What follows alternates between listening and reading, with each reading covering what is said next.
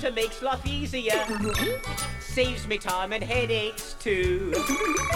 He sorts things out, analyzes in a shake. My enormous problem to him's a piece of cake. He's got a great big memory like an elephant. Utilizes knowledge without end. That's why I'm a router for me computer. Everybody needs a friend. What? The Internet is down. Gut, ähm, fang mal an. Du hast, äh, kannst ja auch hier hochgucken. Ne? Ja, die Internet ist down. Wie, auch hier? Ja. Quatsch. Hier fühlt noch nicht den Spirit.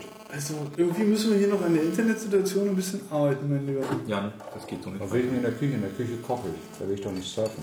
Ja, vielleicht möchtest du ja einfach mal eine AirPod Express hier hinmachen, um Musik zu hören. Dafür habe ich ja meinen Oh, Jawbone Mann. Jambox. Dann Die was? wird dann in den Flur gestellt. Deine was? Jawbone Jambox. Was ist, dann, was ist das? Das ist eine mobile Box, die du mit Bluetooth verbinden kannst. Und da kommt dann- Audio raus, ja? Dann lege ich mein Handy nämlich auf die Kommode im, im Flur, hab Internet. Du nimmst also dein Blut- Handy quasi als Repeater. Genau. Das Handy als Repeater auch nicht schlecht. Und der repeatet dann Bluetooth mit Musik hier auf meine Jambox in die Küche. Okay, verstehe. Heißer Scheiß.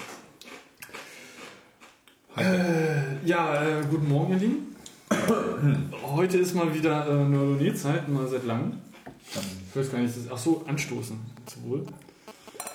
Oh. Siehst du, sieht nicht nur so aus, sondern klingt auch so, wie es aussieht. Aus. Was meinst du damit jetzt? Weißt du, wie teuer die Gläser waren? Weiß ich nicht. Also es sieht. Uiuiui, das ist aber doch ordentlich. Die habe ich von Oma in der dritten Generation. Ah, okay. Die haben zwei Kriege mitgemacht. Welche denn? Ja, den 30-jährigen Krieg. Und wie ist der Späti-Wein? Ersten und zweiten fasse ich mal zusammen. Darf ich? Ja, bitte. Aber es ist ein lieblicher, du weißt ja hoffentlich, ne? Das geht auch. Ja, der geht. Es ist halt keine Auslese, ne? Mario Muscat Nee, von Morio, Morio, Morio Muscat. Muscat. Morio Muscat. Gut, wir fangen an. Äh, wie geht's uns denn heute? Schlecht. Schlecht. Hm. Wieso? Ich werde mit schlechtem Code von, konfrontiert. Wie, also, mach mal einen Satz draus. Das wolltest du vorhin schon nicht verstehen. Was gibt's denn da zu erklären? Weil du vorhin nichts gesagt hast, da auf die, auf die Frage. Ja, wenn andere Leute schlecht coden, dann muss man halt Schlecht koten. coden, muss man das halt berichtigen. Ja, sonst warum sagst du nicht einfach, mach halt nochmal? Kann ich nicht. Äh, bist du derjenige, der die Pull Request 2 macht? Klar. Nee. Nee, aber ich gucke immer mal rüber. Und Code Reviews werden ja auch an ähm, What the Fucks per Minute gemessen, falls ihr das noch nicht wusstet. Ja. Ja, das, das ist schon klar. Das Meine, meine What the Fuck per Minute Rate heute war sehr hoch. schon dreistellig oder wie? Ähm, bei 100 habe ich aufgehört zu zählen. Oh, also dreistellig. Schön. Nee, aber sonst jetzt geht's mir gut. Jetzt habe ich ja Feierabend. Und kann mal abschalten von diesen scheiß Computerthemen. Ach nee, doch nicht. Huch. Da bist du, glaube ich, hier in der falschen Runde reingegangen. Oder wir. Ich hatte, ich hatte echt das Gegenteil. Also ich hatte an der Dein Arbeit einen Arbeitskollegen, der an so einer großen Microservice-Architektur bei uns arbeitet, also was so die Zukunft bei uns in der Firma sein wird. Und der hat quasi so ein Ruby-Command-Line-Tool geschrieben, ähm, was ich gestern gesehen habe, weil er es gestern veröffentlicht hat. Und mir sind echt beinahe die Tränen gekommen, wie schön das war. Nee, ohne Scheiß, das war echt krass. Du meinst, Also- du meinst vom Code schon Ja. von dem, was es für ein Interface geboten hat? Nee, vom Code. Vom Code. Es war einfach echt so elegant, präzise, sehr kompakt. Der hat so von allem möglichen Scheiß, den er benutzt hat. Also er hat zum Beispiel, um das Command-Line-Tool selber zu bauen und die Argumente zu nehmen, hat ein anderes Gem benutzt, was sich Tor nennt. Das habe ich auch schon mal benutzt. Aber ich kannte halt irgendwie die Hälfte der ganzen Methoden, die er da benutzt hat, von dem Tor-Gem halt einfach nicht, weil ich mich damit nicht auskannte. Weil ich habe es vor ihm benutzt, also zumindest vor dem Code, den er jetzt geschrieben hat. Und ähm, ja, ich habe das halt anders von Hand und auf eine sehr dümmliche Art und Weise gemacht. So irgendwie ähm, ein Verzeichnis erstellt, irgendwie in demselben Ordner, in dem das Command-Line-Tool aufgerufen worden ist, habe ich halt so mit File und Path und so mir halt dreckig zusammengehackt. Und dafür gibt es halt irgendwie von TorGem schon so Convenience-Methoden, die dann einfach nur irgendwie äh, Folder bla bla bla heißen. Die kannst du halt da drin aufrufen. Das, was, das hat er halt gemacht, ja. So, er hat halt geguckt. Doku lesen, Olgo. Ja, richtig, Doku Was ist lesen. das? Das war- RTFM, ne? Ja, und das war halt echt geil. Also, weil er hat das wirklich sehr präzise formuliert, was er haben wollte da drin. Und das hat sich einfach echt sehr schön gelesen. Da war ich wirklich neidisch und ich habe ihm das auch gesagt. Also, das ist echt geiler Code, den er da produziert hat. Das war echt der Hammer. Ich glaube, so ein Kompliment hört, nicht, hört man nicht alle Tage, auch, auch Ja, also- nicht als Coder. Also, ich habe ihm echt gesagt, dass ich das einfach nur schön finde, was da rausgekommen ist. Das ist echt geil. Also du hast dir ein bisschen die Stange gehalten. so würde So. man das auch formulieren. So in etwa, ja. So. Ja, schön, dann scheint es uns doch alle relativ gut zu gehen. Ich Mhm. glaube, ähm, das wird so, zumindest was ich so auf dem Tacho habe, die letzte Sendung sein in diesem Jahr, die wir Ich wahrscheinlich denke, schaffen werden. Ja. Also, es ist jetzt quasi ein Vor-Vorweihnachts-Special, ohne den, den, den, den Kalender und ohne den Bahn für Tom. An dieser Stelle sei er äh, ganz herzlich gegrüßt. Ähm, wir haben auch extra, darauf, extra darauf verzichtet, einen Platz für dich freizulassen. Ähm, ja, in diesem Sinne äh, sei. Was spricht? Nichts. Gut. Nee, nee, Ma- nee. Sie weiter. Äh, in diesem Sinne sei die Runde eröffnet Mhm. glaube ich mal, würde ich mal so jetzt behaupten wollen. Gehen wir mal erstmal in den ganzen Apple-Kram rein, weil Oh den Gott. letzten Monaten ist ja ein bisschen was passiert. Mhm. Äh, wir hatten zwei Keynotes. Eine hatten wir, glaube ich, beim letzten Mal schon abgehandelt. Den, den Watch-Kram, wenn mich nicht alles täuscht. Aber jetzt ist das WatchKit draußen. Ja, habe ich gestern auch äh, heute gelesen, dass es gestern rauskommt, glaube ich, ne? Mhm. Vermute ich. Mhm. Du bist ja, du bist doch iOS-Developer. Hast du dir das Ding schon angeguckt? Mhm. Und? Ja. Mhm. Könnt ihr euch damals noch an das iPhone 1 erinnern? Nur schwer. Mhm. Da gab es ja kein SDK so in dem Sinne für native Applikationen und so. Sondern? Na, sag mal, wann, Mhm. wann, wann Beim kam iPhone 1 gab es Web-Apps. Ja, wann, wann, Ja. wann kam das? Es gab auch keinen Apple Store. Ich wollte gerade sagen, wann kam das Konzept mit dem Apple Store? Das kam später erst dazu. Ja, das dachte ich mir. Ich wollte jetzt ungefähr wissen, wann, so ab welcher iOS-Version hast du das? 3G, ob da 3G-Version. Mhm. Also eigentlich ein Jahr später mindestens. Oder eineinhalb Jahre. Ja. Okay. ja. Und vorher gab es halt nur Web-Apps und ähnlich beschränkt ist das halt auch, bloß. Also es ist folgendermaßen. Deine Uhr ist eine Art externes Display. Also es ist einfach nur so, ein, so eine Art ähm, Xorg-Display. Also ihr könnt ja zum Beispiel, wenn ihr einen Simulator anhabt, ähm, also Xcode gestartet habt und da drin den Simulator eingeschaltet habt, könnt ihr ja dort irgendwie so externe Displays noch auswählen. Und da erscheint dann auch die Uhr. Und die Uhr ist auch nicht... vorher wahrscheinlich nur iPad und äh, Äh, nee, iPhone, iPad. Ah, ah. Also, die gibt es als Simulationsgerät, aber externes Display ist wiederum was anderes. okay. Ja, Aber, du hast ähm, recht. So ähnlich ist das. Und das Blöde ist, dein gesamter Code läuft auf deinem Telefon. Also es gibt drei Arten von Applikationen. Das eine sind so Glances, was irgendwie so, ähm, ja, so, so, so eine Art äh, Single-Page-Applikation oder ähnliches, so, so eine View halt ist, die halt aber nur auf diesem Telefon läuft. Ähm, also die wird dort angezeigt. Also stellt euch vor, die, äh, nicht Telefon, Entschuldigung, auf dieser Uhr. Also stellt euch vor, das Uhr ist so eine Art externes Display mit Touch-Interface. Mhm. Ja? Und dafür kannst du halt eine View schreiben, die halt auf dem Telefon ausgeführt, aber auf, dem, auf der Watch angezeigt wird. Okay. Also das verstehe. heißt, du musst dich aber auch nicht um die gesamte Kommunikation kümmern, sondern das weiß der dann schon. Mhm. Also das ist komplett transparent. Du schreibst einfach nur Code und da, wo er ausgeführt wird, das Ja, also ganz macht normales halt, externes Display. Ne? Genau, das macht halt Wenn du Watch ja dein iPhone auch irgendwie an Apple TV und Mhm. sowas irgendwie an. Dann gibt es so Notifications mit Interaktion. Und dann gibt es noch so ein drittes Ding, ich habe den Namen vergessen, oder war es das schon? Ich weiß es nicht mehr. Aber alles, was das Ding halt so gemeinsam hat, sozusagen, ähm, der Code läuft immer auf deinem Telefon und das, was angezeigt wird, halt auf der Uhr. Na, das heißt, bei der Uhr sind dann irgendwie die, die entsprechenden Sensorik und, und deren Genau. Chips drin und vielleicht noch irgendein kleiner Grafikchip, der das Ding halt auf dem Display anzeigt und mehr nicht. Ja, das, das haben sie ja nicht gesagt. Es klingt aber jetzt fast danach, dass da irgendwie kein, kein größerer nennenswerter Prozessor irgendwie drin sein wird. Weiß man Weil, nicht. weil wenn die ganze Applikation an Mhm. sich und die ganze Logik und das, was halt das, das Schwergewicht von so einer Applikation ist, auf dem Telefon läuft, klingt für mich das fast danach. Ja, könnte sein. Weiß ich nicht genau. Ähm, was die halt noch machen ist, ähm, dass deine Uhr. Mh, Uhr, was wollte ich gerade sagen? Jetzt ist mir wieder entfallen. Dass Mhm. deine Uhr, was sie noch machen, Achso, ähm, ihr kennt doch diese App-Extensions, oder? Also so Sharing-Extensions oder ähnliches.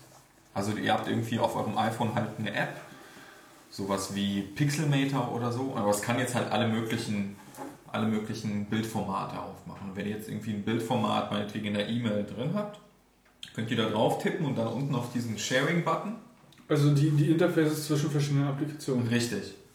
Und das, was da gehandelt wird, also was diese Interaktion handelt, ist ein Teil der Applikation. Das ist eine Extension. Die kannst du beim System registrieren für gewisse Dateiformate oder sonst irgendwas. Mhm. Ähm, und dann wird die halt mit aufgerufen, ohne dass deine gesamte Applikation gestartet wird oder vielleicht doch, also je nachdem, wie du es halt haben möchtest. Ähm, weil vielleicht ist deine Extension ja auch einfach nur ein Bildfilter, der das Bild wieder zurückgibt, zum Beispiel. Sowas gibt es ja auch.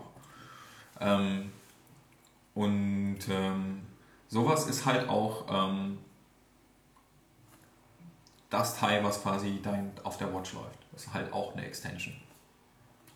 Okay. Also du brauchst immer noch eine Hauptapplikation wie Mhm. Runtastic oder so, was dann eine Extension für die Watch hat und dann Mhm. auf, der, auf deinem Telefon installiert ist, aber auf der Watch angezeigt wird.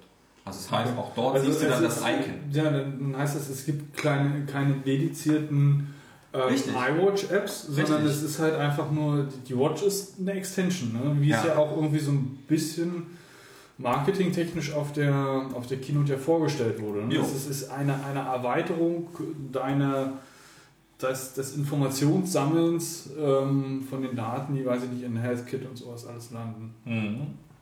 Was ja auch zumindest Sinn macht dann, aber wiederum nicht erklärt, warum dieses Scheißding so dick ist. Ja, Also wenn das letztendlich nur eine Applikations-Extension ist und keine, keine eigenen Applikationen drauf laufen, ja. dann äh, ja, klar, macht natürlich auch Sinn, weil sie haben ja gesagt, okay, das Ding äh, rennt halt auch nur, wenn du ein iPhone hast. Und auch, glaube Ja, ich, nur mit einem iPhone 6er Das- oder kriegen nee, werden die nee. 5er auch supportet. Ich glaube, 5er werden auch supportet. Bin auch nicht so ganz sicher. Ähm, natürlich hat diese Uhr auch native Applikationen. Nur, dass es da halt kein Native Developer Kit gibt, sondern halt nur dieses Framework, was das WatchKit Framework ist. Bist du dir sicher, dass das eigene Applikationen sind? Absolut. Die Ja, Uhr funktioniert auch, die Uhr funktioniert auch ohne dein Telefon. Das ist so zumindest das, was sie beworben haben, aber Okay. halt mit einer autonomen Funktionalität, die halt Apple bereitstellt. Ja, Und so war das bei dem iPhone 1 halt Ich wollte auch. gerade sagen, das erinnert stark irgendwie Ja. so an Pa- Parallelen zum genau. iPhone 1. Das ist Ja. richtig, ja. Es war da genau das gleiche, weil die entweder das Framework noch nicht fertig hatten oder es noch nicht schnell genug war, wie auch immer. Ja, oder Vielleicht wollten sie es testen. Ich meine, auf der anderen Seite, überleg mal, wie, wie, wie aktuell irgendwie so Scrum und, und agiles äh, Development funktioniert. Da ist es ja auch so. Du willst halt irgendwie, du brauchst halt erstmal einen, irgendeinen State, der, der ein paar Key Features oder ein paar Kernfunktionalitäten bietet, wo du es ausrollen kannst und dann entwickelst dann quasi, sobald es live ist, ja immer iterativ weiter. Ähm, Und so klingt für mich das auch so ein bisschen, dass sie jetzt sagen, okay, wir haben uns jetzt mal auf irgendwas erstmal geeinigt, was so beim Launch stehen muss Mhm. und dann wird Ja. regelmäßig das Ding einfach erweitert. Und klar, sie müssen halt, was auch Sinn macht, weil sie müssen halt gucken, wie reagiert das Publikum auf das Scheißding. Mhm. Eben.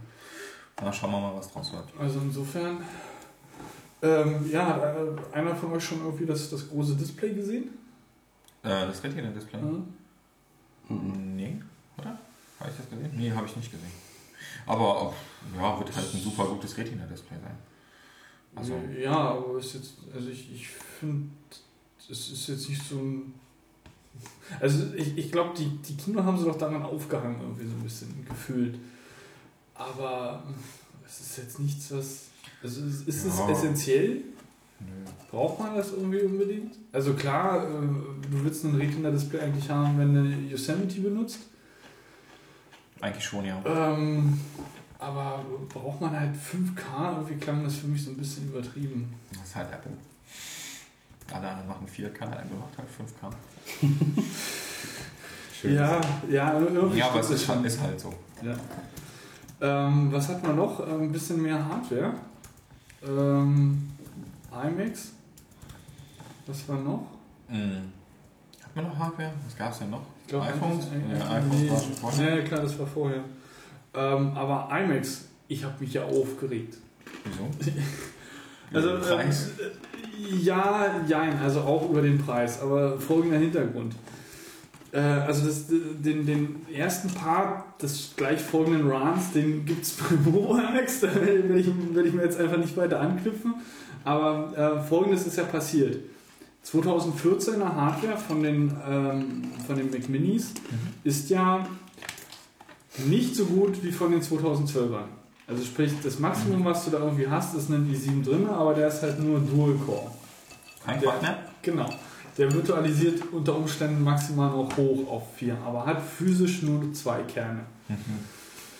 Äh, es ist ja alles aufgelötet, ne, sowohl, Ja, ja, äh, sowohl ähm, Speicher als auch RAM. Also du kannst halt selber auch nichts mehr tun, sondern müsstest halt, wenn du irgendwie halt ordentlich was haben willst, halt rechts unten bei denen kaufen und kannst halt nicht selber noch stecken. Kann man das nicht ablöten? Ah.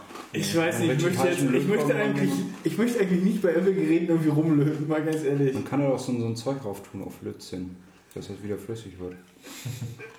Ja, man kann auch MacBooks, ähm, das haben einige schon in der Vergangenheit gemacht, in den Ofen schmeißen.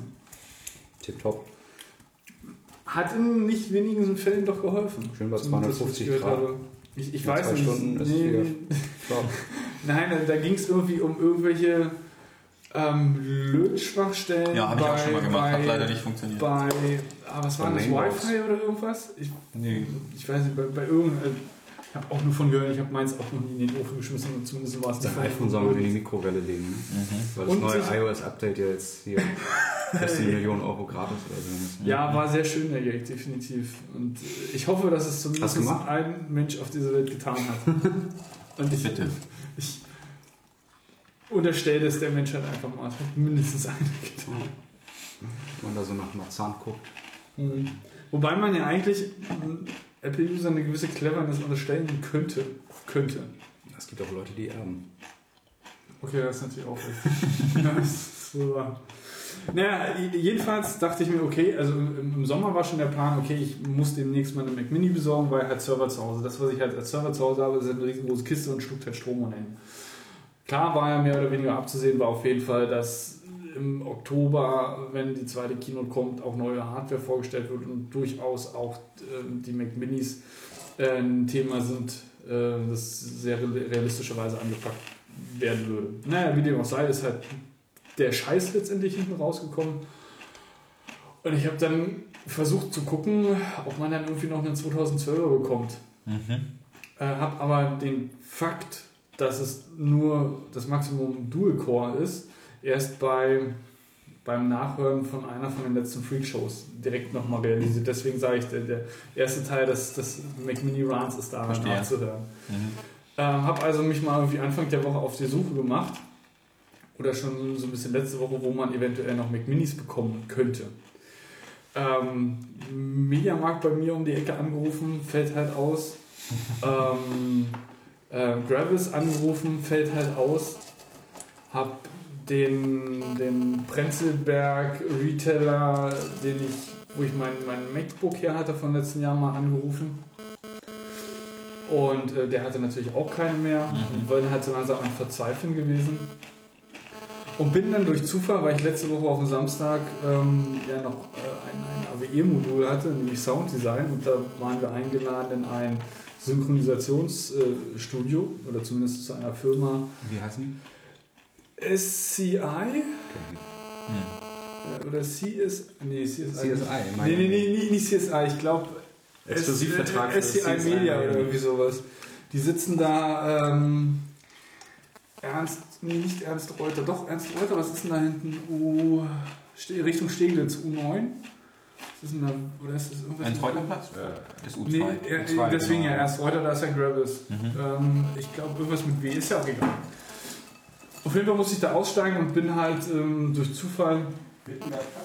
Nee, war auch nicht Wittenbergplatz. Ist ja auch egal. Irgendwo an einer U9 Richtung Steglitz. Naja, jedenfalls ähm, bin ich am Cyberport noch vorbeigekommen und dachte, gehst du halt mal rein, fragst du halt mal nach. Ne? Geh halt rein, die sagten, ja. Also wir haben jetzt nicht die ganz, ganz großen, aber i7 mit 4 Kernen und äh, 2,3 GHz haben wir noch. Äh, und zwar, die haben da wohl noch was im einstelligen Bereich und Charlottenburg hat wohl was im zweistelligen Bereich. An Menge. An Mengen, aber halt erst sehr, sehr untere zweistelligen Bereich. Ne? Mhm. Und dachte mir, ja, okay. Äh, der hatte mir das irgendwie bei sich auch auf dem, auf dem iMac gezeigt. Ähm, Preisstand waren 899. dachte ich mir, okay, gut, guckst du mal noch mal kurz im Netz nach, äh, überlegst du mal, was da so passiert ist und lässt du das mal dir zweimal, zweimal durch den Kopf gehen. lässt du, mal, lässt du mal ein bisschen Geld springen und fängst jetzt an, Mac Minis zu dealen, ja? Aber, aber die Grafikkarten sind auch ziemlich für den Arsch, oder? Ja, die brauche ich nicht. Die sind mir so komplett scheißegal, weil ich das Ding als Server benutze zu Hause und will halt Virtu- Virtualisierung auch drauf fahren. Das ist, Grafikkarte ist vollkommen egal. Ähm, hab zu Hause halt mal im Netz geguckt, hab mir mal, bin ins Archive gegangen, hab mir mal den Preis von Apple aus dem September angeguckt, hab mir mal den Preis von Gravis aus dem September angeguckt. Ähm, bei Apple hat das Modell 100 Euro weniger gekostet, also 799. Aha. Und bei Gravis hat das Ding 729 gekostet. Mhm. Im September. Sogar, ich glaube sogar Anfang Oktober auch noch, halt kurz vor der Keynote. Ne? Ja, und bin halt da dann nochmal hinmarschiert und gesagt, hier, das ist hier Phase, hier Archive und so, habt ihr sie noch alle? Ja, ich kann da jetzt nichts tun. Das ist der Preis, für den wir das Gerät anbieten. Mhm. Ja, gut, Arschloch. Er meinte dann irgendwie, ja, ruf halt irgendwie noch beim Kundenservice an, vielleicht können die irgendwie noch was machen. Okay, ich meine, ruf's halt. Kundenservice an, hab da angerufen. Und die meinten, ja, also ähm, unser Händler hat uns auch bestätigt, dass wir halt alle auf dem Markt aufgekauft haben. Und wir die einzigen sind, die halt noch Mac Minis haben, also auch, auch die Mac Minis haben, aus, aus dem 2012er und mit i7. Extra. Und wir sind halt, wir haben jetzt in dem Moment die, die Monopolstellung in, in, in dem Fall. Dessen sind sie sich bewusst. Und sie sind sich halt dessen bewusst und haben natürlich auch aufgrund dessen den Preis nochmal richtig schön angezogen. Geil. Und das ist so richtig asozialer Kapitalismus. Also das, da, da wird mir echt speiübel. Hätte ich auch gemacht, ganz ehrlich. Ja, weiß Ich hätte noch, ich hätte noch einen 100er draufgelegt. Scheiß drauf. Vier Kerne wollen sie haben. Können sie schlecht. bluten lassen, die Fanboys. Mhm. Oh Mann. Naja, ich bin halt momentan in der Situation, ich will halt einen Mac Mini haben und ich weiß nicht, wo ich einen herbekommen soll. Ich will halt einen aus 2012 haben. Hast du mal bei Ebay geguckt? Ja, Ja, das weiß ich auch, dem nicht. ist auch echt, echt heftig mittlerweile. Also da kriegst du eventuell vielleicht noch einen 2.6er ne? Und nicht den 2.3er, aber halt da auch nur gebraucht bzw. Einzelangebote äh, und, und auch nicht von Powersellern, sondern halt von privat und da halt auch ganz normal Auktionen. Ich habe mir die Auktionen jetzt nicht bis zum Ende angeguckt, aber ich gehe davon aus, die sind auch im 800er, 900er Bereich. Gerade dann auch die, äh, die, die 2.6er. Und die 2.6er kriegst du halt gar nicht mehr, also die habe ich nirgendwo mehr. Jetzt will ich auch einen Mac Mini haben. Jetzt, wo die so limitiert sind. Das ist äh, echt krass, was da momentan abgeht. Nee, ich finde es aber echt eine riesengroße Sauerei von Cyberport. Aber gut, okay.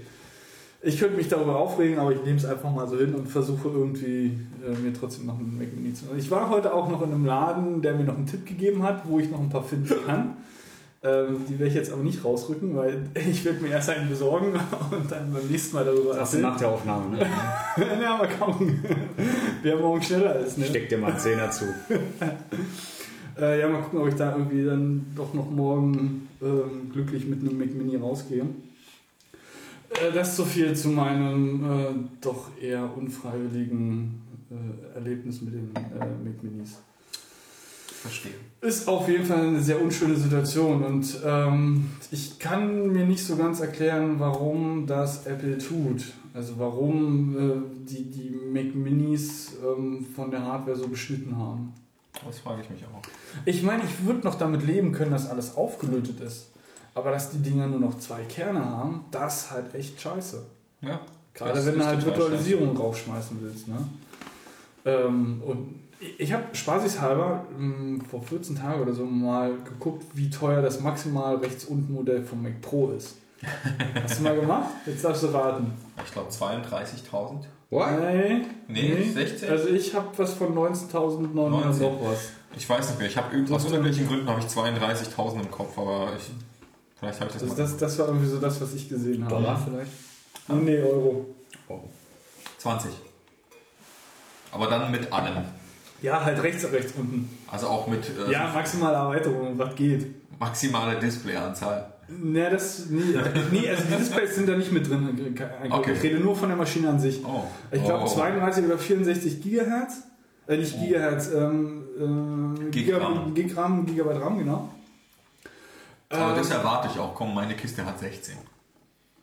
Ja, na klar. Also das ist ja das, was ich halt auch in den Mac Mini reinkloppe und das, was halt auch, auch der Mac Pro hat. Das Problem ist halt, ähm, die, auch, auch die neuen ähm, Mac Minis, die schaffen auch maximal 16 äh, RAM. Ne? Die schaffen dann irgendwie keine, weil sie 24 oder, oder, oder 32. Ich warte also weiterhin auf mein Traumnotebook mit Quad-Core 13 Zoll und 16 GB RAM und Ja, ich, Terabyte. eventuell könntest du da, äh, könntest du da nächstes Jahr ähm, Ja. Glück haben. Schauen wir mal. Also ich könnte mir vorstellen, ähm, das R wird ja langsam Zeit für, für Retina. Ja, und Redesign, bitte. Ja, aber ich meine, was ist denn da großartig Redesign? Das Ding ist halt flach.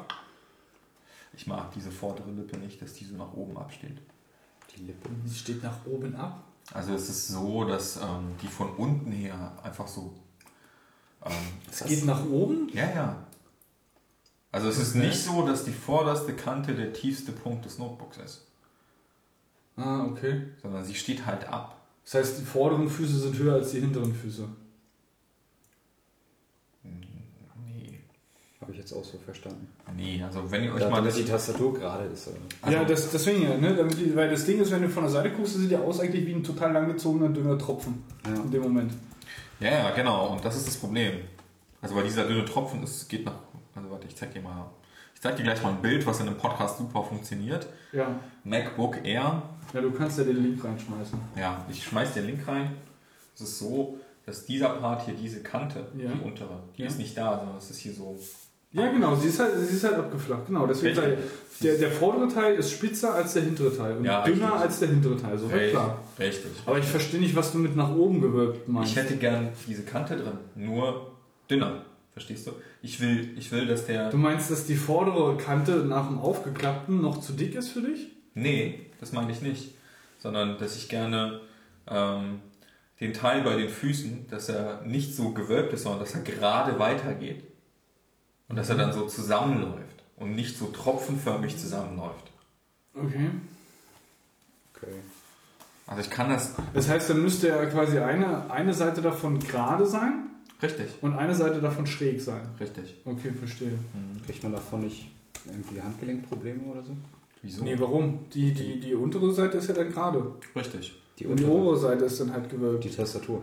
Aber das macht ja irgendwie relativ, oder das können sie wahrscheinlich eher weniger machen, weil dann machen sie natürlich, dann müssen sie das Ding halt wieder dicker machen. Weil gerade diese, diese, Ja, vorne, diese, ja, diese ja. Form, diese, diese Tropfenform bedeutet ja, die haben einen Rumpf unten drin genug Platz für die Hardware. Ja, richtig. Während, so wie du es beschrieben dieser hast, Platz halt nur oben halt- die Rundung wäre. Nee, und das nee. ist halt nur Display. Dieser Platz ist halt verschwendet. Dieser Platz ist verschwendet und zwar auf dieser vorderen Kantenseite bei der Handballenauflage, weil es hier abge abgedingst ist. Und die Akkus innen drin, die nehmen gar nicht den vollen Raum ein, sondern die sind so nach hinten. ja, nee, klar, das ist logisch. Ja, aber diesen, diesen Raum, den es gibt. Das heißt, du willst eigentlich einen Mac Pro haben, nur noch mal irgendwie um die Hälfte dünner. richtig. Was, was ist denn da in dieser. Lücke drin? Gar nichts? Ja, Nee, richtig. da ist nicht so, ja, Ja. Es ist, Ja, es da ist zu dünn es für ist- den Akku. Genau, es ist zu dünn, um da irgendwas ein. RAM-Steinchen reinbauen. Es so. ist zu dünn für den Akku. Ja, ich weiß nicht, Ähm, man müsste sich das mal, man müsste sich mal das Innenleben von. Also von da ist schon, äh, da, da ist schon viel Akku drin und der Akku ist auch ähm, extra so gelegt, dass ich glaube, der ist auch ähm, leicht keilförmig. Ich weiß nicht genau. Aber ähm, ganz bis nach vorne mit Sicherheit nicht da wirklich. Nee, ganz bis nach vorne geht er halt nicht.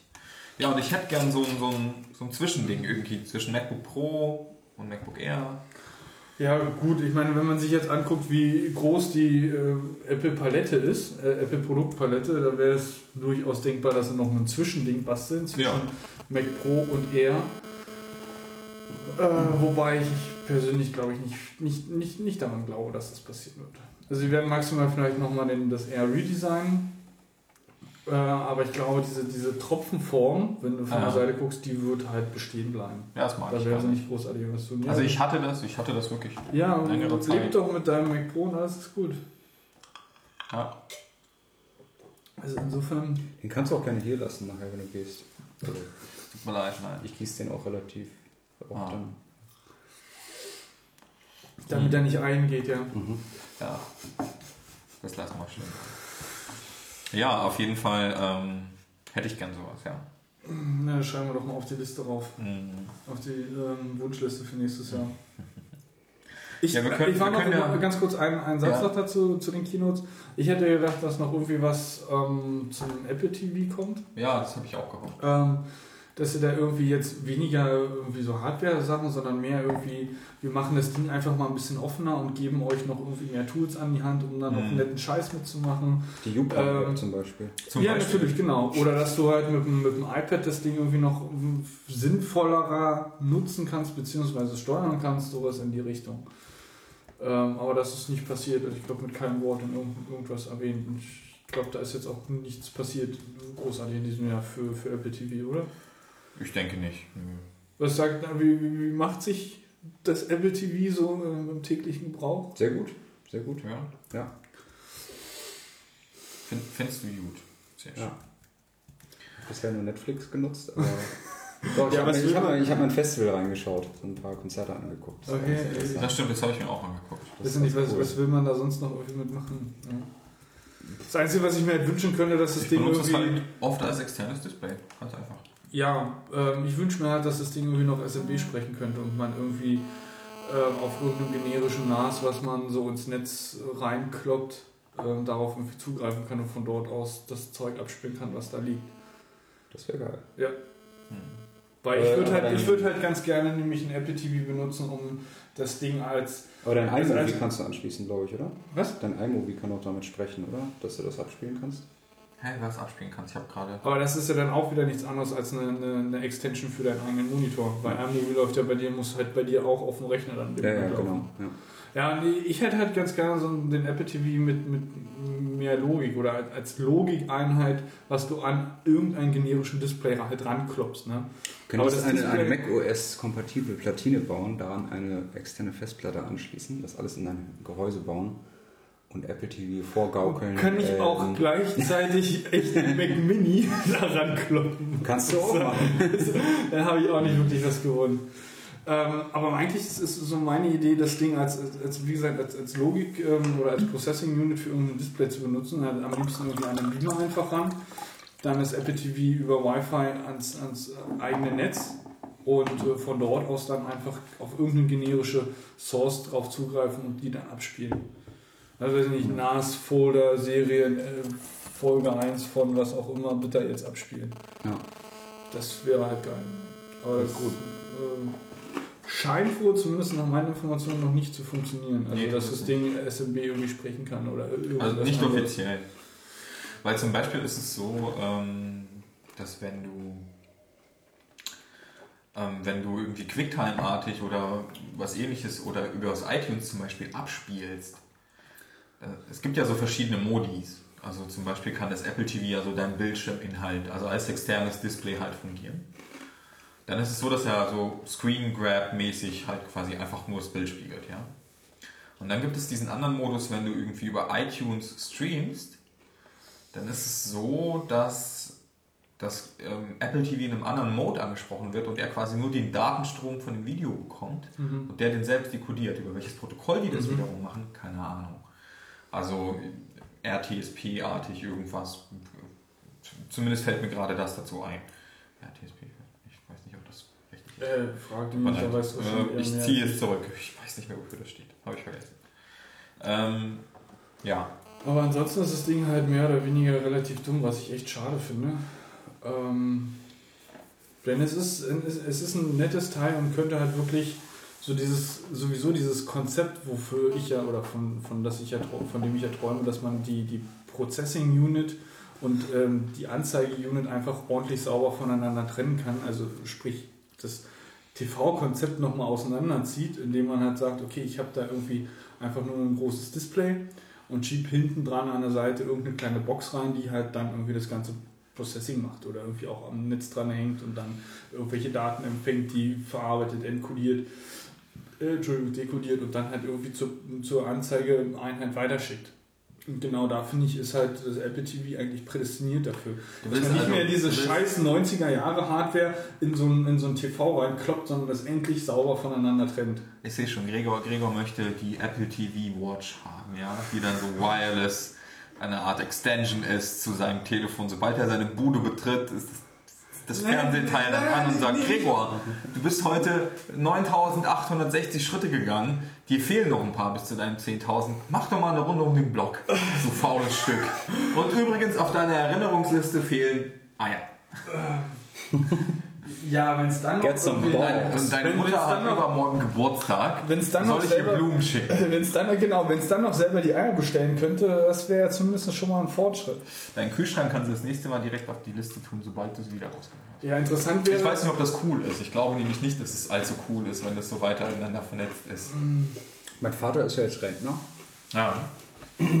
und der bestellt jetzt ganz viele Lebensmittel bei Amazon. weil er jetzt Rentner ist, weil er nicht mehr aus dem Haus kommt. Also sprich, Aber der. Rewe sowas aus. Steaks, Wurst, irgendwelche Feinkostartikel und die kommen dann immer in so einer Styroporbox und mit Kühlbox, Kühlpads drin. Und er findet das super. Was hat Die- denn das für einen Aufpreis? Hast du, da, hast du mal eine, Pre- einen Preisstift zum, Das zum ist meinem Vater egal, der ist Rentner. Es ist richtig. Hast du mal einen Preisstift? Nö, Parat, so Prozentsatz? nö. Okay, da muss man jetzt selber mal Also testen. den, den äh, komischen Nebeneffekt, dass meine Mutter jetzt immer alles zweimal kauft, oder dass, dass jetzt alles zweimal im Haushalt vorhanden ist, weil mein Vater dann auch immer an der Tür steht, sich die Hände reibt und dann wieder ein Satz Steaks ankommt oder was weiß ich. er findet das auf jeden Fall die fliegen, super. Die fliegen dann gleich von der Haustür rein in die Pfanne, oder wie? Nee, nee, die, die kannst du gleich tiefkühlen. Also die Kühlkette bleibt wohl erhalten. Ach, die werden tiefgekühlt geliefert. Ja, das sind wohl so Hightech-Kühlboxen. Ah, ich dachte nur gekühlt, aber tiefgekühlt? Okay. Also die Steaks kamen von Amazon, die waren auch relativ lecker. ja, aber ich würde eigentlich, eigentlich keine eingefrorenen. War äh, das ein Steaks haben Amazon wollen. Basic Produkt? Ähm, ich weiß es nicht. Ob es darauf Prime gibt? Naja, ich glaube, wenn das Basic kommt, dann Access ist das. Flatrate über Amazon. Ich weiß auch nicht, ob irgendein Pfand auf diesen Kühlboxen drauf ist. Bestimmt muss man die wieder zurückgeben. Aber was, was okay wäre. Ja, dann sollte bitte die, die Drohne das nächste Mal dann einfach Ja. vor dem Fenster Ja. warten und klopfen und dann kannst du die Steaks quasi gleich rausnehmen, in die Pfanne legen und die äh, Drohne kann dann wieder losfliegen. Ist eigentlich eine gute Idee. Ja, definitiv. Ich meine, es gibt ja mittlerweile, das habe ich vorhin gelesen, wie hieß das? Happy Tree. Ich weiß nicht, hat einer von davon gehört? Aber das sind Ich kenne nur die Happy Tree Friends. Hm, Nee, doch, nee, doch, das hieß Happy Tree oder Tree, nee, Happy Tree. Äh, und zwar geht es darum, dass du einen Weihnachtsbaum mieten kannst. Mhm. Und im Sinne von mieten, ich klicke mir halt ein, dann wird das Ding geliefert in einem Topf. Ich stelle mir den halt äh, bis zum Januar in mein Wohnzimmer und dann wird er halt wieder abgeholt. Und wenn ich Glück habe, kriege ich ein Jahr später den gleichen Baum wieder. Aber der, der ist doch irgendwie abgehackt, oder nicht? Also Nee, die machen, nee, nee, da- das hat der Punkt. Also sie, sie, du kriegst ihn nicht abgehackt geliefert, sondern du kriegst ihn in einem Topf geliefert. Weil irgendwie müssen sie die ja dann quasi wieder wegkriegen und so lange pflanzen grün den halten. wieder ein. Na, ich glaube nicht, dass in Ist das so ein. Startup von den Fuck for Forest-Typen? Ähm, äh, also von wem weiß ich nicht. Das sind irgendwie- zwei Weihnachtsbaumliebhaber, denen das halt irgendwie in der Seele wehtut, immer dann äh, im Januar Auch coole die Idee. vertrockneten Weihnachtsbäume auf der Straße zu sehen und die meinten, ja, machen wir halt. Aber wir schweifen ja schon wieder ab. Ist das nicht Sinn der Sache? Voll das geile Startup. Hey. Ja, ja, ja, ja. Aber ich, Ich weiß nur nicht, ob, ob sich das finanziell wirklich so. Ich habe jetzt, ich weiß nicht, wie, wie teuer das ist, so, so ein Baum mieten, so, so ein Tag Miete von so einem Baum. Also Keine ich mache die Steak Friends mit den Drohnen und dann kriegst du die, kriegst du deinen Koberind direkt auf den Teller. Ja, dann hätte ich aber. gleich in die Pfanne werfen. Ich wollte gerade sagen, lass doch gleich eine Pfanne mitliefern und während dem Fliegen brät das Teil. Mit Steak, Pfeffer und Premiumöl. Ähm, Medium. Ja, ich glaube, wir haben jetzt genug zu tun. Wir können den Podcast beenden. Wir können eigentlich gleich mit dem Coden anfangen. Ja, gut, Gut. gut. Wir sind dann aber allerdings. Aber du musst, du musst ähm, das Koberind vorher über eine Webcam mehr anzeigen lassen. Jetzt kommt es- aus China direkt. Also, Nee, die, die, die, die Drohne hat eine Webcam und du siehst quasi Ah. das, das Rind, während es brät beim Fliegen. das Rind brät. Nicht das Rind, das, das, das ähm, Stück Fleisch. Was wir korrigieren, die kommen nicht aus China, sondern aus Japan, oder? Mhm. Japan, ja. Das war natürlich Schwachsinn, kommt nicht aus Japan. Ich dachte schon. Ja. Du hast eine Liste, Eugen. Die ist Mhm. Mhm. Auf jeden Fall dachte ich, wir wollten das Thema Apple erstmal abhaken. Ähm, Ja, können wir. ähm, da fällt mir noch ein, ähm, GNU-PG, die Jungs von, ähm, die die schöne Integration für Apple Mail bereitstellen. Die haben irgendwie äh, mit Yosemite Probleme gehabt und wollen jetzt auch das Finanzierungsmodell wechseln. Ich weiß nicht, ob ich das schon mal erwähnt habe. Aber ähm, die wollen halt so einen, ja, so einen bezahlten Dienst halt haben, weil die haben so viel Programmieraufwand damit, dass die wohl damit nicht mehr klarkommen. Und ähm, deswegen wollen die jetzt halt so ein Paid-Modell einführen, dass du dir halt die Version für dein Betriebssystem kaufen kannst. Das finde ich gut. Also die haben jetzt schon die erste Beta draußen und die funktioniert ziemlich gut. Betas sind für Umme. Wenn du die Vollversion kaufen willst, die haben noch keinen Betrag genannt. Ja, wenn sie bis jetzt eh nur Beta-Phase sind, Mhm. dann haben sie ja noch keine Feine draußen, Ja, auf die man Geld schmeißen kann. ja, richtig. Also insofern kommt das erst irgendwann. Kriegst du irgendwie einen Benefits, dass du Beta-Tester bist? Oh, nö. Ich bin ja froh, dass es überhaupt wieder geht, ehrlich gesagt. Also, Übrigens, apropos Beta-Test, ähm, Ja. wie heißt das Ding? Ich vergesse es jedes Mal. Helmleys, Helmly, ach so, ja, ja. äh, ist wohl mittlerweile auch in Beta. Oh, äh, also nicht, nicht im Public, sondern halt äh, äh, Private Beta, verstehe. weil ja Apple es jetzt auch mittlerweile anbietet. Mhm. Ne, ähm, Beta, sprich äh, Apps, die man publishen möchte, zukünftig in einer Beta-Version anzubieten mit Mhm. einer begrenzten Useranzahl. Ich glaube, maximal 1000 kann man irgendwie Ja, so dazu einlegen. Ähm, also wir dürfen gespannt sein. Ich vermute mal, irgendwann im nächsten Jahr haben wir das ja. Dann, äh, wobei die Frage dann noch ist, ob wir es überhaupt noch brauchen werden. Ne? Worum geht's? Ähm, es gab, also der Typ, der, ähm, einer von den Pirate Bay Mitgliedern, der, Na, der- Peter, der- Peter Sunde oder? Genau, der auch bei. Der hat so ein Kickstarter-Projekt gestartet. Gleich in seriöse Gefilde bewegt. hier. Na, sagen wir es so, also dem Der ist eigentlich ich. relativ seriös, weil was macht denn der? Flatter macht der auch? Genau. Oder hängt auch bei Flatter mit drin? Mhm.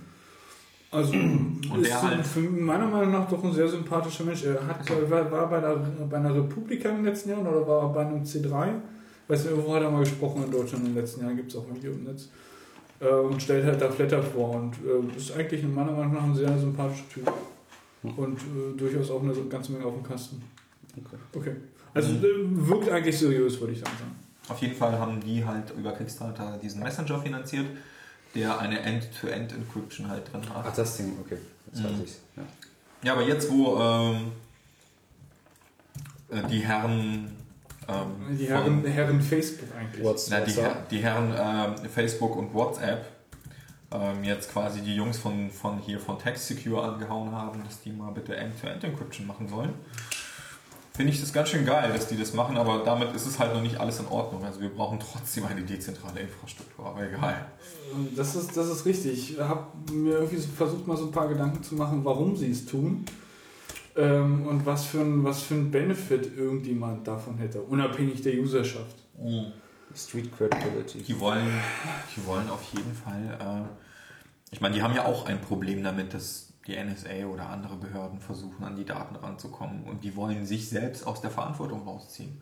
So wie Apple das auch macht. Na, ich glaube, das ist nicht nur, also das ist so der eine Aspekt, aber sie haben quasi eigentlich einen Marketing-GAU komplett ins Entgegengesetzte gedreht. Also Apple hat ja, zum, also zumindest meiner Meinung nach, Apple damit angefangen, ne, indem sie halt gesagt okay, wir machen es jetzt von der Architektur her so, dass wir selber gar nicht mehr in der Lage sind, Ja, euch, das heißt- wenn ihr uns anfragt, irgendwelche Daten zu geben. Und das ist ja letztendlich nichts anderes als ein, ein, ein Benefit, den man den Usern gibt, äh, als, als extra Ja, aber die, sagen, die sagen ja nicht, dass sie, also die sagen, dass die Nachricht end-zu-end encrypted wird. Aber was ist denn der Vorteil, den die von den Daten haben? Das, was die machen wollen, ist ja eine semantische Analyse des Textes. Das ist das, was die machen wollen. Das ist ja das, wo Um- ich dann ins Schocken bekomme. Warte mal kurz, um, um Werbung zu machen oder, oder in irgendeiner Art und Weise dich zu kategorisieren. Ähm, ob da Werbung jemals in WhatsApp reinkommen wird, ist, wissen wir nicht, keine Ahnung. Aber sie könnten das ja so machen, dass quasi die Kategorisierung, Kategorisi äh, Kategorisierung des Textes, den du da halt hast, schon vorher stattfindet. Und man quasi nur so eine Art, okay, das kommt in die Kategorie, das kommt in die Kategorie, das kommt in die Kategorie und dann so eine Art Fingerprint machen, wovon du aber nicht auf den tatsächlichen Text schließen kannst. Also wirklich so einen ganz diffusen. Es ging um Sport. Wie die ziehen vorher, bevor die Nachricht verschlüsselt wird, Keywords raus und dann. Naja, weiß ich nicht, aber das könnte man ja so machen, weil das ist ja das, was denen fehlt. Was man, dass man Ja, diese Plattform nicht monetarisieren kann vernünftig. Dann haben, dann haben sie doch aber trotzdem Metadaten, die entstanden sind, die sie auf Anfrage den entsprechenden Authorities ausliefern korrekt. müssten. aber das ist ja nur eine Vermutung von mir. Das ist ja nicht so, dass ich sage, dass sie es machen. Mhm. Ja, ich habe auch die ganze Zeit überlegt. Ich meine, WhatsApp wurde, wann wurde es dieses Jahr oder Ende letzten Jahres irgendwann von, von Facebook gekauft? Ich glaube, dieses Jahr oder. Ja. Ähm, und die Frage ist, was, was, wer hat da irgendeinen Benefit davon, wenn es halt auf einmal End-to-End-Encryption macht? Facebook letztendlich ja irgendwie nicht, weil sie kommen halt nicht mehr an die Daten ran und die Daten brauchen sie zur Analyse und zum Profiling, um entsprechend Werbung zu schalten. Ähm, dass Facebook jemals irgendwann Werbung haben wird, glaube ich nicht, weil es hat Wie meinst du, dass Facebook hat Werbung? Facebook. Ich rede jetzt von WhatsApp. Dann sag nicht, dass Facebook. Facebook hat WhatsApp gekauft, deswegen muss man sie schon an einem Punkt in einem Atemzug nennen. Ich sage aber trotzdem, dass ähm, Du glaubst nicht, dass WhatsApp, Werbung- jemals Werbung haben wird, weil WhatsApp in der Vergangenheit schon mal Geld gekostet hat. Ähm, auch wenn es, glaube ich, nicht auf den Android-Geräten war, aber nee, doch auf den Android-Geräten ein Jahresbeitrag. Ne? Ich weiß gar nicht, ob das immer noch so ist. Ähm, Ich habe Unlimited Pass gekauft auf dem Android-Gerät. was? Unlimited? Mhm. Also ich Du weiß. einen Jahresbeitrag ein, Mhm. äh, oder irgendwie drei oder sechs Monate und dann auch eine Unlimited-Version. Okay. Für immer. Hast du da irgendwie einen, einen, einen äh, Diff, was, was die Kosten betreffen, noch im Kopf? Mm, Also es war so günstig, dass ich mir sagte, ach scheiß drauf. Aber warum ähm, Android? Also ich weiß, bei uns ähm, als, als Für iOS-Nutzer... das Handy von meiner Partnerin. Okay.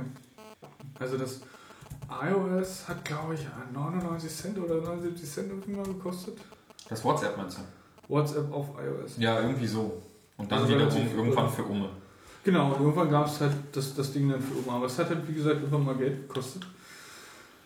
Ähm, und aus dem Grund glaube ich nicht, dass da jemals irgendwie Werbung reinkommen wird. Die Frage ist halt nur, was hat letztendlich dann noch WhatsApp und der Userstamm von WhatsApp für einen ein Nutzen für Facebook, wenn sie Ende-zu-Ende-Encryption machen. Konsolidierung der User. Ja, das, das beinhaltet wirklich halt nur, wenn du innerhalb des oder, vor dem Abschicken ja irgendeine Art von, von Analyse von dem Text machst. Ne? Das meinte ich nicht, sondern dass, dass die Leute, die, Auto, die irgendwie einen WhatsApp-Account haben, automatisch dann einen Facebook-Account kriegen und vielleicht auch umgekehrt. okay, das, das, das könnte sein, so nach dem Motto, ja, und vielleicht halt auch, auch ähm, ja, Stell dir vor, sie gleich, würden gleich, Mobilfunkdaten halt, also nicht Mobilfunk, aber Stell dir äh, vor, sie würden, Handynummern sie bekommen. würden jetzt hingehen und sagen, wir verschmelzen die beiden Messaging-Systeme. Ja, okay. Das würde aber gleichzeitig bedeuten, dass auch Facebook Ende-zu-Ende-Encryption machen muss. Richtig. Und das auch im Browser. Was, Das- was wieder nochmal eine ganz andere Thematik ist, ähm, solange wir halt immer noch den Browser als Konzept haben. Wenn wir Web-Apps haben, dann kommst du nicht mehr so leicht ran ähm, an, den, an den Code. Zumindest ist er nicht mehr so leicht manipulierbar, solange du über äh, HTTPS versch äh, Mhm. verschickst. Und dann kannst du now, dadurch, dass es in einer Sandbox läuft, wo du halt nicht schnell mal auf, den, auf, die, auf, auf die Konsole raufkommst, du halt auch keine Manipulation machen kannst. Ja. Ähm, aber solange das noch nicht der Fall ist, wird es auch nicht, äh, wird es, wird es auch nicht passieren. Und ähm, wie gesagt, dafür müssen halt auch, also ich, ich kann mir nicht vorstellen, dass die WhatsApp-User damit glücklich wären, dann auf einmal mit der Facebook-Plattform zu verschmelzen oder verschmelzen zu müssen.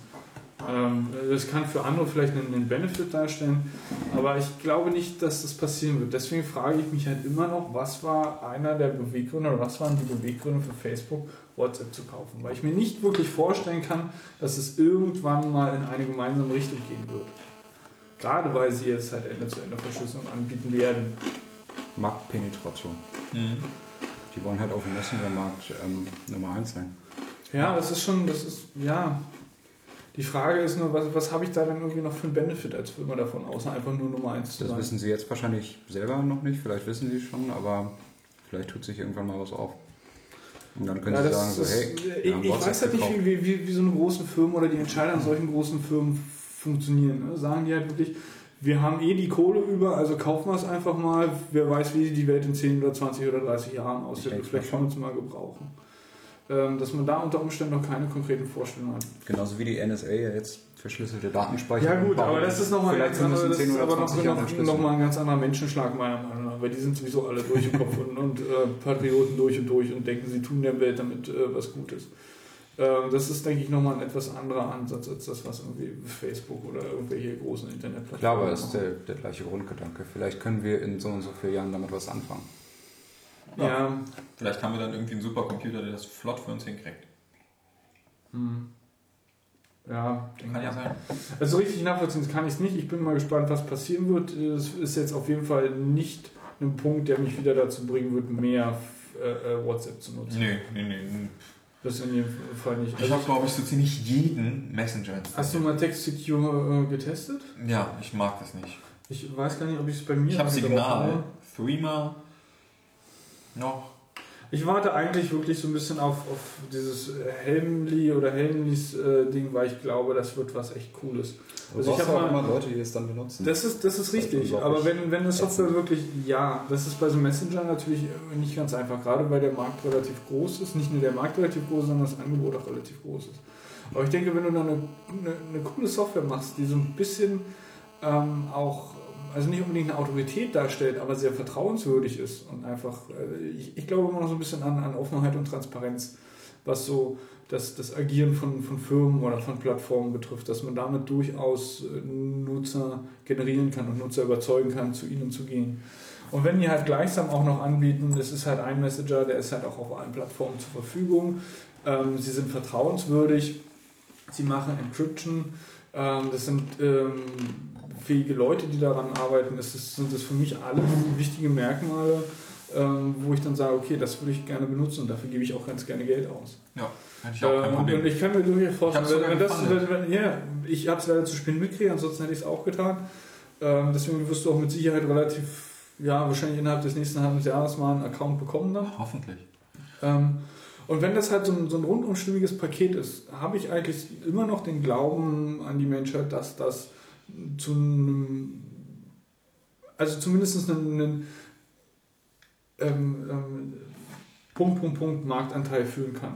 Also zu einem ähm, wesentlichen, oder nicht wesentlichen, sondern zu einem äh, relevanten äh, Marktanteil führen kann. Ist Also ich würde mal behaupten, Meinung. dass alle 50-Plus-Jährigen, die jetzt Smartphones haben und WhatsApp seit, sagen wir mal, drei Jahren benutzen, nicht mehr davon abkommen würden. Ja, aber die werden ja irgendwann sterben. Genau, das, das ist ja, das ist ja kein, kein Altersproblem, sondern es ist ein Generationsproblem. Die es, werden gibt, es gibt irgendwann mehr ältere sterben. Leute als, als jüngere Leute. Ja, Also, aber auch die, je nachdem, werden, definiert. die werden ja trotzdem sterben. Ja, du auch. Das ist richtig, aber noch nicht Ja, so aber früh. später. Genau, Mhm, das ist der ja. Punkt. Ja. Ja. Naja, schauen wir mal. Schauen Ich bin mal. auf jeden Fall gespannt. Aber äh, das was ich großartig fand, war die Spende von dem Herrn. Ja. Die Spende von dem Herrn, wo man Satz raus. Ähm, der eine Typ. Unser Herr, der Allwissende. Nee, Quatsch. Ja, der, das- eine, war jetzt meine Vermutung. der eine Herr von WhatsApp, der hat eine Spende an die FreeBSD Foundation getätigt in Höhe von einer Million Dollar. Für welche Foundation? FreeBSD. Free- FreeBSD. Hm. Ja. Ja, die haben ja Und- auch genug für ihre verdammte äh, Applikation bekommen. Also. Richtig, die ganzen WhatsApp-Server, die fahren nämlich alle FreeBSD. Ah. Zitat von dem Typen war, Ja, was äh, denn? ja, ähm, vielen Dank an die FreeBSD Foundation. Damals, als ich in meiner Sozialwohnung in den 90ern irgendwie in voller Armut lebte, war das halt das Betriebssystem meiner Wahl. Und äh, so gesehen hat mich FreeBSD von der Armut befreit. Ah. Ende. ähm, das war schon ganz Das ist geil. auf jeden Fall mal ein Statement, ja. Das ist wohl die größte Einzelspende, die jemals an die FreeBSD Foundation getätigt Wow. ist. Ähm, Auf, auf was laufen die genau die, Not, äh, die äh, WhatsApp-Server? aber FreeBSD. Ja, das ist ja kein Framework. Nein, Nee, das nee, ein nee. Betriebssystem. Das ist ein Betriebssystem. Ja, schon klar, aber was für Aber das haben sie ein nicht Backend gesagt. liegt Das da? haben sie nicht gesagt. Ich, Perl-Skript. Das ist alles ein einziges Perl-Skript. Ja, ja, genau. Ja. 80.000 Zeilen. Entschuldigung, ich bin wieder destruktiv. Nee, ist ja nicht schlimm. Du kannst ja gerne auch destru- destruktiv sein. Also es geht ja hier darum, Farbe zu erkennen. Aber nochmal zum Thema der Show. Ähm, Guter, Haben wir echt guter, schon ein Thema? Nee, guter Code. Und jetzt muss ich mal kurz was zum schlechten Code sagen. Na dann schieß mal. Ich sag jetzt keine Namen, aber ich. Äh, ich muss heute echt leider so einsehen, so Programmieren ist so eine Art und Weise zu denken. Und das ist auch okay und das soll jetzt überhaupt nicht wertend klingen, äh, klingen aber es ist halt so. Ähm, Finde ich zumindest, dass ähm, man da so gewisse Grundlagen braucht, um irgendwie Struktur reinzukriegen in die Denkweise. Und wenn man das nicht hinkriegt, dann ist es auch nicht schlimm. Ja, dann soll man es auch einfach lassen, finde ich. Oder irgendwie noch mehr versuchen zu lernen, wie auch immer. Aber ich habe auch in letzter Zeit immer wieder mal so Fälle, wo ich dann irgendwie mit jemandem pairen muss, der halt einfach, ähm, ja, der, der kann das einfach nicht. Also ich meine, so, so simple Dinge wie, äh, kennt ihr diese Fizz-Buzz-Aufgabe? Sagt euch das irgendwas? Sagt mir was, aber ich habe, glaube ich, noch nie eine gemacht. Okay, Fizz-Buzz ist so die erste Basic-Aufgabe. Und zwar ist es so, du iterierst über... Basic oder? Also Basic im Sinne von, es ist die Einstiegsaufgabe Okay. in so ein, in so, also wenn du irgendwie eine Irgendeine Sprache... Ausgabe von, von Fizz und Bass, ne? Ja, pass auf. Also wenn du, du iterierst über alle Ziffern von 0 bis 100 und wenn du auf eine Ziffer kommst, die durch 3 teilbar ist ohne Rest, dann sagst du Fizz auf der Konsole. Wenn du an eine Ziffer kommst, die durch 5 teilbar ist, sagst du Buzz auf der Konsole. Ansonsten sagst du unteilbar oder so. Und also wenn du eine Ziffer kriegst. Ähm, Und eine Ziffer, die durch 15 teilbar ist, die gibt dann Fizz-Buzz auf der Konsole aus. So. Und jeweils mit keinem Rest. Richtig. Ja, also glatt teilbar ist durch diese Zahl sozusagen. Okay, du darfst aber nicht, wenn eine Ziffer durch 15 teilbar ist, auch in dem Case sie ist durch 5 teilbar fallen. Oder wie sind die Prioritäten? Richtig. Ja? Ja, Ja? Sicher? Ja. Ja? Was Ja. kommt Also das heißt nur, es wird eins von allen drei ausgeführt? ja. Okay. Gibt es da eine Äh, äh, Prio? Also äh, Fizz Bass hat Prio vor Fizz und Bass. Beziehungsweise du kannst auch einfach, machen wir es so. Gib doch, äh, gib doch einfach alles aus. Das wäre einfach. Das wäre dann wie? Na, if, else, if. Okay. Wäre jetzt auch erstmal. Ich hatte zwischendurch immer mal wieder im Kopf, das überlegt, noch mit dem Switch zu machen, aber äh, nee, if else denke ich, wäre am, am sinnvollsten, oder zumindest am schnellsten und lesbarsten auch. Und wenn es Also ich würde einen Switch Case machen. Aber es ist ja auch egal, wie du es löst. Das ist ja nur die Herangehensweise. Du kannst es auf viele verschiedene Arten Du kannst auch einen Switch Case machen ohne Breaks, dann fällt es einfach Ja, durch die anderen durch, Cases ja, durch. klar. Das richtig. funktioniert auch. Ja. Und äh, ja, der war halt nicht in der Lage, das zu machen. Da hast du halt natürlich bei den Switch Cases hast du noch einen Vorteil, dass mehrere eintreffen können, während du, wenn du mit if arbeitest, halt eigentlich Na, else, if. Vor allen Dingen, also immer nur wie würdet ihr das mit dem Teilen machen? Das ist eine ganz einfache, simple Sache. Mit Addition. Modulo. Ich würde auch Modulo nehmen. Das ist das Simpste, wenn, wenn 30 es, wenn es 30 darum Minuten geht, um rauszukriegen, ob irgendwo kein Rest hat oder einen bestimmten Rest. Richtig. Wenn der Rest, zum wenn der, Modulo. wenn der wir uns Rest bitte nicht darüber unterhalten. Ja, also ich habe, wie gesagt, äh, 30 Minuten gebraucht, um, viel zu. um zu erklären, was Modulo ist. Das ist wirklich nicht schwer. Also bald irgendeine Ziffer, auf Das, die du... interessanterweise ist das Konzept von Mod mathematisch gesehen komplexer, als wenn du jetzt den puren Informatik-Ansatz oder View äh, einnimmst. Auf die Zahl, auf die ich das anwende, mit meiner Modulo-Zahl, Teile, Anzahl, wenn geteilt, fertig, was ist Rest? Ja, richtig, Ja, wenn Und Rest der- 0, dann Modulo, aber okay, der- der- wenn nicht, dann nicht. Ja, das, was ich sagen wollte, der mathematische Aspekt ist noch etwas komplexer. Aber das tut jetzt nicht Ja. zur Sache. Ich wollte nur sagen, es ist ein Unterschied. Ja. Mach mal weiter, Entschuldige. Ja, und da war ich sehr frustriert. Also weil das ist nicht das erste Mal, bes- besonders halt mit diesen Menschen. Und das ist halt schwierig. Es ist schwierig. Also ich meine, der, der gute Mann, der hat einen Master in einem anderen Fach. Äh, komplett äh, fachfremd? Ja. Sozialpädagogik. Nee, nee, nee, nee, nee. Ich würde gerade sagen, wenn es irgendwie Geisteswissenschaft Wir ist. Wirtschaft. Wirtschaft. Sinologie. Ja, Wirtschaft. wobei Geist- Wirtschaft auch eine Art, Wirtschaft. fast, fast eine Art von Geisteswissenschaft ist. Na, mit Zahlen kann er ja umlernen. Ja. Sollte er zumindest, ja. Ja, also. Aber ihr kennt euch doch mit JavaScript aus, ne? Ja, Okay, diesen, diesen Type-of-Operator. ja, Ja, schon mal gesehen? Ja. ja. Ähm, was gibt denn Type-of Null? Das ist ähm, eine interessante Frage und ich bin mir momentan nicht sicher, ich würde sagen Object. Fuck you. Ja. Woher weißt du das? Weil ich JavaScript-Entwickler bin. Ah, cool. Ganz geil. Wenn ich mal total ins Messer, besser gesagt, ein Entwickler aus meinem Warum Team muss- ist da mal total ins Messer gelaufen. Warum musst du sowas wissen? Also ich, ich, ich habe keine Deswegen Ahnung. versuche ich eigentlich keinen auch, deswegen versuche ich auch Null ähm, zu vermeiden. Äh, also wenn ich es kann. Also auch gerade, es wird ja sehr, sehr gerne Null als Default-Wert benutzt, um halt unter Umständen halt dagegen zu checken, ist irgendwas schon gesetzt oder ist irgendwas nicht gesetzt. Ja. Und ich versuche es eigentlich meistens zu vermeiden, beziehungsweise so gut es geht zu vermeiden. Und entweder schon in dem entsprechenden Typ irgendeinen Default-Wert zu setzen oder weiß ich nicht, irgendeinen leeren String oder eine Null, wenn es eine Number ist oder irgendwas, was halt zumindest Oder irgendwie, genau, oder Boolean halt False. Das ist, das ist dann sinnvoll, wobei halt False natürlich halt auch Object liefern müsste, meines Erachtens. Ähm, da bin ich mir allerdings auch nicht hundertprozentig sicher. Es ist immer so eine Sache, wenn ich diesen Gedanken habe, würde ich schnell im Terminal testen. Und dann kannst du es mal mir gerade in Note machen. Type of true. Ja. Klar. Nein, nein, Type of, Type of True, nee. Ty- Type of True dürfte Boolean Type geben. of was? True. Ja, Type of True gibt dann mach Boolean. Type of false. Boolean. Type of Und Type of false. False, ich glaube auch Boolean, würde ich mal Ja, vermuten. gerade hast du Ja. Object gesagt. Ja, deswegen Type of was? Type of False Mach mal Type of null. Null müsste auch. Object. Ja, ja, klar.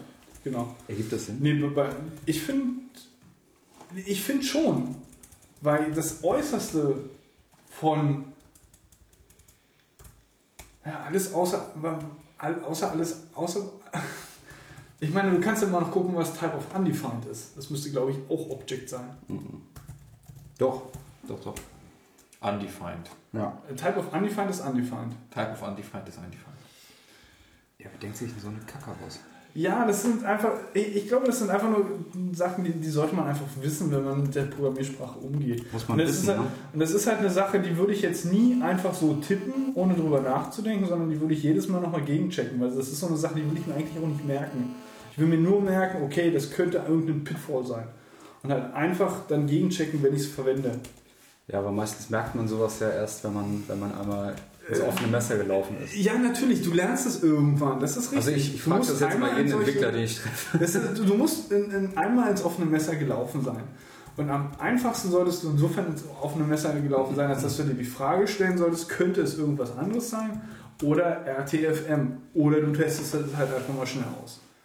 Ja. Deswegen sage ich manchmal ganz gerne, ähm, JavaScript ist halt, ich, weiß nicht, ob, ob das jetzt irgendwie ein bisschen überheblich klingt, eigentlich eher nicht, sondern JavaScript ist eigentlich eine Programmiersprache für Erwachsene. Man muss halt wissen, was man tut in dem Moment. Und man sollte unter Umständen vermeiden, halt einfach irgendwelche Edge Cases zu verwenden, sondern vielleicht so zu programmieren, dass es A lesbar ist und dass es auch wirklich eindeutig ist. Und halt gerade in JavaScript, weil es halt eine nicht typisierte Sprache in dem Moment ist, zumindest was die Funktionssignaturen äh, betrifft. Versuchst du gerade immer noch zu begründen, warum Type of Null Object ist? Nee, ich versuche es nicht zu begründen. Okay, gut. Ich finde es nicht unbedingt verständlich. Man sollte es halt einfach zumindest Sehr im. Kopf Das, das wollte ich doch nur hören. Wir können ja gleich zum nächsten Thema überschwenken. Meteor Es, äh, äh, und Meteor Day. Entschuldigung. äh, habt, habt ihr, ähm, in, also wisst ihr, was Meteor ist? Fragen wir jetzt mal so. Wir können ja mal von vorne anfangen. Weil Tom ist nicht da, Tom Ist das nicht das, wo, der- diese, diese Sonde da leicht draufgeladen Ja, Quatsch. hm, ich glaube auch, nee, oder hieß das Ding nicht Komet? Nee, es war ein Meteor, oder? Ried. Meteorit? Genau, aber die Frage ist, was ist jetzt der Unterschied zwischen einem Meteorit und einem Meteor? Ähm, das Ried. Ah, Das verstehe. Ried. Nee, keine Ahnung, was. Oh, keine Ahnung. Ich bin kein Astrologe. Also vor zwei Tagen war ja hier Meteor Meteoritenschauer Das, was. Gregor meint, ist. Ich habe das auf Facebook das gelesen. Dir den armen Jungen mal seine Ausführungen machen. Entschuldigung, Entschuldigung. Ich habe das auf Facebook gelesen. Geht alle raus. Heute ab, ab 1 Uhr sind überall Meteoriten am Himmel. Ich lag im Bett und dachte mir, nö, bin eingeschlafen. Ah, okay. Ich dachte, ich dachte, ich dachte, wenn Facebook dir sagt, geh raus, dass du auch rausgehst. Ja. Ich habe auch noch so ein, so ein Erbe von ähm, Gaddafi. Also so ein Typ, Mhm. der, braucht, der braucht halt meine Hilfe. Weil Gaddafi hat noch 81 Millionen, die müssen halt irgendwie abgewickelt werden. Okay. Ja. Ich helfe dem jetzt, ich habe den schon 1000 Euro überwiesen. Ja. Und, Und, Und und Money krieg, ich kriege da jetzt wohl 10 Millionen von ab. Mhm. Ja. Und der, er von den meinte- 1000. Nee, von den 81 Millionen. Ah. Ich musste ihm halt 1000 Euro überweisen, das ist ja auch verständlich, weil das sind ja internationale Transaktionen. Du meinst, du hast quasi die, die Transaktion, die Rücktransaktion mit den 1000 bezahlt. Genau. Ja. Ah, okay, Ja. verstehe. Und ich halte das dann weiter. Entschuldigung, wo, wo, wo, wo gibt es das? Bei, der, bei deiner Er äh, meldet Sparkasse dann um die Ecke? Oder kommt er Nee, mit, Deutsche Bank bin ich. kommt ja. er mit dem Koffer vorbei? Ich hoffe, er kommt mit dem Koffer vorbei. das wäre das ja nett, ja. Weil du dann, libyschen, dann, dann, libyschen Pesos. Oder? wobei du dann bei der, bei, der, bei der Deutschen Bank eine Frage beantworten musst, wenn du mit dem Koffer kommst. Na, das Köfferchen kann ich ja einfach hier behalten. Obwohl es gibt Ja, ja, diese, diese Einzahlungsautomaten, wo man einfach so Scheinchen reinsteckt. Also du gehst jeden Morgen Da bin ich dann halt mal Weg zwei Tage Arbeit. beschäftigt. Achso, ich dachte jeden Morgen auf der Arbeit. auf dem Weg zur Arbeit schmeißt du halt ein paar rein. Also Eugen Meteor. Meteor.js und 1.0 und Meteor Day, ich glaube, das ist dein Thema, Gregor. Ja, ich habe das mal äh, so, so reingehackt. Weil, ähm, also jetzt nochmal kurz die Frage, weiß jemand von euch, was, was äh, Meteor oder Meteor.js in dem Moment ist? So Pi mal Daumen, aber Ja. erklär's doch nochmal für die Hörer. Du weißt, was es ist. Für Paul leg und für los. Tom. Also jetzt mal mit, mit Ernst. Äh, das ist ein pseudo-isomorphisches Java- JavaScript. Warum Pseudo? Ist es true? Ja, natürlich. True shit? Ja, Ja. Richtig. Okay, es ist ein isomorphisches JavaScript-Framework, Was dir isomorphisch bedeutet, dass du Client- und Server-Code quasi gleichermaßen verwenden kannst. Dein Code läuft sowohl als auch, oder kann sowohl als auch laufen. Ohne dass Welche du halt was tust. Naja, ähm, denk mal an Don't Repeat Yourself. Ja, was heißt das im Expliziten? Hast du einen konkreten Okay, ähm, wir, wir, wir können ja mal kurz an. Also wie gesagt, ähm, Meteor ist ein JavaScript-Framework. Mhm. Du hast dann einen Meteor-File und dann machst du was. Nein. Ähm, Im einfachsten Fall oder, oder aus, aus einer einfachen Sicht erklärt, Meteor ist eine Ansammlung von Packages, die optimal zusammenspielen, um eine, eine, eine Sammlung an Features zu bieten. Und diese Feature-Sammlung endet dann eigentlich in einem Framework.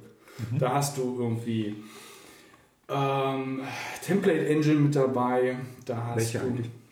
Ähm, die haben sie selber nochmal geschrieben. Die haben anfangs Handlebars benommen Ah, und haben die aber nochmal selber geschrieben. Und das Ding heißt jetzt, also die Syntax, die sie benutzen, ist halt an äh, Mustache und Handlebars angelehnt. Hm. Heißt aber Spacebars. einfach ein Handlebars mit besseren Helpern. oder? Ja, also, also du kannst, ja klar, auch mit besseren Helpern. Und du kannst halt irgendwie sowas Einfaches machen wie, ähm, ich habe halt, mache halt mein JavaScript, ähm, nicht mein JavaScript, sondern mein HTML und schreibe da drumherum ähm, Template Name irgendwas. Und äh, habe dann gleichsam beispielsweise genauso auch eine JavaScript-Datei benannt, also meinetwegen myTemplate. Ähm, so heißt sowohl das Template als auch meinetwegen beide Dateien. Und kann halt in der äh, JavaScript-Datei, egal wo sie liegt, solange es ein Bereich ist in der Folderstruktur, die zum Client geschickt wird, kann da reinschreiben template.mytemplate.helpers. Ah, okay. ne? Also das ist halt auch relativ frei in dem Moment gestaltet. Und du hast halt, du kannst halt da dann, also so ist es so Best Practice, dass du halt auch einen File dafür machst, quasi für, für JavaScript, was so dieses Template betrifft. Und da hängst du dann halt, äh, wie gesagt, die, die Templates, äh, die, die, die Tem Template.helper irgendwie rein. da hast du dann eine Helper-Map. Ähm, dann kannst du ähm, dort Events machen, da hast du dann eine Event-Map. Da ist halt der, der Key quasi das, der, der Eventname und gleichsam der CSS-Selektor und das zusammen Mhm. bildet dann. Das ist Ähm, wie Backbone oder Ampersand.js oder so. Könnte, also Ist das kann genauso. ich dir bei Backbone jetzt nicht sagen, aber Und Value ist der Nee, Funktionsname. nee, aber die, die Funktion. aber als Die- String. Nee, die Funktion. Nee, direkt die Funktion. Also Die glaube, das ist, das ist auch, nee, das ist dann, du hast halt eine eine Event-Map und eine Event-Map definiert sich halt im Sinne von ähm, Key. Ja, es ist klar. ist, ne? Klar, Selector Backbone und macht es so, dass du- Und du machst halt die Funktion als, als Value dann des, des, des, der Map. Bei Backbone kannst du die Kubernetes. Fun den Funktionsnamen als String übergeben. Ja, ne, du kannst natürlich auch Folgendes machen. das Du, ja, das macht aber insofern nicht, nicht so viel Sinn, weil das, das ganze JavaScript in, diesem ganzen, in dieser ganzen Folderstruktur wird halt nochmal zusammen ähm, und in einem Bildprozess verarbeitet. Sodass hinten dran ein Tarball rausfällt, was nichts anderes ist als eine Node-Applikation. Und dadurch, dass halt der gesamte Code, was in diesem Projekt drin, der in diesem Projekt drin steht, halt nochmal quasi einmal durchgerödelt wird oder quasi durchgenudelt wird oder in irgendeiner Art und Weise nochmal halt gepasst wird oder zusammengeschmissen wird, ähm, hast du natürlich das Problem, dass du eigentlich nur insofern von, von den Dateien her eine Aufteilung hast. Ist es jetzt eine Datei, die Code beinhaltet, der zum Client geliefert wird? Ist es Code, der auf beiden Enden ist oder ist es Code, der im, im Server ist? Du hast kein Namespacing per File. Das heißt also, wenn du jetzt anfängst, zum Beispiel in einem Fall template.mytemplate und dann eine, eine, Events-Map daran zu schmeißen und als Value dann einen Funktionsnamen oder direkt die Funktion an sich, die du irgendwo anders in demselben Fall definiert hast, Mhm. hast du das Problem, dass diese Funktion überall im Client verfügbar ist. Echt? Ja, weil du halt, wie gesagt, äh, ja, denn du hast halt in dem Moment keine. Ähm, wobei Das sind doch Common das, das, lass mich mal kurz. Nee, nee, es, es sind, sind, sind keine, keine. Also, die haben ein eigenes Modulsystem.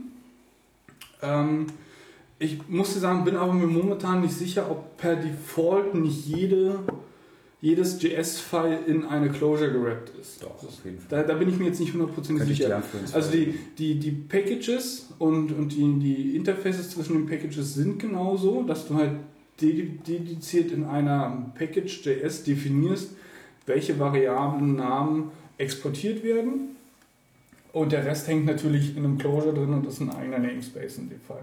Mhm. Äh, bei den ganz normalen, weiß ich nicht, Template.js-Files kann ich es dir nicht hundertprozentig sagen, da müsste ich einfach nochmal noch mal nachgucken in, in dem Code, was da hinten rausfällt. Ähm, wie gesagt, macht aber schon relativ viel Sinn, wenn du eine, eine Template-Event-Map hast, dass du direkt halt einfach die Funktion äh, daran schmeißt. Äh, und nicht irgendwie einen, einen String oder nur eine Funktionsreferenz dort dran bastet, sondern halt die Funktion als, als, als anonyme. Funktion dann letztendlich daran hängt. Ja, das macht schon durchaus Sinn. Kann Ähm, man machen. Ne? kann man alles machen. So, was haben wir denn noch alles? Ja, wie gesagt, die Rendering-Engine, die halt hinter Spaceforce hängt, haben, haben sie halt selber nochmal geschrieben. Die heißt halt Blaze.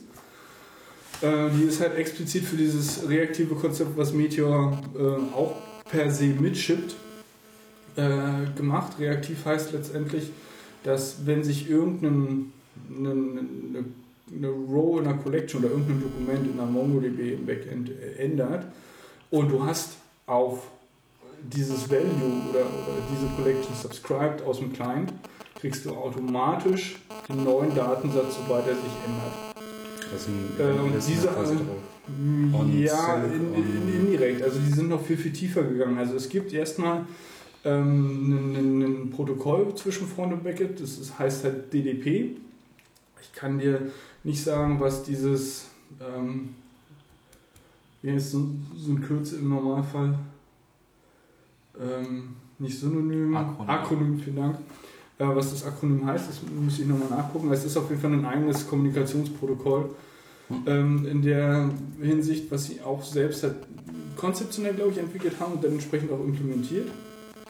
Ähm, du hast eine, äh, eine kleinseitige Persistenzschicht, die von der Logik her mehr oder weniger so funktioniert wie Mongo. Heißt halt in dem Moment Mini-Mongo, ist halt eine Local Storage.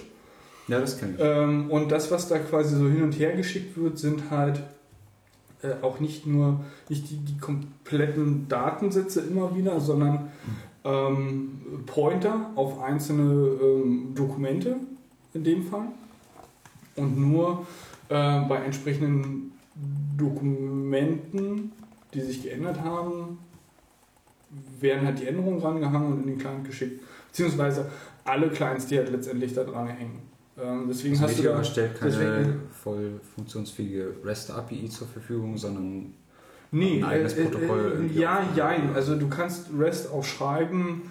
Ähm, beispielsweise haben sie das, das Routing nicht im Core mit drin, sondern das Routing ist ein separates Package. ähm, dieses Routing stellt aber auch die Möglichkeit zur Verfügung, eine REST-API zu schreiben. Sprich, du hast halt nur serverseitige Routes, äh, wo du äh, eine API zur Verfügung stellen kannst, wo jeder beliebige Curl halt drauf anfragen kann und da entsprechendes zurückbekommt und sie halt auch verarbeitet werden können im Backend. Ähm, ja, wie gesagt, dieses Re- Reaktive ähm, ist, ist, ist insofern ganz nice, weil du es per Default einfach mitbekommst.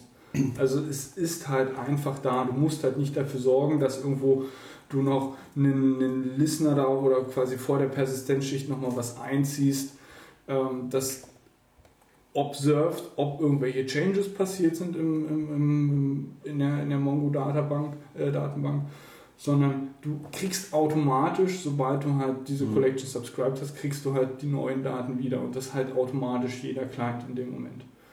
Ähm, Ah, stimmt, ja.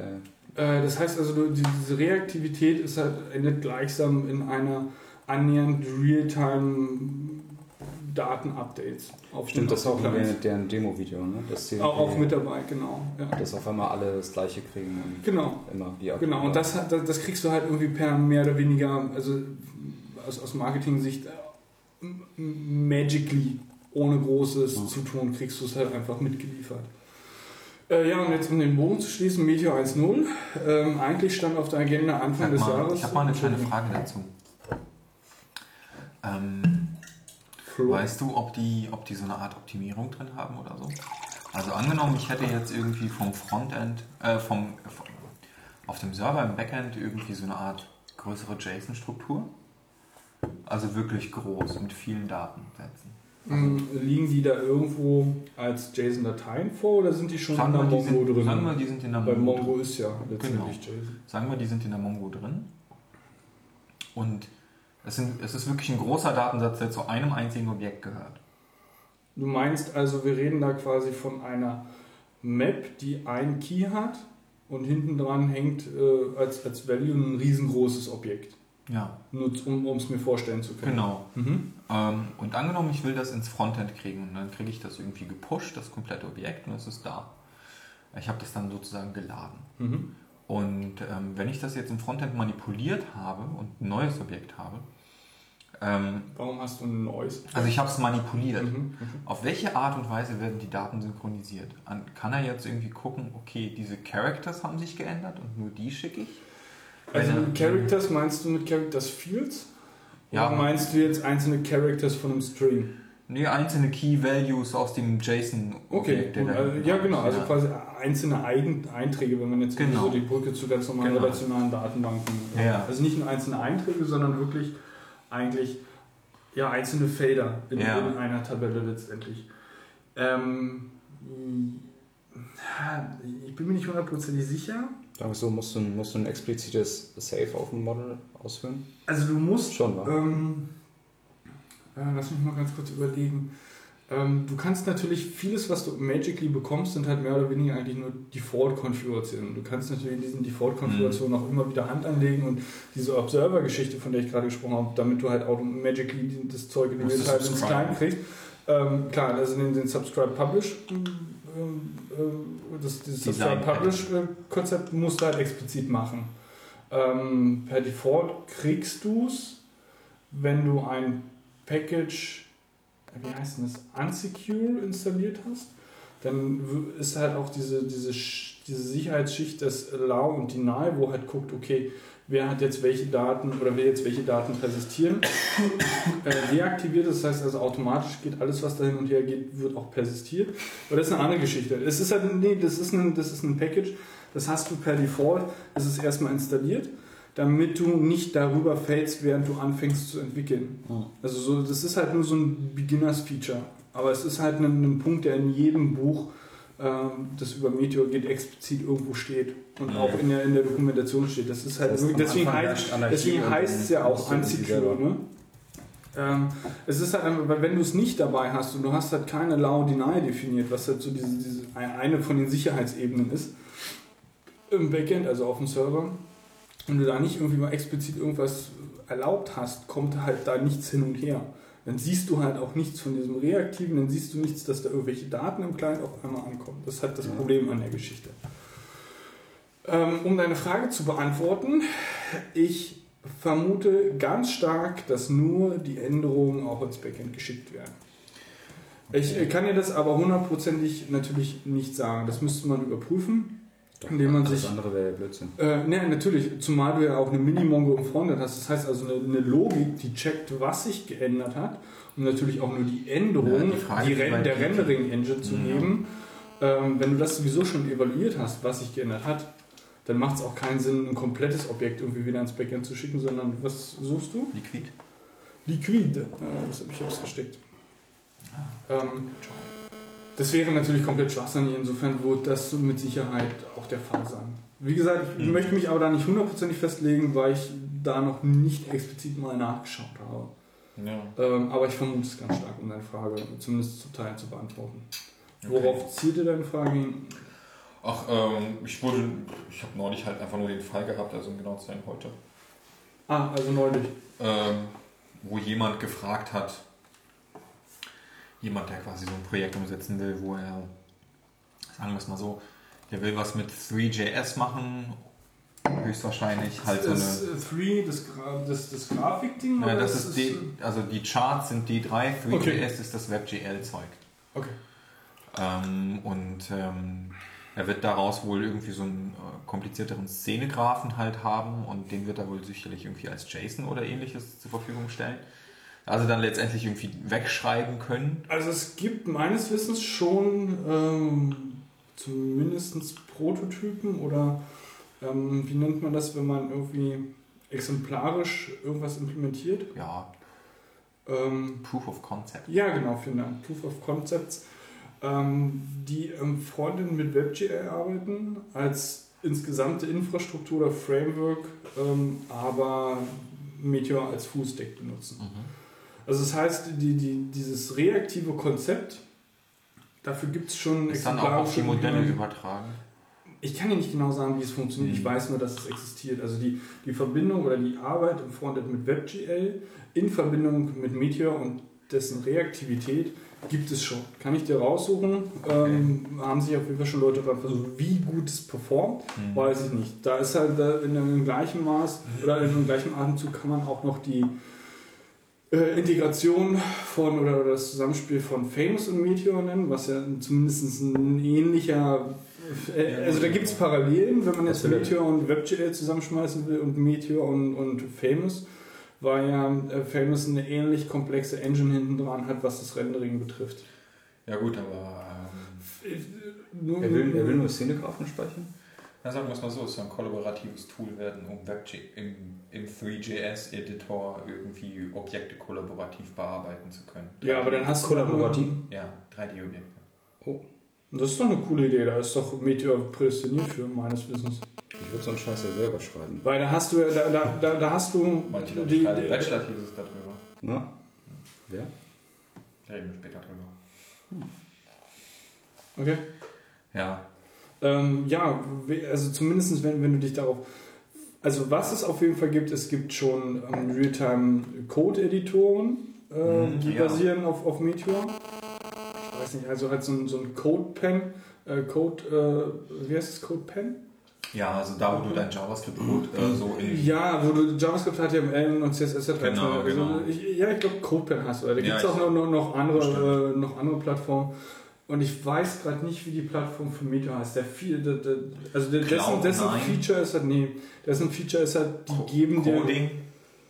Nein, das ist irgendeine, ir- irgendwas, was an dieser Analogie Meteor, Atmosphere und Mhm. Atmosphere ist übrigens der, der, der Package, also das, das NPM von Meteor. Hm. Ähm, und, und äh, irgendwas in dieser Namensanalogie mit ist. Ich kann es jetzt nicht hundertprozentig sagen. Du brauchst Ähm. du eigentlich nur eine WebSocket-Verbindung ähm, und ein geeignetes Datenformat. Du brauchst ja mit nicht mal, mit Meteor brauchst du ja nicht mal eine Websocket-Verbindung. du- Das ist auch WebSocket. Also. Ja, schon, aber das rührst du ja nicht an. Also wenn ihr wirklich den Fokus darauf hat, ähm, ich will jetzt 3D-Modellierung in- auf einem Canvas im Browser machen und sich um den Rest nicht großartig kümmern will, oder zumindest vielleicht im ersten Moment sich nicht kümmern will, sondern wirklich den Fokus auf diese Modellierung hat und die ähm, UX dabei, weil da musst du ja auch irgendwie drauf, also von wegen äh, Maus klicken und da Ankerpunkt umherziehen und was auch Genau. immer, dass da, da alles Das noch halt- irgendwelche Inputs, wo du irgendwelche Parameter annimmst und so ein Kram. Wenn er darauf den Fokus legt, dann wäre vielleicht Meteor gar nicht die schlechteste Idee, weil das, wie gesagt, den ganzen Kram fast magically macht. Ja gut, Und es ist eine sehr, sehr steile Lernprobe, wollte ich auch nochmal dazu sagen. Ja. Ich habe halt das, das, das Glück, du bist wieder ein schneller Trinker hier. Ich habe noch viel zu. Ja, aber gut, meine Flasche Du ist hast auch die größte. ganzen Ich Liter. wollte gerade sagen, meine Flasche ist auch die größte. Insofern. Äh, die, die hatte ja vorhin jetzt nie, nicht ganz schlecht gemundet, insofern kannst du mir helfen. Ja, wir mal. Cheers. Äh, Prost, ihr Das Lieben. ist ein kleines Stückchen. So, nicht mehr. Jetzt klingt das Glas auch besser. Mhm. Ich habe Gott sei Dank das Glück, momentan bezahlt in Meteor rumzufuhrwerken oder mit Meteor rumzufuhrwerken. Ähm, das ist ja das, was wir als, als Grundlage benutzen. Mhm. Ähm, Tom, der ähm, leider Gottes zumindest bei diesem Review von dem vom Meteor Day und Meteor 1.0 nicht dabei ist, ähm, darf auch gerade ein Projekt schreiben. Er war auch beim, beim Meteor Day dabei. Äh, ganz kurz zwei Worte noch zum, zum Meteor Day. Also das Konzept war halt ähm, überall weltweit Meteor ähm, User Groups oder, oder Meetups stattfinden zu lassen. Ja. Und die hatten, glaube ich, insgesamt innerhalb der 24 Stunden, beziehungsweise halt ne, Timezone technisch innerhalb des einen Tages. Das war, glaube ich, der 9. November, wenn mich nicht Ja. alles täuscht. Timezone-mäßig mehr als 24. Ja? Gibt es Äh. nicht nur 24 Timezones? Nee, Echt? nee. Es gibt Sicher? mehr Timezones als 24? Das sicher? würde mich jetzt aber Also- stark verwirren. Es gibt, es gibt zumindest folgendes. Ähm, wenn du halt irgendwie so Timezone programmierst, ist es so, dass es in die eine Richtung Ausnahmen gibt. Und zwar da drüben irgendwie so ähm, Neuseeland, Hawaii, da so in der Gegend. Da gibt es halt manche Inseln, die haben halt nicht minus 12 Stunden oder so von G GMT, sondern minus 13 oder 13,5 Ja, das oder 14 oder sowas. Vielleicht haben sie dann plus 11. Ja, das Ja, das weiß ist doch, nicht glaube ich, genau. ist doch, glaube ich, irgendwie sowas wie Schweden. Schweden hat, glaube ich, irgendwie dieselbe Timezone wie wir, aber interessanterweise ähm, Großbritannien ja eine Stunde. Die haben ja, glaube ich, GMT Oh, 0, ne? oder? Ja, genau, ne, deswegen hat Greenwich Village, ja. Ja. Ähm, ich weiß nicht genau, wie das ist, aber da gibt es irgendeine Besonderheit, aber ich, keine Ahnung, weiß ich nicht. Um, um Meteor nochmal zum Abschluss zu Ja, Ja. genau. Meteor, also, also, äh, genau, das äh, Konzept Es fand halt, das ja. Konzept war halt irgendwie, ähm, wir, wir versuchen halt so viele Leute zusammenzubringen, beziehungsweise ein Meetup zur gleichen Zeit überall auf der Welt, also gleiche Zeit in ne, Timezone Ja. technisch äh, auch zur gleichen Zeit halt stattfinden zu lassen. Sie haben, glaube ich, geschafft, über 140 Meetups zur gleichen Zeit stattfinden zu lassen Mhm. mit, ja, ich bin mir jetzt nicht hundertprozentig sicher, über 4000 Usern insgesamt. Cool. Was halt zumindest äh, laut Juri, was, was der Community Manager ist von denen, ähm, also deren, seine Aussage war, halt, das ist, hat so bis jetzt noch nicht stattgefunden, wa- was jetzt so Open Source betrifft oder Open Source Communities betrifft. Äh, was ich halt echt bemerkenswert fand, dass dass das so funktioniert hat. Es war halt irgendwie so, dass, dass äh, ich weiß jetzt nicht, ich vermute mal, die werden irgendwie 24 Stunden da im HQ gesessen haben. Ähm, Und bei den verschiedenen User Groups, die halt irgendwelche Meetups haben stattfinden lassen, sind die halt irgendwie per Hangout oder Skype da irgendwie noch Mhm. mit, haben sich mit reingeschaltet, haben halt irgendwelche Fragen beantwortet. Ähm, wir hatten einen von der, von den, vom, vom Londoner äh, Meetup oder von der Londoner User Group war hier in, in, in Berlin und hat äh, so ein paar Sachen vorgestellt, an, an der, denen er gearbeitet hat. Mhm. Ähm, es war sehr, sehr viel los. Ich glaube, es waren bis jetzt irgendwie so, so die meisten Leute, die jemals in irgendeinem Berliner Meetup waren. Mhm. Ähm, ich glaube, wir waren zwischendurch irgendwie so über 40 Leute. Oh, Äh. Tom war auch mit dabei Mhm. und hat halt irgendwie so sein restliches Team mitgeschleppt, weil die ja, wie gesagt, ähm, aufgrund seines ähm, Fokuses oder, oder darauf, dass, aufgrund dessen, dass er darauf plädiert hat, jetzt irgendwie dann alle mit Meteor arbeiten äh, müssen oder, oder mit Meteor arbeiten werden und für das Projekt, was sie da umsetzen Mhm. äh, in, dem, in dem Modul. Ähm, ja, war auf jeden Fall sehr, sehr schön und sehr, sehr spannend und schön zu sehen, wie, ähm, wie, wie groß doch diese, also die, diese Meteor-Community ist. Ja. Und sie Was ist mich auch zu meiner letzten Frage bringen würde. gerne. Was sind die bekanntesten Systeme, die in Production sind auf Meteor? Das ist Ähm, nicht wenig. Ja, also ich kann dir, also Respondly, was ein Tool ist, um User Interaction auf iOS-Devices ähm, zu tracken. Das ist das mit dem. Nee, das ist Talkback mit dem Shake, mit der Shake-Kiste. Also es heißt wirklich Respondly. Ja. Äh, hat glaube ich irgendein Häschen als Logo, ich bin mir jetzt nicht so ganz sicher. Aber es gibt eins, das ist echt ziemlich geil, das nennt sich, glaube ich, Talkback. Da machst du mitten in deiner App, wenn irgendwas passiert, bindest du halt deinen SDK ein und der SDK fragt immer nur die Schüttelgeste ab in einem einzelnen Thread. Das heißt, während deine App quasi hängt, kannst du schütteln, dein Telefon, und dann kommt so ein Videofenster hoch, wo du aufgenommen wirst, wo du reinlaberst, was nicht funktioniert. Und dann drückst du einfach nur auf Send und es wird weggesendet. Das Konzept ist mir jetzt irgendwie nicht so bekannt und ich glaube, das Konzept habe ich auch noch nicht so ganz gerafft gerade. Wo, wohin soll das ges- gesendet werden? An deine Feedbackstelle, an deine Feedbackstelle. Das ist quasi User-Feedback. Ach, da kannst du ranten, Ja, wenn es irgendwie ein Loch richtig, gibt. oder- richtig. Wenn irgendwas passiert, wenn deine App abgestürzt ist, fragen die diese Shake-Geste in einem einzelnen Thread ab. Ah, So dass du quasi. Das heißt, also dieses blöde Ding oder wie? Genau, und dann kannst du dein Telefon schütteln und dann kommt dieses, diese View hochgepoppt die nur auf die Shake-Geste reagiert und dann glaube ich, ja, ja. kriegst du dein User-Feedback als Video. Das heißt also, wie viel, wie viel Prozent Shake hatte quasi jetzt so, so dieser komplette Interaktionsprozess und wenn er halt extrem hoch war, war halt die App scheiße, weil sie jetzt Richtig. gehangen hat. Richtig. Okay, verstehe. Also nee, du musst es schon wirklich schütteln, wenn es hängt halt. Okay. Dann schüttelst du? Ja, ne, sicher, klar. Ähm. Aber weil, weil anders kannst du ja dem, dem ganzen Ding halt irgendwie nicht sagen, dass Richtig. das gerade hängt. Ja, richtig. Coole Idee. Ja. Wobei ich mir das jetzt nicht Die armen Entwickler. Ja. Um, lass mich mal überlegen, ob mir noch mehr einfällt. Du kannst ja mal, mach doch mal hier parallel Medium. Ich kann, ich hab, ich hab. Kein Internet? Nee, Alles das, kaputt? das ist, guck dir das mal an, ey. Das, das äh, lebt nee, nicht. nächstes Mal kriegst du, ich bringe dir nächstes Mal einen Router mit. Echt mal. Ich habe einen Router. Damit Ich denke, ich habe noch einen Router, den könnte ich als Repeater benutzen. Na klar. Ja, aber Mach mich nicht fertig, ey. das mit der Küche haben wir doch besprochen vorhin. Ach so. Jambox, Kochen. Ja, Internet naja, mit. Bluetooth, über Bluetooth kriegen wir jetzt hier nicht großartig Internet gelutscht. Ja. Das ist halt Aber blöd. ich könnte euch Musik anmachen. Nee, lass mal. Ja, ist wir natürlich sehr mal, sinnvoll. wir müssen mal kurz weiter schnacken hier. Äh, ja, also. ja, Meteor. Ja, äh, wie gesagt, 1.0er Release stand eigentlich irgendwie Anfang des Jahres auf dem Tacho. Mittlerweile haben sie es jetzt geschafft. Irgendwie eine Woche oder zwei Wochen vor Meteor Day. Was der Meteor Day jetzt irgendwie als, als besonderes Datum ausmacht, da habe ich bis jetzt noch nicht erfahren oder erfahren können. Ähm, aber das kriegen wir auch noch raus. Äh, ansonsten, ja, ist halt wie gesagt 1.0, ist jetzt stable, die ganze Welt freut sich. Ähm, und es macht echt viel, viel Spaß damit zu entwickeln, weil du halt sehr, sehr schnell bist. Also gerade was das Prototyping betrifft, ähm, du liest halt immer wieder von Leuten, die meinten, ja, ich habe irgendwie morgens eine Idee gehabt, dann haben wir schnell eine halbe Stunde lang ein bisschen gecodet und da ist halt zumindest ein Prototyp rausgefahren, wo du einen ersten Eindruck von irgendeinem Konzept oder von irgendeiner Idee haben konntest. Ne? Mhm. Also ungefähr in dem Zeitrahmen bewegt sich das. Also du musst halt ein paar Stunden was machen. Äh, also am Ende des Tages fällt halt irgendwie ein Prototyp raus. Ja. Äh, wenn, du, wenn, wenn du zumindest so ein bisschen das, das Framework schon kennst.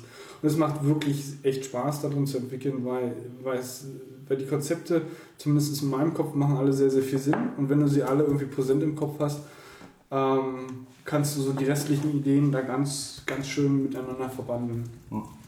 Ähm, ich habe gerade bei mir auf Arbeit ähm, so, so einen ähm, Bildprozess mehr oder weniger selber nochmal geschrieben, ähm, indem ich halt gesagt habe, ich, ich, also weil das Problem ist, Meteor hat wie gesagt einen, einen Bildprozess äh, mit hinten dran gebleibt, wenn du deployen willst. Und da ist halt auch äh, NPM-Module unterstützt und unter Umständen im NPM-Module auch Binaries haben können oder Binaries erstellt werden, wenn du jetzt anfängst da, da zu deployen, äh, zu bilden. Hast du natürlich ein Problem, weil du, hm, wenn man jetzt beispielsweise auf dem OS X entwickelt und da fahren halt die Binaries raus und, und das, der, der Tarball und du willst halt auf einem, einem Ubuntu irgendwie deployen, kann das unter Umständen Probleme ergeben. So, und da habe ich mir halt irgendwie ähm, einen Prozess überlegt mit Hilfe von Vagrant und ein bisschen, ein bisschen Shell-Scripting. Ähm, Wie hast du es denn letztendlich gemacht jetzt? na, es ist so, dass eine Vagrant VM halt hochgefahren wird. Also du Ähm, hast jetzt mal deinen Code, der liegt in, in einem Git Ja, Co, Co, na, es ist so. lokal. Nee, nee, ich, ich mache es sogar noch anders. Ich habe, ähm, es gibt ein Repo, was halt ähm, das Deploy-Repo ist und nur die Logik fürs, für den Deploy-Prozess und die ganzen Konfigurationen für die gesamte Applikation beinhaltet, für die verschiedenen Stages. Also für Live, für Stage, für, für Test. Und Test ist in dem Fall eine, ähm, eine, eine Vagrant vor allem auf dem lokalen System. Mhm. Stage wäre dann halt, ist halt unser Testserver und Live ist halt Mhm. live. Ne? Da Äh, muss und ich dann- gleich noch was dazu erzählen. Ja, können wir, können wir ja. gleich machen. Ja, und habe halt, wie gesagt, ein, ein Skript geschrieben, was halt extra dafür, für, für den Bildprozess eine VM hochfährt, eine Vagrant VM hochfährt. Dadurch, dass du ja ein Shared Folder hast, kann, kannst du halt innerhalb dessen drauf zugreifen. Ja. Machst halt innen drin, installiere ich halt Meteor jedes Mal neu, weil die VM jedes Mal neu gemacht, ne, nicht unbedingt jedes Mal neu gemacht wird. Aber wenn du halt das Repo wegschmeißt, weil es landet halt innerhalb des Repos, im Repo gibt es halt diese verschiedenen Environments, ähm, fahr halt die VM im Hintergrund hoch, habe halt den Code im Shared Folder, äh, installiere Meteor, falls es nie installiert ist, mache halt den Bildprozess. Der Tarball, der halt rausfällt, landet halt auch im Shared Folder. Das heißt also, er ist halt auch im, Ja, im, im. Host-System. Ähm, fahre die VM runter und mache dann über ähm, eine SSH-Sitzung, schiebe ich halt den, den Tarball, der halt bei der, beim, beim Erstellen auch gleich noch einen, einen einen Startup-SH mit reinbekommt, also quasi eine, ein bisschen Skriptlogik, die die alte Version, die auf dem Server ist, woanders hinpackt, Mhm. also als Backup-Kopie, den Service runterfährt, den neuen Code an die richtige Stelle packt und den Service wieder startet. Mhm. Ähm, und das ist so ungefähr das, das was ich gerade tue. Ähm, die Jungs, die Vagrant gebaut haben. Also HashiCorp. Es ist doch ein Typ nur, oder? Der daran arbeitet. An Vagrant? Hm? Nee. Hm? Das sind die Jungs von HashiCorp. Also die, die Firma nennt sich so Hashi Corporation. Ich dachte, das ist ja ein Typ, aber ist egal. Ich sehe da Nee. immer nur einen Typ, wenn ich mir das Repo angucke. Ja, okay. Einen Avatar von So einem Typ. so, oder? Also, Also habe ich immer den Rückschluss über, das ist halt ein Typ, der da die Jungs, schraubt. die Vagrant gebaut haben, haben unter anderem einige Tools, noch Terraform, um eins zu nennen, um so große Flotten an virtuellen Maschinen zu koordinieren. Und die haben jetzt heute ein neues Tool released, das nennt sich Packer und das macht genau das, was du gesagt hast. Nur automatisiert. Okay, das darf ich jetzt mit dem Arbeitgeber nicht sagen, weil er hat mich da Stunden dafür bezahlt, dass ich das Ding Nee, nee, also ich meine, Packer ist, ist wirklich heute released worden und ähm, ähm, das ist halt viel Konfigurationsarbeit, so wie du es gerade gesagt hast, aber der ganze Prozess mit den Maschinen, bla bla bla, der erzeugt dir eine Maschine für was du willst. Und der geht halt. Ja, das, ma- das macht doch Vagrant. Der zeugt mir eine Maschine für was ich will. Kannst, du Maschine Basis auf von. Kannst du deine Maschine auf Digital Ocean schmeißen? Mm, Kannst du nicht. ich, warte mal. Digital Ocean konsumiert Nee. keine normalen Virtual Machines. Die musst du erst umbauen. Ja, ich weiß nicht. Ich meine, Mhm. äh, bei mir, äh, du kannst ja verschiedene Virtualisierungsumgebungen benutzen, aber ich benutze halt Ja, ja. VirtualBox. Ne? Und Ja, genau. halt. Und die kann halt nur in ein bestimmtes Format exportieren. Das ist immer Ja, das Problem. äh, VirtualBox kann so eine Handvoll und ich weiß halt nicht, Ja, ob eins von den Formaten Nein, auf das- DigitalOcean ich habe nachgeguckt. Mhm. Also weil DigitalOcean da ein bisschen speziell ist. Die brauchen halt so Snapshots, die die quasi auf eine Maschine anwenden können. Das muss halt irgendwie so mit Docker zusammenspielen am besten noch, damit die irgendwie so ein Standard Ubuntu-Image drunter kleiden können und einfach nur dein Snapshot applyen können und so weiter. Das Geile an Packer ist, der hat so viele Output-Funktionen. Also der hat so Bilder für jeden Scheiß. Also du kannst hingehen und sagen, ich habe das hier ist mein Code, das ist die Konfigurationsfile für Packer. Das kommt auf eine Standard Ubuntu-Maschine mit Hardened Kernel, bla bla bla, installiert dit, installiert dit, installiert dit. Und hier ist noch mein Custom Chef Paket oder so, was ich gerne irgendwie durchgenudelt haben möchte. Und nimm bitte diesen Code und spuck mir das aus auf DigitalOcean. Und zwei Tage später sage ich, ja, DigitalOcean Instanz ist mir jetzt zu klein, ich wechsle jetzt auf Amazon EC2, dann änderst du genau diese eine Zeile, wo DigitalOcean steht zu EC2 und sagst Bild und dann spuckt dir das Ding EC2-Bild raus. Und dann sagst du irgendwie, nee, das ist mir auch alles irgendwie ein Macht das bisschen das alles scheiße. auf, dem, auf der Hostmaschine Ja. oder brauchst du dafür Nee. irgendwo noch? Es ist, es ist kein Service. Nein, es ist kein Service, es ist ein Command-Line-Tool. Mhm. Das installierst du dir. Das sind wirklich nur ein Haufen Binaries, die du dir einfach nur an die richtige Stelle legst und linkst. Die können auch nichts und die greifen halt auf ein Config-File von deinen API-Keys halt zu. Wenn du da halt irgendwie das erste Mal reinmachst, also ich habe heute irgendwie meinen DigitalOcean API-Keys da reingetan, nur um zu gucken, was geht. Und das Teil ist halt so, wie du es dir halt vorstellst. Ja, also ich konnte auf DigitalOcean halt hingehen und sagen, ich nehme mal so die normale Ubuntu-Instanz und mache mir mal den Code da drauf. Danke. Ganz Und dann hat er das halt einfach gemacht. Ja, der fragt dich dann noch so Sachen wie, wie soll ich das nennen? Wie, schnell soll, wie viel RAM soll die Maschine kriegen? Weil DigitalOcean hat immer so gewisse Schritte. Ich wollte gerade sagen, wenn DigitalOcean entsprechende API zur Verfügung stellt, Richtig. dann kannst du natürlich sowas machen. Und das gleiche ist für EC2 und für. ja, wenn es für EC2 geht, muss es ja für jeden scheiß OpenStack funktionieren. Richtig. Und es gibt einen Output, also eine Liste an Output-Möglichkeiten, die ist irgendwie, ich glaube, 20 Einträge lang gewesen, auf was das Ding deployen kann. Und das ist schon ziemlich cool. Und das haben die halt heute geopen sourced. Und das, ist, das war echt geil. Also guck dir das mal an, aber du, ich meine, dein Prozess ist fertig. Also du brauchst es eigentlich nicht. Das ist äh, in dem Fall Ja. richtig, aber für, für Also du willst- zukünftige. du ich willst meine, den vor allen Dingen, bestimmten- weil ich da auch viel, viel customizen muss noch. Genau. Äh, und und auch Ja, das, ja. das, die, die ganze Installation des Environments ja auch Eben. selber geskriptet haben. Ja, ja, das müsstest du dann nochmal machen, sowieso. Das lohnt sich nicht, auf gar keinen Fall. Aber wenn du das Ich nächste Mal sowas bauen musst, guck, guck dir das mal an. Vielleicht ist es was für dich, vielleicht halt auch nicht. Na, es ist halt insofern, also ich habe halt Vagrant einfach mit reingenommen, zum einen, weil ich das Konzept, dass ich kann in eine VM auf meinem eigenen System, die ich mir schnell mal hochgezogen Genau. habe, halt einfach mal rein deployen und mal testen. Ja, das kannst Weil du es, ist halt damit nämlich, auch. es ist nämlich letzte Woche Freitag beispielsweise passiert, ähm, mein Kollege hat halt ähm, auch auf Stage deployed und das Ding war halt in irgendeiner Art und Weise fehlerhaft ähm, und die, die Applikation war auf Stage nicht mehr erreichbar. Äh, und äh, ich habe ihn dann gefragt, wie oft hast du deployed? Ja, zweimal. Ich sag, okay, da ist natürlich die alte Version hinfällig, weil ich nur eine, die letzte, die vorhergehende Version nochmal als, als Backup speichere Okay. äh, beziehungsweise in einen .old Folder dann, dann, dann an derselben Stelle zu habe. ähm, ich, ich mache das halt nicht unendlich mit unendlich viel alten Versionen. Das macht für mich keinen Sinn, zumindest nicht auf Stage und erst recht Ja. nicht auf Live. So. Äh, und sage ich, okay, ist natürlich blöd. Dann habe ich mit ihm am Montag darüber gesprochen, dann, sollten wir, dann habe ich ihm gesagt, lass uns doch irgendwie den Prozess so machen, sobald du irgendwie ein, eins von den, von den äh, Systemen zerschießt, deploy nicht nochmal, sondern zieh dir halt eine VM hoch. In dem, in dem Hochziehen von der VM ist auch mein, mein Install-Skript mit impliziert, was das komplette Environment per Skript installiert. Also weiß ich nicht, sowas wie Elasticsearch.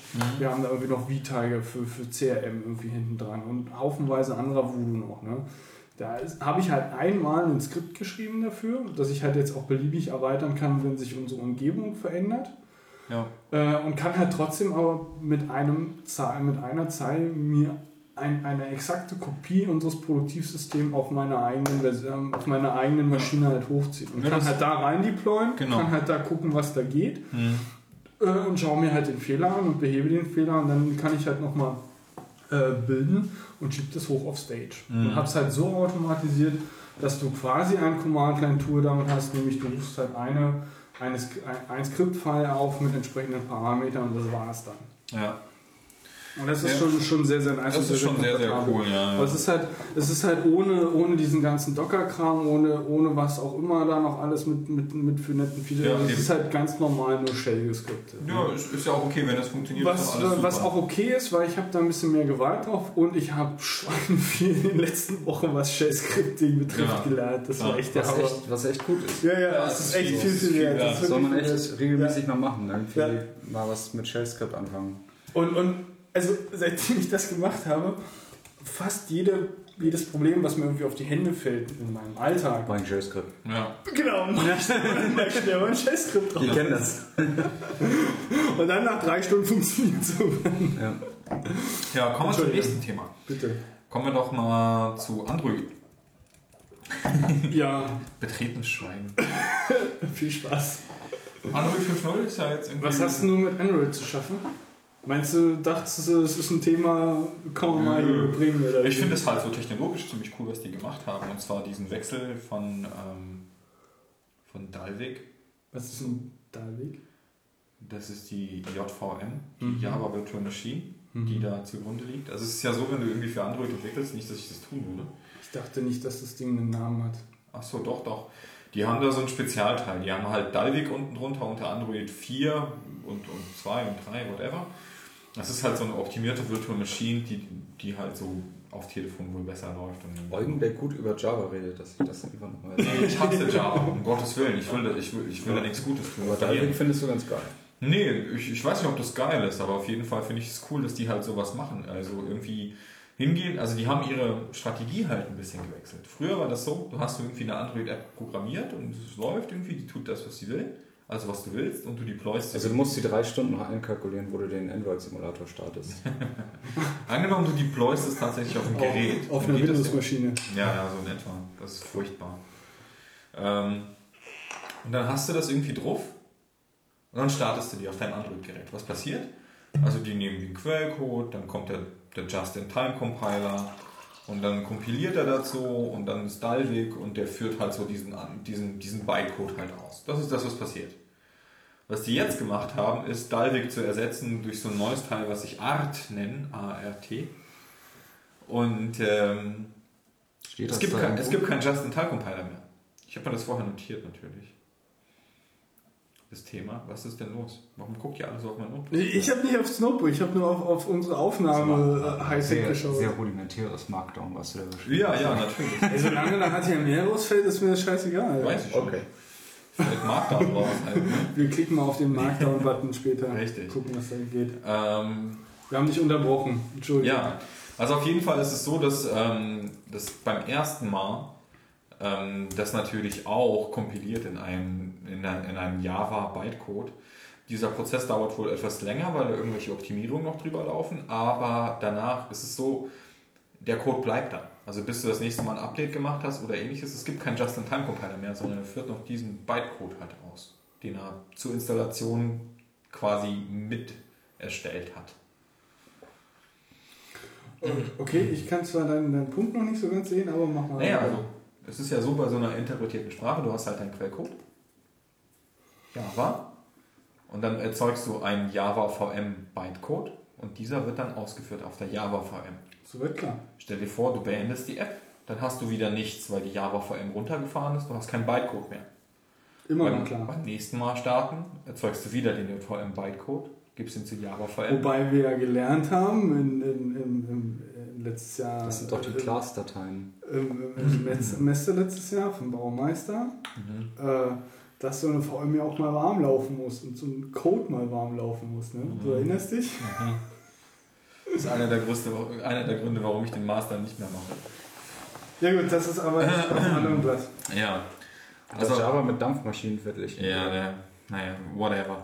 Also auf jeden Fall muss mir das echt nicht geben. Das ist furchtbar.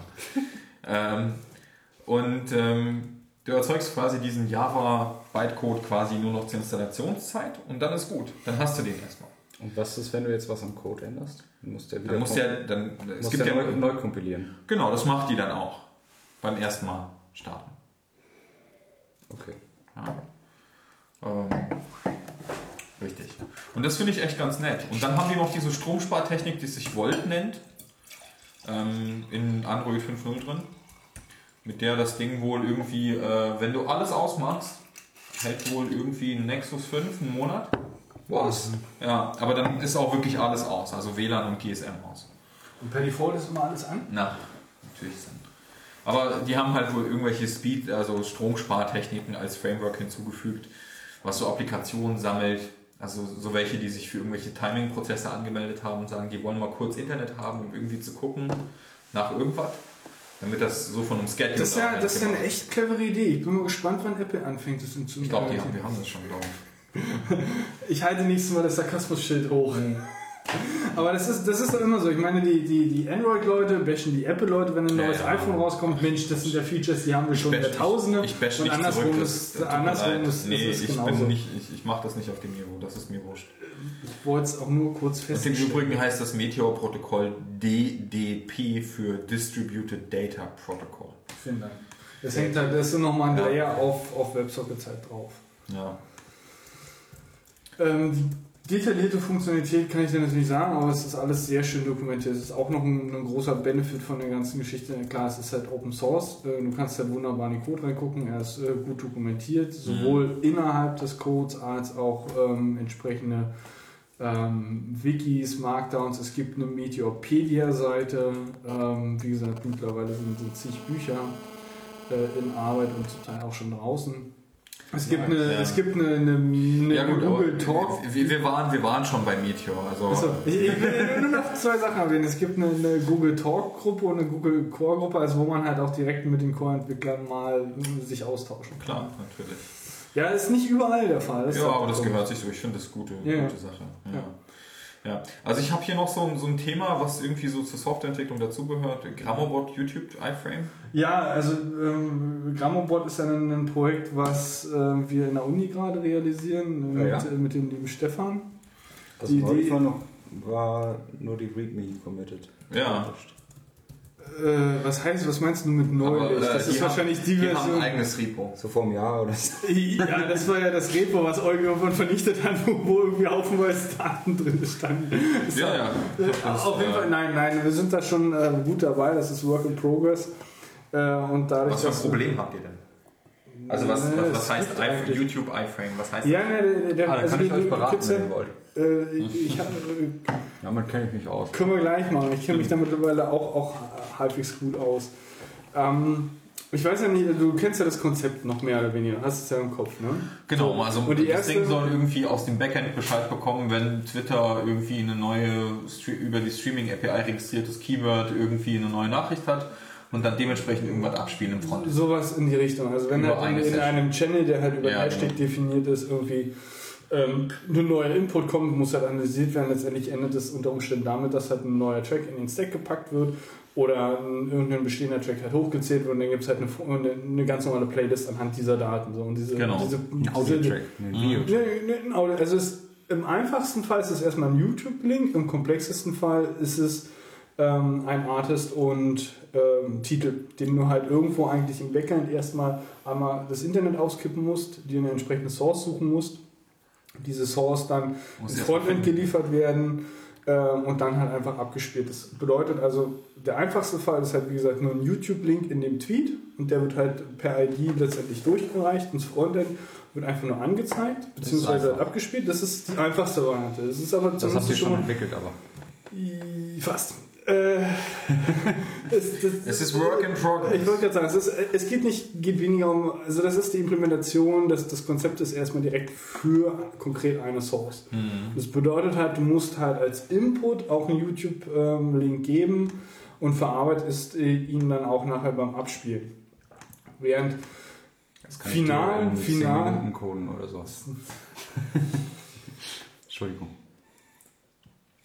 Die, Also das Schwierige ist ja, die, die, die- Audiodatei irgendwo herzubekommen. Ja, das hat so, so der, der generische Fall ist, ich, ich gebe halt als Input und dann vielleicht auch nicht über Twitter, sondern über eine eigene Mobile-Version von der Plattform einen Titel und einen Artist rein ähm, in die Playlist.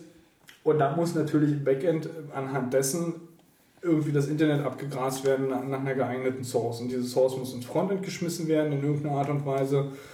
Ähm, und dann natürlich, wenn sie dran ist, laut der Playlist auch abgespielt werden. Das heißt also, du hast dann vielleicht nicht nur einen YouTube-Player, sondern du hast vielleicht einen generischen Player und packst da noch, dann supportest da noch irgendwie äh, Soundcloud und was weiß ich nicht noch für Plattformen. Aber das ist halt eine Ebene, die man eigentlich nie weniger an den, an den User kommunizieren möchte, außer er sagt halt explizit über einen Link, äh, das ich soll, halt das soll eine Webview sein oder was? ähm, na, in erster Linie soll das Tool einfach nur dafür dienen, dass du ähm, einen, einen, einen Input von allen Seiten hast auf eine Playlist oder auf einen Channel und du den Channel entweder bei dir, die, die Grundidee war, dass du auf einer WG-Party bist und du hast irgendwo an der Seite ein Notebook zu stehen und alle fangen ja irgendwie im Normalfall an, an diesen Rechner dann zu gehen und irgendwie neue YouTube-Lieder dann anzuspielen. Ne? Ja. Das ist so eigentlich das Konzept, wie man es kennt von WGs. Und die Idee ist halt einfach, das weg zu abstrahieren und zu sagen, ähm, egal wo ich jetzt gerade bin, äh, auf, der, auf, auf der Party, ich äh, tweete halt einfach nur einen YouTube-Link, den ich andernfalls auf, auf dem Notebook eingegeben hätte und dann halt auf Play gedrückt hätte. Also ich sperre immer meinen Bildschirm, das ist auch Ja, sehr äh, es ist, es ist schon Eine sehr Aber äh, Lösung. das, das Grundkonzept wird irgendwo klar. Du Ja, hast ja, halt klar, einen. Notebook, der halt Ja. quasi die, die, den, den Browser aufhat, was quasi eine, eine Client-Version von diesem Channel darstellt, der nichts anderes macht, als das Ding zu, zu abzuspielen oder die Playlist abzuspielen. Ja. Das ist so mehr oder weniger das Konzept. So, und der Punkt ist aber, ähm, wir haben wie gesagt angefangen, erstmal konkret erstmal YouTube zu supporten. Und der Punkt ist ja, du brauchst ja irgendeine Information, wenn das Video fertig gespielt ist. So. Und das Konzept von YouTube in dem Fall ist ja, du hast einen iFrame und, Und da drin läuft halt das Video. Und Video endet. Statuscode 5. 4. Ja, das 2, ist, ja, ja, pass auf, das ist soweit auch erstmal alles richtig. Ja. So, der Punkt ist nur, du musst erstmal das iFrame dazu bewegen, dir irgendwelche Informationen zu geben. Und das ist halt so ohne. Also entweder machst du es halt so, dass du sagst, du hast in dem Kontext, wo das iFrame auch ist, Das soll nur YouTube sein erstmal? Das ist Erstmal. erstmal konnte, darf ich Ja, es noch gibt- kurz den Satz Es gibt ja beenden? die YouTube iFrame API, die du dir laden kannst. da, darf ich meinen Satz noch kurz beenden? Nein. Okay. Ja, doch, klar. Ähm, also entweder lädst du halt noch, noch, noch ein Framework, was halt irgendwie so, ein- so, ein- so ein YouTube-Player-Objekt ist, was innen drin die Logik hat, Ja, um genau. mit dem iFrame zu sprechen. Ja. Oder du sagst, ich scheiß drauf, ich will nichts von diesem ganzen YouTube-Code haben Würde ich nicht machen.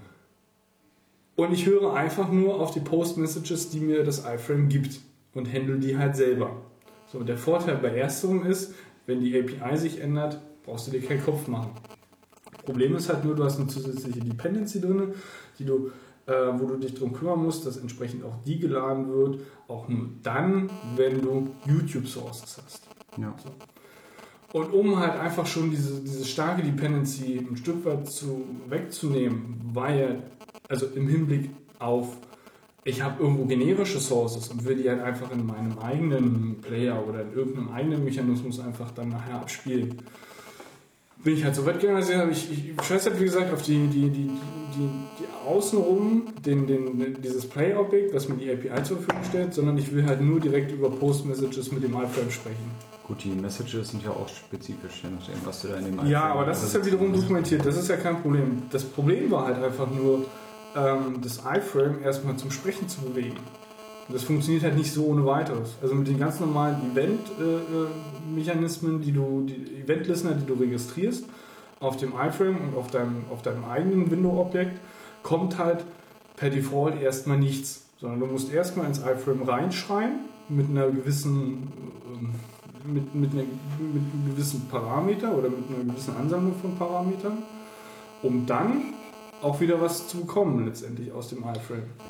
Das heißt also, du musst halt da irgendwie eine Postmessage, eine ganz bestimmte Postmessage einfach dort reinjagen, um dann auch wieder Postmessages rauszubekommen. Da musst du die halt natürlich noch interpretieren, äh, sprich durch einen JSON-Parser jagen. Was ist denn los? Ja, Jan, seine Dampfzigarette ist nicht so high class. Fuck you. Du hast ja auch wieder einen dicken Kolben in der Hand. Ja, auf jeden. Ähm, ja, du musst halt wie gesagt erstmal reinschreiben, um irgendwas rauszubekommen. Und das war halt nicht so ganz einfach rauszukriegen, weil es ist halt so ohne weiteres einfach nicht dokumentiert. Soweit verstanden? Jo. Soweit Ja. klar? So. Äh, warum willst du die YouTube-API nicht benutzen? Ja, wie schon gerade eben gesagt, ich möchte halt Das sind die alles Dependencies Nazis, grundsätzlich sowieso schon, weil es halt Google, es ist halt evil. Ähm, nein, Ja, pass auf, du hast, du hast, äh, du, du benutzt das, ähm, das Ich weiß, wie es funktioniert. Strategy Pattern. Kannst du auch in JavaScript realisieren.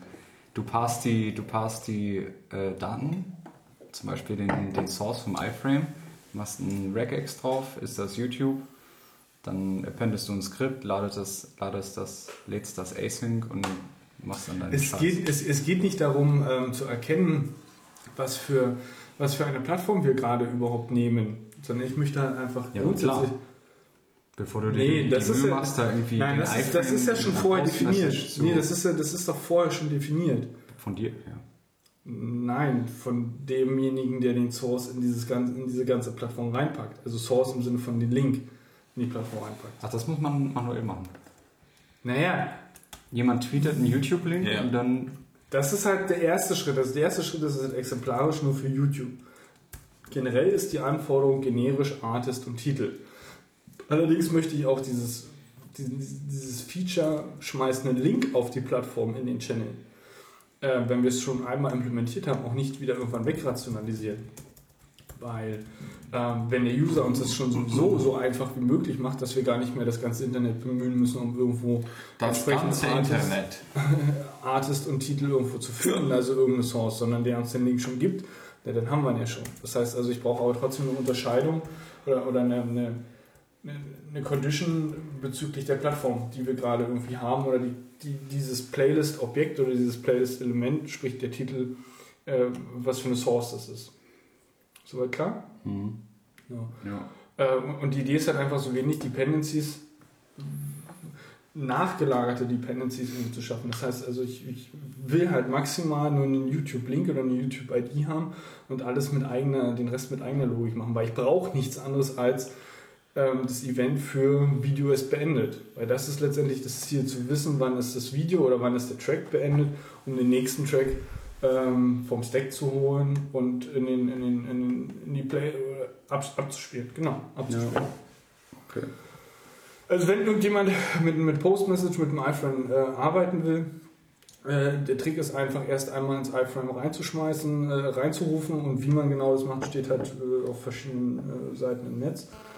Und äh, dann kriegt man auch die ganzen Events als Postmessage wieder raus von dem iPhone. Das ist halt nur das, Kommt was ich sagen an, wollte. was im iPhone drin ist und ob der auch. Ja, ich, ich rede jetzt erstmal von dem, von YouTube, kon konkret von dem Fall YouTube. Also wenn ich von dem YouTube-Player irgendwelche Events haben will oder irgendwelche Informationen haben will, während das Video läuft, Ja, genau. dann muss ich vorher per Postmessage einmal reinschmeißen, weil wenn ich das nicht tue, äh, rein, reinschreien, wenn ich das nicht tue, kommt nichts raus. Das ist halt Ja. der Haken an der ganzen Geschichte. Die haben halt einen Listener, ähm, ob eine Message ankommt und dann machen die halt wiederum auf, auf Parent Window.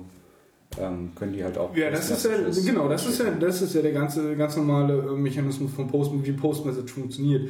Aber ich gehe davon aus, das ist halt einfach auch eine, also nicht unbedingt ein Sicherheitsfeature, aber auch ein Optimierungsfeature, ähm, dass das nicht jedes YouTube-Video, was irgendwo eingebunden ist, automatisch auch halt als iFrame über Postmessage rausschmeißt, äh, äh, rausruft, weil das ist ja Schwachsinn. Das muss ja nicht jedes tun, sondern nur letztendlich explizit. Das heißt, ich muss halt explizit im iFrame auch sagen, es soll rausschreien. Und das muss halt Oder passieren. bindest, oder du bindest einfach die YouTube-Message ein. Äh, YouTube Ja, wie gesagt, das wollte ich halt nicht. Ja. Man muss ja nicht unnötig viele Dependencies haben. Das sieht echt cool aus. Wein mit Rauch oder Rauch mit Wein. Dampf bitte. Alles Schall und Rauch. So, so viel zu JavaScript, Code und Programmierung. Next, please. Ja, Gregor, irgendwer hatte noch Spotify, also den Google Spotify-Abklatsch auf äh, die Talkliste gesetzt. Ich weiß nicht, was damit gemeint ist. Ja, nichts anderes, als dass Google jetzt auch auf die Idee kommt Spotify abklatscht. Äh, Wie nennt sich das? Also es gab ja Google Music, diesen Player Das ist eine Cloud. gute Frage. Heißt das nicht sogar Google Music? Also Google Music kann jetzt auch Klick doch mal den Link. Da ist doch Ich habe in kein Netz. Achso, du hast ja. Echt nicht? Nee. Nee, du hast doch Ja, da- es da funktioniert aber nicht. Klick doch mal nochmal auf Internet. Es funktioniert. Mach mal auf, mach mal auf hier diesen, diesen, diesen Leute. komischen Trello. Du hast doch vollen Ausschlag, sag mal. Klick doch mal auf das Trello-Element da. In der, in der komischen Trello geht auch offline. Genau, klick doch mal da in dieser komischen Liste da, wo, wo, wo das ist. Klick doch mal da drauf. Da auf Google. Ich, ich, ja, es funktioniert. Hallo. Es funktioniert nicht. Achso, der Link, der da angegeben ist. Es der funktioniert das- einfach Das, nicht. das muss an deinem Rechner liegen, Eugen. Es kommen keine Daten rüber. Das ist Also irgendwas müssen wir hier noch machen, weil das ist ja kein Zustand. so. Ja, Jan. Für das Ist nächste kein Mal. Zustand. Also Google Spotify abklatscht, also die haben so, kennst du den Preis? Äh, ich vermute, der wird genauso sein wie, äh, wie, wie, wie Spotify. Also irgendwie ein Zehner oder doch immer. Das Problem ist, es steht halt alles in diesem scheiß Artikel. Ich habe mir nicht mehr großartig was gemerkt. Ich wollte es halt nur einfach mal bemerken, ähm, weil Amazon macht es ja mittlerweile, glaube ich. Ja, aber die Ähm, haben ja keinen Streaming-Dienst jetzt so in dem Sinne. Amazon ist kein Streaming? Ne, ich weiß nicht, ich dachte nicht. Ich finde es halt nur interessant, dass das, also ich meine, wenn wir uns jetzt mal, wie heißt, wie heißt dieses Google äh, Facebook Abklatsch-Dings? Google Plus. Genau, Google Plus. Hm. Also bis jetzt waren sie bei allem, wo sie Vorreiter waren, ist halt irgendwie nichts geworden, außer vielleicht noch Maps. Was denn Google Wave war doch total erfolgreich. Also das Konzept Google ich Wave. Kenne ich nicht mal. Du kennst Google Wave nicht? Was? Nein. Die Zukunft der E-Mail? schon gestern Mann. Du hast keinen Google Wave-Account? Nee, du? nie Google Ja, klar. Earth gemacht? Ja, na klar. Ja, sicher. Zu Anfang meiner Studienzeiten, meiner Studienzeiten habe ich das mal getestet. Das war so. Es war, ihr es, es war äh, im Prinzip, Ich habe sogar Alter Vista benutzt, Alter. Ja, ich auch, Alter. das war der Vorfahre von, ähm, wie heißen die Etherpads? Ja. Quasi eigentlich. Ja. Also, Also so ein das- das- Kollaborativ. Stell dir vor, du, kann, du kannst dir in einem Webinterface so eine Art Channel mit deinen Freunden aufmachen, wo du deine Freunde dazu einladen kannst und dann hast du irgendwie so Nachrichten, die du in dieser Gruppe schreiben kannst. Und dann hast du so eine Art Und dann, ja, genau, und dann hast du so einen Timeslider, wo du halt in der Zeit vor- und zurückgehen kannst, wann ist welche Nachricht angekommen. Du kannst das Dokument dementsprechend verändern. Und dann konntest du halt so Dokumente auch miteinander editieren, wo du dann den Timeslider hin und zurückschieben konntest. Und so die Versionierung war halt mit Ah. eingebaut. Klingt gar nicht so schlecht. Ja, aber das war halt so ein kollaboratives, Etapad-artiges Tool. Es also war- konntest auch mitten halt zu- reinschreiben, zu- Sachen ändern in der zu- Vergangenheit. Ja, Wie zu, bei Google Docs zu quasi. komplex für E-Mail. Ja, es ist Ja. letztendlich in Google Docs gelandet, weil Ja, dieses. Realtime äh, Multi-Editing oder, Ja, genau. oder, oder Multi-Client-Editing ist ja auch letztendlich auf, war in Google Wave drin. Ja. Aber der Punkt ist halt, dieses gesamte Konzept war halt zu komplex, als dass man das relativ einfach in ein paar Sekunden verstehen hätte können. Ja. Äh, weil es war halt irgendwie so, so, war halt- Realtime-Collaboration mit E-Mail zusammen und irgendwie Ja. Channel noch. Und wie gesagt, Wave, ne? Es war, man war halt auf einer Wave mit, einer, mit ein paar Leuten und hat da halt eine Wave fabriziert. Ich finde das total abstrus, äh, um das irgendwie den, den, den Otto-Normalverbraucher zu verstehen. Es war aber schon so ein, so ein kleines Licht, was ich damals gesehen habe. Es war schon cool, drin zu arbeiten. Also Ah, dieses, dieses. Realtime-Editing war schon echt geil. Aber es war halt zu viel auf einmal gewollt. So. Und das, das hat der Punkt. Also das, das was, wo halt Google nicht Vorreiter ist, ähm, schlägt in, in der Regel irgendwie fehl. Und, und äh, auch das vermute ich jetzt wieder bei, diesem- bei diesem Google Streaming-Angebot. Weil Gu- ich, ich, ich, also Google, denke ich, wird halt einfach äh, bei diesem, ja gut, bei diesem Hangout-Kram waren es auch relativ, eigentlich so mit die ersten, die irgendwie das noch Damit geboten haben sie über Skype den Rand abgelaufen, finde ich. Zumindest für ich nicht. Konferenzen. Weil Ich Skype will ja Geld haben nicht. dafür. Ja, Skype will Geld dafür. haben. Ja, Skype Deswegen ja benutzen wir zum Beispiel bei der Arbeit Hangouts, weil Ja, aber es Ja, ist das Problem, besser. das Problem bei Hangouts das ist total gut. Du kannst auch Livestreams machen auf YouTube mit Hangouts. Ich Hast du wollte schon mal- grad sagen, hast du schon mal einen Livestream von deinem Terminal-Fenster gemacht? Ja, warum sollte ich das machen? Ja, aber das geht. Gibt es dafür, gibt's dafür nicht eine Plattform wie, wie diese Player, wie, wie diese Ja, ja, Zocker? ich glaube Command.io oder so ist, glaube ich, da kannst du Animated GIFs irgendwie machen von deiner Wenn nicht, Command- nicht, nur, nicht Aber- nur das, dass halt das Leute einfach ist- stundenlang diesen Stream gucken. Ja, also du kannst halt hingehen und Die Leute, wie andere Leute ihre, ihre äh, Streams gucken, wie sie, weiß ich nicht, Tomb Raider durchspielen oder so. Ja, So Let's also da gibt es Twitch, Twitch. Genau, also Aber quasi das ist ja Twitch nur für, für, fürs Comment Line. Ja, genau, sowas Das ähnliches. Also du kannst halt in dein Google Hangout hingehen und sagen, ich möchte gerne eine andere Applikation streamen. Und dann fragt er dich welche und dann wählst du deine Command-Line aus. Bildschirmfreigabe oder was? Ja, genau, aber die Bildschirmfreigabe bei Google Hangout ist auch applikationsbasiert. Also Ja, klar. Genau, du kannst auch hingehen und sagen, ich möchte nur meine Command-Line. Und dann habe ich denjenigen am Telefon quasi über Voice over IP oder über dieses Hangout dran und zeige ihm nur meine Command-Line und sage, ja, und hier ist der interaktive Editor und so und so würde ich das machen und bla bla bla und so geht das. Und dann kann er halt die ganze Zeit zu meinem Code halt kommentieren. Aber kennt ihr Google Effects? Nein. Ne? Nein. Da, da kannst du dir so Hüte aufsetzen und irgendwie Alter. ein Muster machen. Sag mal, ist es nicht so, dass die Alter. Hangouts automatisch in YouTube landen? Nein, nein, nein, nein, nein, Per Default doch bestimmt, oder? nein. Nee? nein. Kommen wir mal kurz zu, zu Du, kann, du kannst Livestreams machen. Wenn, wenn du den. Livestream abschließt, äh, wird daraus äh, automatisch ein YouTube-Video, Mhm. was dann halt.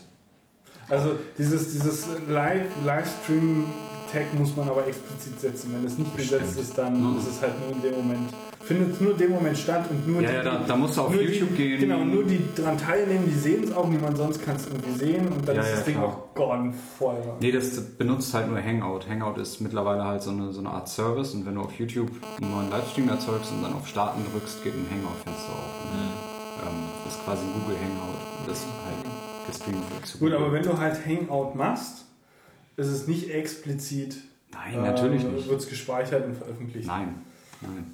Nur wenn dieses Hangout als. Livestream definiert ist. Ja, ja. Sprich, publicly available. Über YouTube. Dann. Verstehe. Habe ich jetzt lange Zeit gemacht, als wir unsere äh, Livestream-Unterstützung gemacht haben, habe ich halt immer über YouTube ein Hangout gestartet, Bild, äh, Kamera aus, Mikrofon aus, damit ich einfach einen, einen Endpoint habe, Endpoint hab, worauf ich zugreifen kann. Äh, für unser Kommentarfilter. So, für, also ihr habt im Kommentarfeld halt auch eine Livestream. Wir haben Livestream-Unterstützung. Ja, geil. Okay. Coole Art ist diese- Warte mal, wie, wie genau funktioniert also, Kannst du mir das Konzept kurz erklären? Ähm, na, du kommentierst halt auf dem Livestream, Ja, der später dann wieder zu einem regulären Video wird. Soweit. Ähm, das Einzige, was du nicht hast, ist die Duration, ist klar. Weißt ja nicht, wie lange der Livestream geht. Du hast nur den Timecode. Und die, die Kommentare auf den Livestream werden halt gespeichert. Und letztendlich, in, wenn, wenn, wenn das Video fertig ist, in, in Relation zur Duration im Zusammenhang, Zusammenhang gesetzt. Ja, aber das ist doch einfach nur, fang doch halt automatisch immer von vorne an und nicht von hinten. Ähm, es fängt immer da an, wo es gerade ist. Aber Nee, ich meine, meine das, das Setzen vom, vom, also da- dass man den Kommentar auf, den, auf, auf Video bappt, in dem Sinne, als dass man sich quasi immer das Diff anguckt von null zum aktuellen Zeitpunkt. Verstehe ich nicht. Aber es gibt, Na, wofür, wofür brauchst du die, du, die, du, die, du die Duration? Weil wir Timeline-abhängige Kommentar. Das ist ja der Punkt, aber wenn du den Bezug vom Nullpunkt immer hast, hast du nicht. brauchst du ja quasi, eine brauchst du, Timeline brauch, hat einen Anfang und ein Ende. Ja, aber du brauchst ja, wenn Du hast kein Ende bei Du hast, Nein. immer, den, Nein, du nein, hast immer den Bezug vom Nullpunkt. Wenn du einen YouTube-Stream aufrufst, kannst du auch zurückscrollen. Das heißt, das- alles, was bisher gesendet wurde, kannst du dir auch während des Das Livestreams ist ja auch mal richtig. Es geht ja, es geht ja um, um den Mechanismus des Bappen eines Comments auf ein Video. Mhm. So. Eine Timeline, das ist ein großer Unterschied. Oder auf eine Timeline des, des, des Videos. Da nimmst du doch grundsätzlich immer den Bezug vom, vom, vom Startpunkt. Machst du ja auch. Genau. Ja. Und wo ist, warum ist die Duration dann irgendeine, irgendeine also warum ist die wichtig? Na, am Ende, du wenn doch den Bezug sowieso immer zum Nullpunkt hast. Nee, Das nee, du, du hast ja irgendwann eine Progress Bar. Hast du schon mal eine Progress Bar? Ja, soweit Da klar. brauchst du ja, da musst du ja Das wissen, ist richtig, da brauchst du die 100%. drei Satz musst du ja wissen, was 100% da brauchst du die sind. 100%, Genau. das ist richtig. Und wenn es dann irgendwann ein richtiges Video ist, hast du eine Progress Bar, wo du auch äh, die Timeline setzen kannst und da hast du dann so kleine Marker drin. Ja, soweit Die Marker sind in der Live-Version nicht, nicht präsent, weil kannst du nicht wirklich darstellen, wenn du keine Duration hast. Ja, Da richtig, genau. Versagt der Dreisatz. Wobei halt natürlich dann im, im, im Endeffekt immer, ich glaube, das habe ich schon mal gesehen, dass du quasi immer eine, eine Progress-Bar hast, die halt 100% voll ist und halt ein neuer Kommentar reinkommt gleich. Du könntest der, die- der wandert quasi die ganze Ja, Zeit. Du Während, könntest während, jede Sekunde während, aktualisieren und dann während, während die halt die, Maximal die, Pro. Pro, genau, genau, die, die, die Current äh, Duration Ja, weiß, du so, und das ja. dann quasi, also der Kommentar, den ich quasi bei einer Stunde setze, ist halt bei einer Stunde Livestream halt direkt auf der rechten Seite Ja, ja, und weiß, ja. im weiteren Fortschritt halt wandert das Ding weiter nach links. Das ist eine gute Idee. Bezahlt mich dafür. Gar nicht schlecht. Siehst du? Gar nicht schlecht. Prost. Sag ich doch. So, jetzt machen wir kurz Stille. Wieder neues wo bist du hin? Pipi machen. Immer. Oh, wenn ich mache uns Licht aus. Ähm, ich wollte über noch so ein weiteres kleines Kickstarter-Projekt reden. Können wir vielleicht erstmal über deine Applikation ja- reden, die du letztes, Jahr letztes Mal angeteasert hast? Welche denn? Äh, das mit dem Timecode und Werbung und U-Bahn und Display und sowas alles? Das ist noch nicht fertig. Also du willst darüber noch nicht reden? Nee, Gut, dann reden wir darüber. ich bin auf dem Weg dahin. Was für ein Ding? ah, ich habe mir doch extra Urlaub genommen im Ja, Dezember. ja, ja, ja, aber das ist. Äh, Da machen wir doch diesen Ein-Wochen-Sprint, wo wir dann alles fertig kriegen. Boah, das ist ja... Hör auf, mach doch mal aus. ähm, das ist noch nicht fertig. Ganz kurz, Eugen funzelt hier mit irgendeiner komischen Lampe. Eine. USB-Fahrradlicht. Seit wann, seit wann haben denn Fahrräder USB-Ports? Fahrradlichter. Ich habe mehrere mit USB. Das, Das ist der heißt, dritte. ist das männliche Gegenstück, nicht das weibliche. Ein USB-Port an einem Notebook ist grundsätzlich weiblich. Nein, das ist richtig, aber die, die Lampe ist männlich. Ja, so wie jeder USB-Stick auch. Das ist nichts. Das ist richtig. Äh, USB-Sticks sind männlich? Lass es einfach das nächste Ja. Thema. Ach, der ist männlich, ja, ja. Ja, Ja, ja, ja. Ja, ja. Das heißt, Ja. du steckst da nichts rein, sondern du musst reinstecken. ja. Ich muss ihn irgendwo drin. Ja, Darf ich das Ähm, mal ganz kurz sehen? gerne. Und machst du Das- mal das nächste Thema? ja. Also ich wollte, ich wollte über den Spark Photon reden. Und zwar, ich weiß gar nicht, ob ihr das mitbekommen habt, aber vor irgendwie, ich glaube letztes oder vorletztes Jahr wurden, ähm, gab es ja immer so einen Hype, auf dem ich auch gerne unterwegs bin, von so Embedded Devices, wo du irgendwie softwaremäßig Code ausführen kannst und damit irgendwas steuern kannst. Und da- Du redest von Raspberry und so Kram? ja, Raspberry und kleiner. Da kann man auch sehr gute, gut, The Legend Hast du nicht irgendwas von, von, stehen. von, von, wie hieß es, Tessel? Tessel, genau. Und Spark ist so ein ähnliches Teil wie Tessel. Wahrscheinlich noch kleiner, ne? Ja, richtig, aber das hat on board auch WLAN und das Geile ist, die haben halt eine App, mit der du quasi dein Spark registrieren kannst. Äh, Ähm, ich muss ganz kurz unterbrechen, weil es ist ein wichtiges Thema, was mir auf der, auf der Seele quasi brennt. Ich habe ältere Hardware bei mir rumzustehen. Äh, ältere. Rechner. Das ist halt der Punkt, das möchte ich gerne nicht machen. Ich, Ich auch nicht. Gibt es, gibt, gibt, es, gibt es irgendwo hier in Berlin eine Institution, die die Hardware oder vorwiegend eventuell auch ältere Hardware gerne haben möchte, gerne auch für um und die benutzt, um Kiddies Hardware näher zu bringen? Mir wäre nichts bekannt, aber ich würde da auch gerne spenden. Ich würde da gerne Hardware rein, hin, hinschmeißen und Ja. hingeben, aber mir ist bis jetzt. Ich, Ich habe glaube, so wenn du Kiddies heutzutage kein iPad hinstellst, dann zeigen die dir einen Vogel und sagen, Ja. das ist ein Ditte. Was ist denn das? Ja, aber ist es nicht, ist es nicht sinnvoll, irgendwie mal Also da so- anzufangen, so ein- wo wir auch an, So, angefangen so in haben? Afrika benutzen die, glaube ich, noch so alle 486er und sowas. Um deutsche Frauen anzubaggern und dann. Na, äh, äh, What? äh, Wir waren Ja, gerade bei bitte. Wohltätigkeit. schneiden wir das bitte raus! Also. Hier wird nichts Also ihr wisst nichts, ganz Nein. kurz. Nein, nein. Also was ich erklären wollte, ist, äh, die Jungs von, von Spark, äh, Spark.io, glaube ich war es, ähm, die haben halt so ein Embedded Board. Hast du auch eine .io? Ich, ob ich ein Domain mit .io habe? Ja, habe ich. Gut. Wieso? Ich meine, heutzutage hat nicht jeder, der was auf sich hält, eine Scheiße teuer, ey. 80 Euro. Ja, das ist äh, Hammer, oder? Wie teuer die sind. Oh. Ja, das Ja, tut Es gibt weh. ja auch Punkt Berlin. Ja, das will ja keiner haben. Party Ich Punkt habe Berlin. äh, von. Also Hat ein von. Freund versucht, sich zu sichern. War leider jemand schneller. Also Party.berlin. ähm, dieses Teil, was, was noch nicht fertig ist, worüber Ja. ich noch nicht reden kann, ist, es hat eine .io-Adresse. Na, siehst du, guck. Ja. Funktioniert das auch namenstechnisch? Also ist es der Name, wo hinten IO zum Schluss ist? Darf ich den Namen Nee. sagen?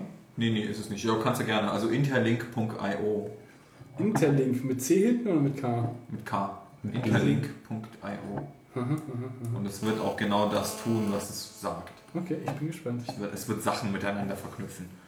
Ähm, aber wie gesagt, es ist noch nicht fertig. Zurück Ähm, zum äh, Tesla-Abklatsch und zwar Spark. Naja, nicht Abklatscher, die waren es damals zeitgleich. Die haben jetzt nur eine neue Version und die ist echt cool und sie ist noch billiger als die alte. Und da habe ich natürlich gleich erstmal auf Kickstarter irgendwie mein Geld dagelassen. Meine 29 Dollar für das Developer-Kit irgendwie, für das kleine. Und das ist echt ganz cool. Ähm, Die haben jetzt irgendwie das Teil schneller gemacht. Das ist jetzt 170 Megahertz schnell mit einem Was? Ey, du musst dir mal folgendes überlegen. Das Teil läuft irgendwie auf so einer scheiß Nokia-Batterie einen Monat. Echt? Ja, das ist halt richtig geil. Und da schmeißt du JavaScript drauf, oder Da schmeißt du, da schmeißt du, ähm, du hast eine fertige App, wo du, wo du deine General Purpose Input IO Kontakte ansprechen kannst auf dem Gerät über das Internet. Was auch immer du damit machst, was auch immer da für Hardware stehst, oder du, du machst dir eine eigene App. ist kein Problem. Kannst du machen. Die haben halt so ein SDK, wo quasi das einzelne Gerät angesprochen werden kann über das Netz. Und das Gerät hat halt WLAN an Bord und registriert sich quasi in the Cloud bei- auf dem Service, sobald du dem halt WLAN gibst. Und das führt halt Code aus, was du halt noch dazu ausgeliefert hast. Also es kann, das Ding kann kein JavaScript, Tesla kann JavaScript. Hm. Okay. Ja. Hast du denn mit dieser ganzen Hardware, die du so in den Nein, letzten Jahren ich, immer noch nicht. Und jetzt ist Weihnachten. hast, irgendwas getan? Ich, ich stehe Hast vor einem... einen Tesla? Ja, ich habe einen Tesla. Wolltest du damit nicht irgendwie Heimautomation machen oder sowas? Die äh, Waschmaschine von der, vom, vom Büro aus äh, anschmeißen? Zum Beispiel? also es ist folgendermaßen. Wir kommen jetzt zu einem Punkt, Frau überwachen. Das nennt sich. Ich weiß nicht, kennt, kennt ihr das Kettensägen-Massaker? Ja, das Kettensägen-Massaker sagt euch irgendwas. Und ich bin in einem Die ähnlichen. Konversation geht in eine unangenehme Richtung. Also pass auf, ich bin bei dem Punkt, äh, das Weihnachtsdilemma nennt sich das. Oh, jetzt bin ich gespannt. Es ist ja kurz vor Weihnachten, ja. Also, Schatz, ich habe dir eine Kette. wir haben noch November, ne? Es schneit noch nicht. Movember. Es ist Movember. Es ist ein Äh, November. Der Mustache November. Oh. Achso. Aha, mein Freund. Du bist Ja, der ich, Einzige, der hier ich rasiert bin ist. wahrscheinlich raus, ne? Ja, Okay. Also seit, wann, seit wann geht hier? Wo fängt der an? Na, im Am ersten- November. Ja, wann? Am, wann? Welcher 1. November?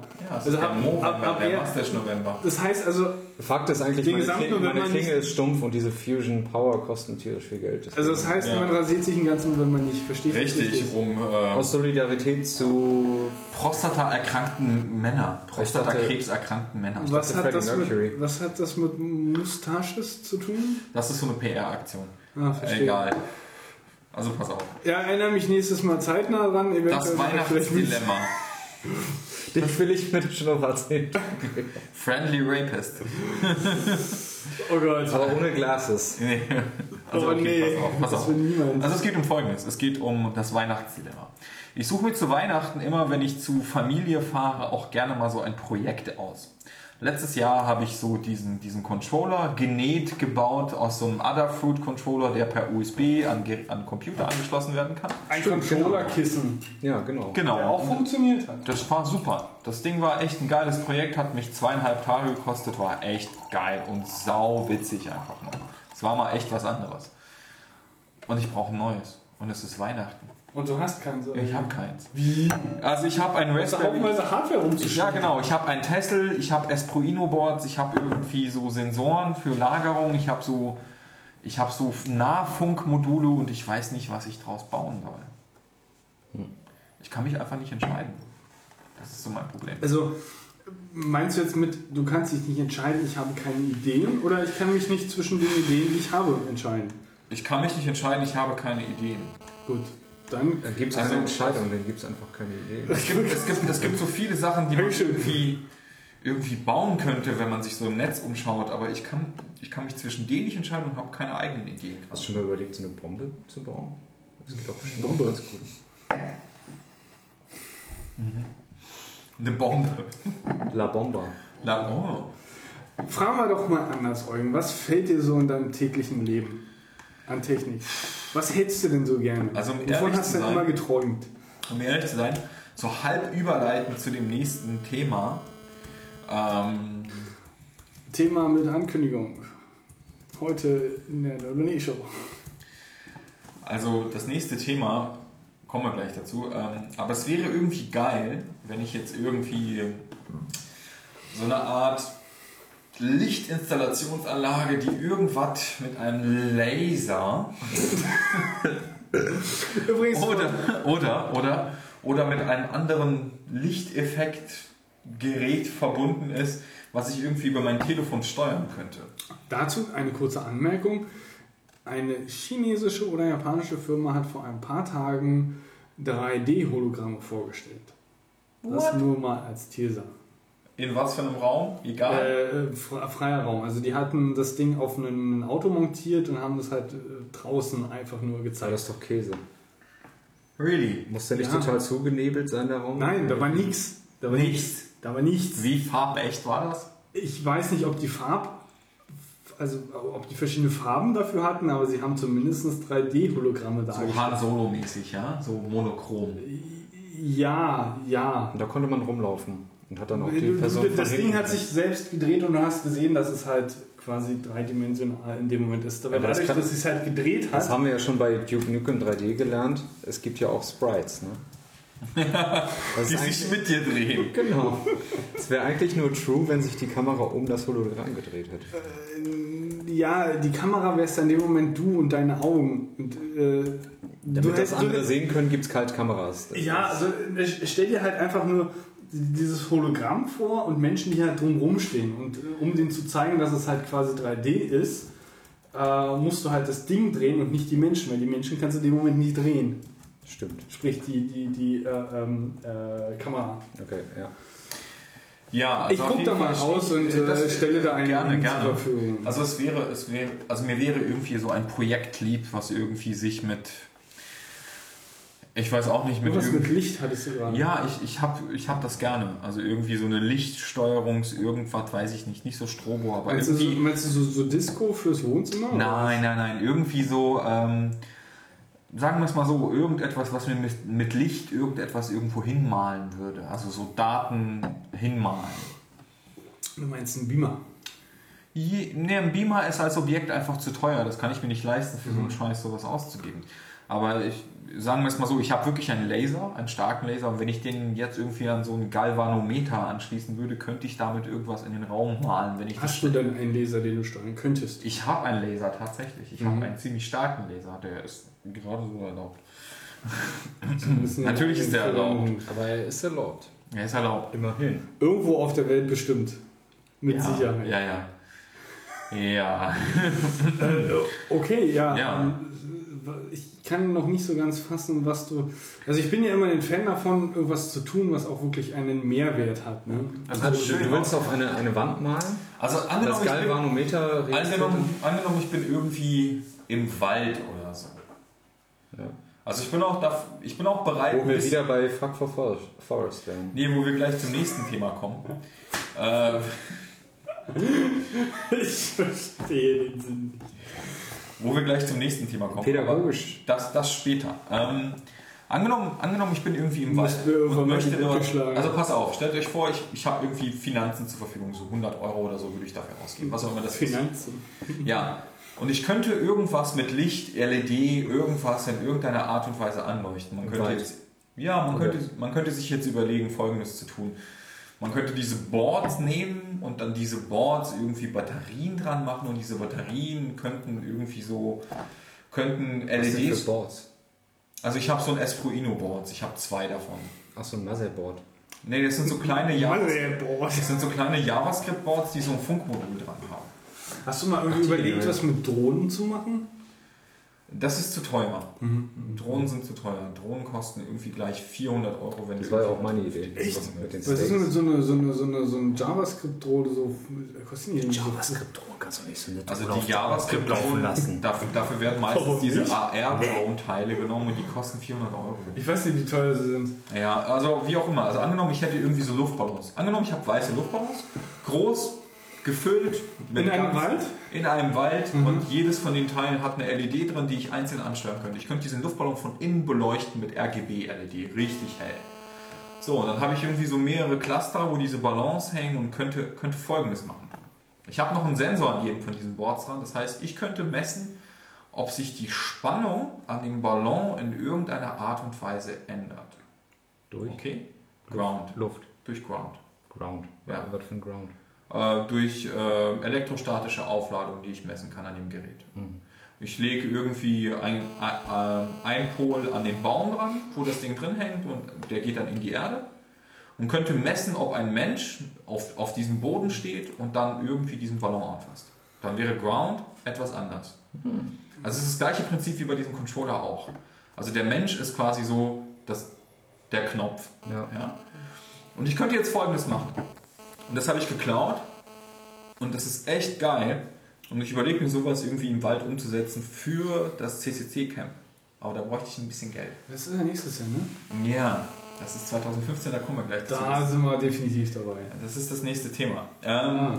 Also, und zwar folgendes. Ich habe einen Haufen kleiner Boards, die alle per Funk irgendwie miteinander reden können und, und die haben alle einen Sensor, ob es angefasst wird oder nicht, dieser Ballon. Und dieser Ballon hängt in der Luft oder im Baum oder sonst irgendwo. Und dieser Ballon sagt dem nächsten Ballon, Alter, ich wurde angefasst, wechsel du bitte auch mal dein Licht. Ah, Dann wechselt- Dann wechselt Das er ist sein cool. Licht und das gibt dann so einen Welleneffekt. Das heißt, du toucht ein an. Richtig. Angenommen, ich mache so ein random Ding, dass ich touche diesen Ballon an und der wechselt die Farbe zu grün. Ja? Okay, und der nächste Ballon hat einen Counter. Gibt Und der nächste Ballon hat einen Counter, alles klar, bitte grün werden, bitte zum nächsten und dann funkt er das weiter. Und der nächste, der es empfängt, sagt auch, oh, bitte grün werden, bitte zum nächsten, bitte grün Okay, werden. das geht dann so, ja, so wellenartig. aber mit Set Timeout, wenn Ja. wir mal bei JavaScript bleiben. Richtig, mit Set Timeout. Wäre das geil. nicht geil? Ja, das ist ganz wäre cool. total das ist vor allen geil. Dingen relativ einfach umzusetzen. Richtig, du möchtest einfach, du müsstest einfach so ein billiges, dezentrales irgendwas haben. Und ähm, Ja, ja, ja. Du müsstest ja nicht mal durch eine zentrale Stelle irgendwie. Also, man könnte jetzt hingehen und einen Haufen von so billigen Boards kaufen, die auf so einem proprietären Funkstandard irgendwie hingehen und einfach nur an alle Leute funken und sagen: Okay, bitte wechselt euer Licht und countet mal von 5 runter. Und dann counten die runter und wechseln ihr Licht. Und das, wenn du sowas mit so 40, 50, 60, 100 Ballons machst in so einer Region, ist das einfach total geil. Das wäre echt der Hammer. Also, und ich überlege mir das für einen Kongress irgendwie umzusetzen. Äh, für, für ein Camp. Ja, also das Da ist mein halt Weihnachtsdilemma. so an die 50 Arduinos. Sprich, Arduinos sind zu teuer.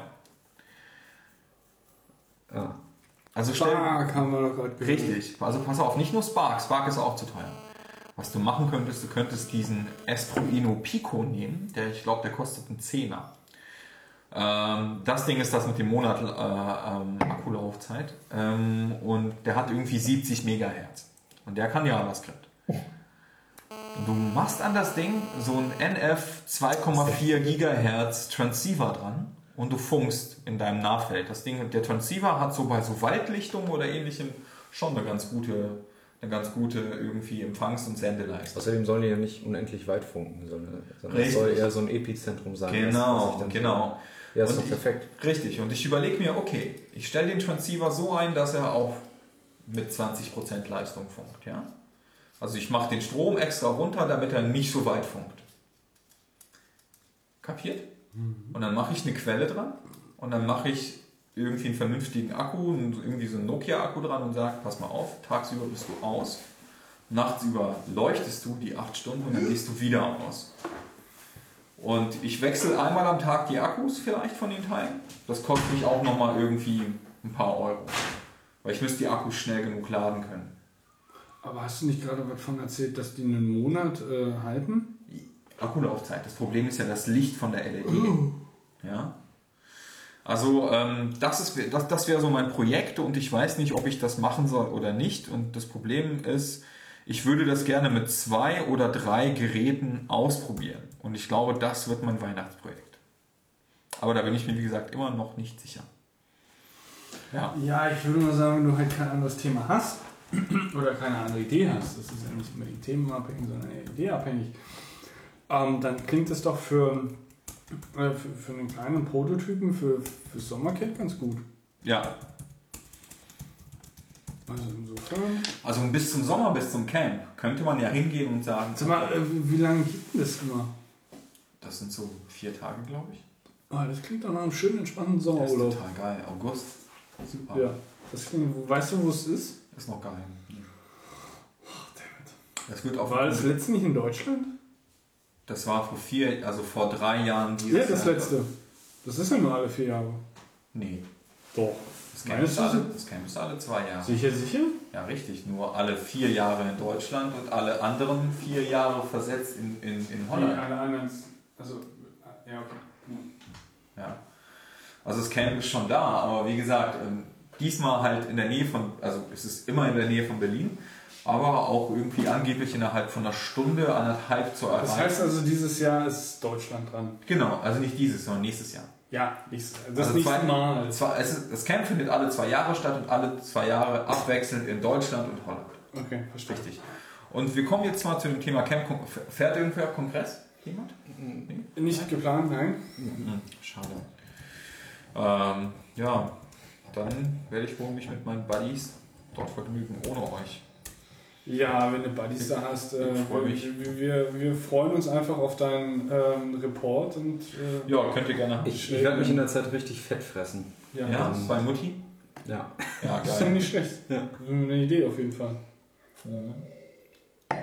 Das ist auf jeden Fall sehr nice. Ja, ähm, ich freue mich auf den Kongress. Das wird sehr, sehr schön und ähm, hoffentlich treffe ich ein paar coole Leute. Ähm, ich war neulich noch übrigens, was es zu erwähnen gibt, ähm, ich war auf einem Festival und zwar auf einem Festival für computergestützte Kunst. Und zwar, davon hat Tom schon mal erzählt in irgendeiner anderen Episode. Ist es nicht, ist es nicht irgendwo außerhalb des Landes? Es ist in Dresden, Achso. um genau zu sein. Also, Stimmt. Also ja. Also ja, genau. Ist außerhalb von Berlin. ähm, das, das Signet Art Festival in Dresden. Und das war richtig geil. War Tom eigentlich was mit Tom da? Nee, ich war nicht mit Tom da, ich war, ich war quasi meine Schwägerin besuchen, mit meiner Freundin zusammen. Und ähm, wir haben die halt besucht und so und waren halt irgendwie den Samstag da auf diesem Festivalgelände und haben uns das mal angeguckt. Das war echt abgefahren. Das war leider ein bisschen klein, ich habe mir das so irgendwie größer vorgestellt. Es war aber nicht so groß, es war so ein, so ein, so ein größerer Hallenbaum. Wie viele Räume gab es da? Eins, zwei, drei, vier, fünf, sechs, sieben, acht, neun, ich glaube so zehn oder elf Ausstellungsräume. Klingt jetzt mal nicht wenig. Ja, es ist, es ist nicht wenig, aber in einem Raum war mehr oder weniger nur ein Objekt ausgestellt in dem Sinne. Aber das Geiste, was ich dort echt gesehen habe, war diese Drum Machine. Das war echt so krass. Machen wir einen Satz draus. Also stellt euch vor, irgendwer hat so eine Ikea Malmwand genommen und in jedes, also das sind ja so kleine Wabenregale drin, ja, so Vierecke. Und in jedes von diesen Vierecken hat er so ein Instrument reingebaut. Entweder so eine Trommel, eine andere Trommel, ein Xylophon oder so ein Becken oder Also ein echtes Instrument. ein echtes Instrument.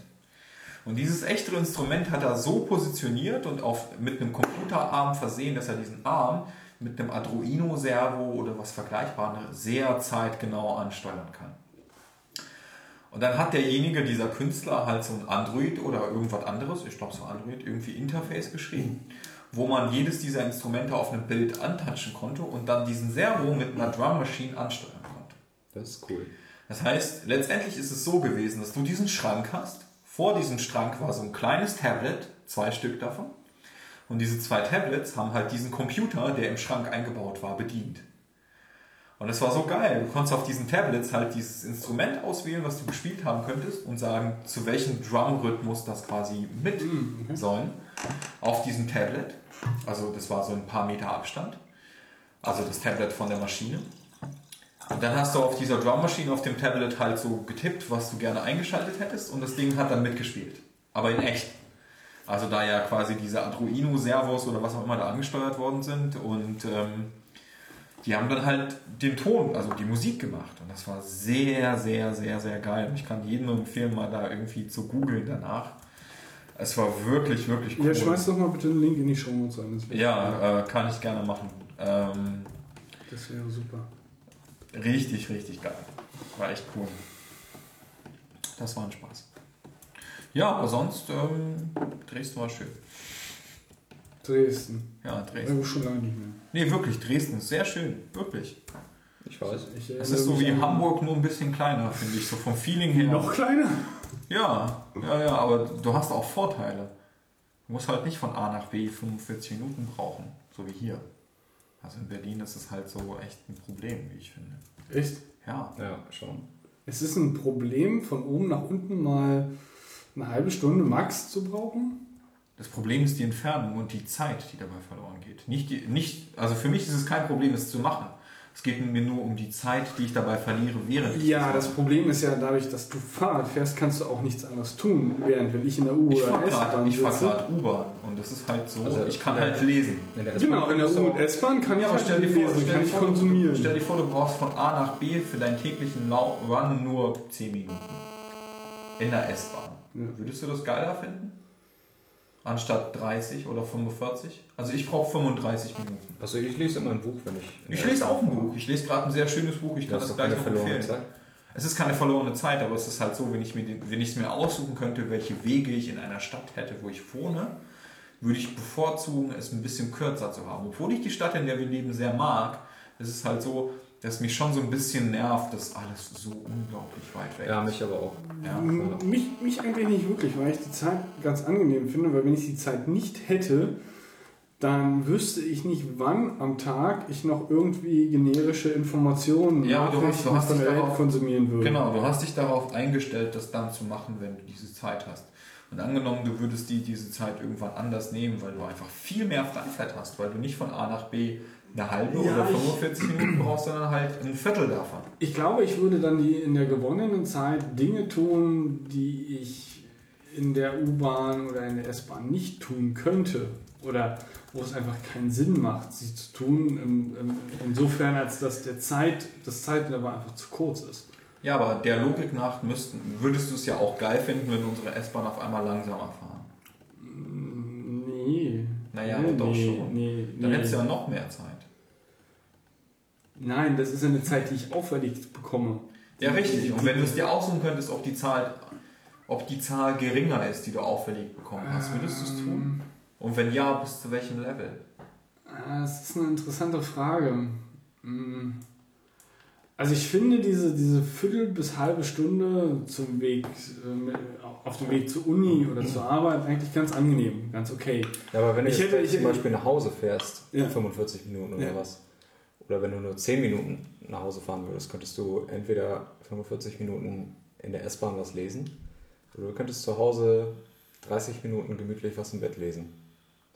Ich würde das gemütlich im Bett lesen bevorzugen. Ja, und, Ja. Ich, und ich habe einfach die Vermutung oder stelle die These auf, dass wenn ich diese, diese 30 Minuten dann quasi über hätte, in der ist, ich, in der ich, U-Bahn in der ich empfangen? le lesen würde. Es geht aktuell, ich hatte heute, ich, ich hatte heute wieder einen funktionalen Kopf.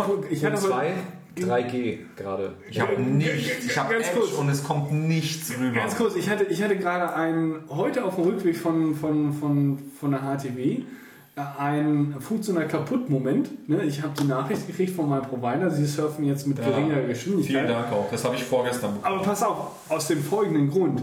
Äh, weil wir, als wir bei den, bei den komischen Ballons vor 14 Tagen standen, ähm, habe ich halt kurz mal äh, Telefon gezückt und haben mal den ARD-Stream aufgemacht, um halt zu gucken, was geht denn da äh, live am, am Brandenburger Tor ab, ne? um, Ja. um ein Gefühl dafür zu haben, wann sind denn endlich diese, wann gehen hier diese scheiß Ballons los? Wo kann ich, das kann, äh, Bernauer. Ah, okay. Also relativ weit außen, was so die, die ganze Kette betrifft. Äh, um ein Gefühl dazu dafür zu bekommen, wann geht es denn hier eigentlich los und wann kann ich eigentlich abhauen, ne? so nach dem Motto. Äh, was letztendlich, Wusste das deine Freundin, dass du einfach nur weg wolltest? naja, nicht weg, aber es war gemeinsamer Konsens von uns, äh, dass sobald die Ballons hier los aufgestiegen sind, wir gehen. So, und um halt einfach mal ein Gefühl dafür zu haben, was halt da abgeht, habe ich halt irgendwie mir den Stream angeguckt ähm, und, und, und geschaut, wie lange der Herr Wobereit dann noch braucht, um da irgendwie seine Worte loszuwerden. Ähm, und das hat relativ viel von, von, meinem, von meinem Datenvolumen gefressen, was mich zu meinem nächsten WTF äh, führt. Ich würde ganz gerne, wenn ich irgendwelche Streams konsumiere, auf dem Mobile-Device entscheiden können, in welcher Qualität ich sie habe, um einfach mal diese, Ja. dieses, dieses, dieses Volumen, äh, ein bisschen mehr Gewalt, um äh, auf dieses, auf diese Volumenaufbrauchen zu bekommen. Ne? Mhm. Aber im Normalfall ist es so, sobald du halt, also es wird halt das Größtmögliche genommen, was Ja, halt dir die Bandbreite gerade zur Verfügung stellt. Und wenn du LTE hast, kriegst du halt unter Umständen den HD-Stream, den du eigentlich gar nicht willst. Weil du willst eigentlich irgendwie nur einen, einen, einen weiß ich nicht, äh, was ist denn da drunter, einen halben HD oder einen Viertel HD haben, weil er reicht ja aus, um die Informationen rauszukriegen, die du gerne möchtest. Ja, schon. Und das, das hat mich ein bisschen nervt. Und deswegen hatte ich vorhin halt diesen Moment und saß halt in der Straße, in der, in der, in der S-Bahn. Ja, Entschuldigung, ich habe auch nichts mehr. Ist halt alle, ne? Ja, der Wein ist leer. Ich habe noch Coke Zero koffeinfrei. Warte, warte, warte. Eisgekühlt. Eisgekühlte Coke Zero. Aus dem Weinglas. Koffeinfrei. Damit Also der so- wieder schlafen kann nachher. Einfach nur Wasser mit Geschmack. Letztendlich. Und Süßstoff. Süßstoff, ja. Wahrscheinlich, Stevia. wahrscheinlich Maiszucker, so ein Scheiß. Ähm, und hatte halt vorhin diesen, hab halt diesen Dein Käse duftet. Er stinkt, ich weiß. Mhm. Der ganze Kühlschrank stinkt. muss man lüften, Ja, ich kann ja nicht den Kühlschrank offen lassen. Ja. Gut, wenn du den leer geräumt hast. Naja, auf jeden Fall Nachricht bekommen und hatte halt irgendwie dann direkt danach auf einmal die Webseite, die ich halt angeklickt hatte und von meinem Twitter-Stream ladete. Lud, Lud, Lud auf, Es auf lebte. Bist du sicher? Lut. Lut? Ja, ich glaube schon. Aufgelut? Es, es lud nicht mehr. Aufgeladen, gelootet. gelootet. Da kamen keine Daten mehr an, Ja, wollte ich damit sagen. Und, und das war halt wieder so, so, so, so ein Moment, wo ich sage, diese, diese ganze Drossel-Geschichte geht mir so dermaßen auf den Sack. Auf der anderen Seite ähm, habe ich eigentlich, ich glaube, ich habe 500 MB oder 700 MB bei meinem Vertrag mit dabei. Und im Normalfall, wenn ich keine Videos gucke, reichen die vollkommen für mich Ernsthaft? aus. Ja. Ich habe 750, ich komme bei weitem nicht Die klar. reichen vollkommen für mich aus. also Nicht ich merke das im. Normalfall nicht. Und gerade wenn ich halt in der voll durch, Autobahn sitze, ja, ja, das Ja, sieht nicht gut okay. Das aus. sieht nicht gut aus. Nee. Es ist total flexibel. Und andersrum reinstecken? Geht halt, ah, ist der USB. Richtig. Andersrum ist nicht. Gibt es eigentlich schon irgendwann mal eine USB-Version, die man auf beiden Seiten einstecken Gibt's kann? bald. Ja, gibt's bald. Na guck. Ich erinnere dich nochmal Wurde gerade ich weiß nicht festgelegt, mehr, an welchen. Podcast ist, dass ich dich erinnern soll. Ja, es könnte dieser Podcast gewesen sein. Ähm, Jetzt bin ich ja gespannt. vor Folge 5, 6 oder so oder 7. Hat da Eugen genau- was erzählt? Ja, hat der Eugen das Hat Gregor Hat getrunken? Eugen erzählt? Hat der Eugen erzählt. Könnte. Kann ich nicht sagen. Doch, doch. Eugen weiß es am besten. Ja, hat der Eugen erzählt. Waren wir betrunken? Ja, na klar, waren wir getrunken. Gott sei Dank. Schön. Na, dann Ja. haben wir irgendwann, äh, hört quasi I am Developer langsam auf, darüber zu ranten. Ja. Das wäre schön. Ja, Ähm, okay, zurück zum Thema. ja richtig. Äh, Thema Zeit. Achso, in, äh, Zeit, U-Bahn und so. Also ich, ich finde es okay. Und meine These wäre, wenn ich, wenn ich diese Zeit abgeknapst bekomme, weil einfach mein Weg schneller vorbei ist, ne, weil ich quasi dann in Lichtgeschwindigkeit bei der HTW bin oder auf der Arbeit, würde ich die Zeit für das, wofür ich sie in der S-Bahn nutze, na, und? Leicht im Abgang, ja. Es, mh, Co Coke Zero koffeinfrei. es hat trocken. Es mussiert mit mundig. Sicherheit, ne? Äh, es mussiert sehr stark sogar. Es mundet. Fast schon wie ein Sekt. Es mundet. Guck, äh, schau. Ja. Ähm, wenn ich die Zeit nicht hätte, dann würde ich die, glaube ich, nicht dafür benutzen, für was ich sie eigentlich benutze, wenn ich in in, im ÖPNV sitze. Das ist meine These. Ich weiß es nicht. Ja, klar, dann es hättest du die Zeit nicht, aber dann. Nie. Die- Ich würde Punkt die Zeit dann einfach anders nutzen. Und zwar nicht mit, ich lese dann Twitter, sondern ich würde vielleicht dann arbeiten oder würde das mit Essen oder mit was auch immer dann, dann, dann füllen äh, in dem Moment. Das wäre halt meine These. Und insofern bin ich eigentlich relativ froh, den, den Teil des Tages so auferlegt zu bekommen von, vom ÖPNV, dass ich es dafür benutzen kann. Das war meine Wortmeldung dazu. Ja. Richtig. So, ich habe keine Themen mehr. Wie, wir haben alle Themen abgearbeitet? Ja, nee, Trello hat reloaded. Ich habe nicht mehr die markierten. Ähm, aber ich, da kann ja, ich kann ja mal bei mir nachgucken. Ja, gerne, gerne. Guck Ich doch mal habe bei da, dir ich nach. hab da, ich hab da, ich hab da was vorbereitet. Aber ich glaube, wir haben so. Ich schmeiß da jetzt einfach randomly was rein. Äh, 10.10.1 hast du schon geupdatet? Ja, sicher. Hast du, hast du 10? Noch nicht. Was für, was für ein Moped? Was? Usability. Äh, nee, nee, nee, nee. Nee, Wurde nee. mir heute äh, vorgeschlagen, aber da war ich gerade bei der Arbeit und ich dachte mir, nö. Und ich Aber- dachte mir bei 10, 10, 0, nö. Und denk mir jetzt, okay, dann doch Jo. mal. Also ich habe echt keine Probleme, wirklich. Ja, ich wollte so lange. Also es gibt, es gibt ein paar Probleme und zwar mit Extensions von Safari, dass die ein bisschen laggy sind. Ich benutze Also- kein Safari. Ich auch nicht. Und Du hoffentlich auch nicht, Eugen. Doch, klar. Apropos Safari. Mozilla hat einen neuen Browser rausgebracht, nämlich explizit für Web-Developer. Die Firefox Für Developer Yahoo. Edition. Für Yahoo? Nee, Firefox Developer der, Edition. den, den Google-Vertrag läuft doch jetzt aus und jetzt sagen die, hey, fickt euch Google, wir, wir benutzen jetzt Yahoo. als Suchmaschine. Ja. Machen wir noch mal einen Satz draus. Firefox hat die Standard Search Engine umgestellt ab der nächsten Version. Auf? Yahoo, Echt? Ja, von Google. Krieg ich nicht mit, ich hab DuckDuckGo, Junge. Ja, weil die CEO so heißt es. Okay. Hä? Whatever. Hat sie, ah, haben die eine, eine Sie als CEO? Yahoo? Ja. Nein. Ich, dachte, ich habe doch DuckDuckGo gerade gesagt. Achso, nee, er Da meinte Go? Yahoo. DuckDuckGo. Er meinte Yahoo. Nee, Fireball. Yahoo meinte er. er meinte. Ah, ich bin Ja, das verwirrt. ist echt fies. Was denn? Echt? verwirrt. wenn er uns nicht zuhört? Warum? Ich habe zugehört. Ja, Aufmerksam. Yahoo, Yahoo, Yahoo. Yahoo. Yahoo hat eine CEO. Hat sie? Ja. Ich bin mir Ich auch dachte, gar- gar ich, nicht ich, sicher, ob hätte, sie... ich, die ich sieht wusste nicht, dass, relativ gut aus. ich wusste nicht, dass sie Oder? CEO ist. Ja. Ja. Ich dachte, sie wäre, irgendwie, weiß ich nicht, sowas wie Marketing-Sprecherin oder so. Na. Ah. Das ist jetzt wieder sexistisch. Ja. Nein, Doch, total. nein, das ist aber auch, Absolut. auch wenn das jetzt ich finde auch, dass Gregor ein Schobi-Schwein ist. Gregor dachte sich, so ein Ja. Blondchen kann doch nur Marketing sprechen. Ja. sein. Ja, ist richtig. blond. Ja. ja. Okay. Dann habe ich das so bis jetzt noch nicht wahrgenommen.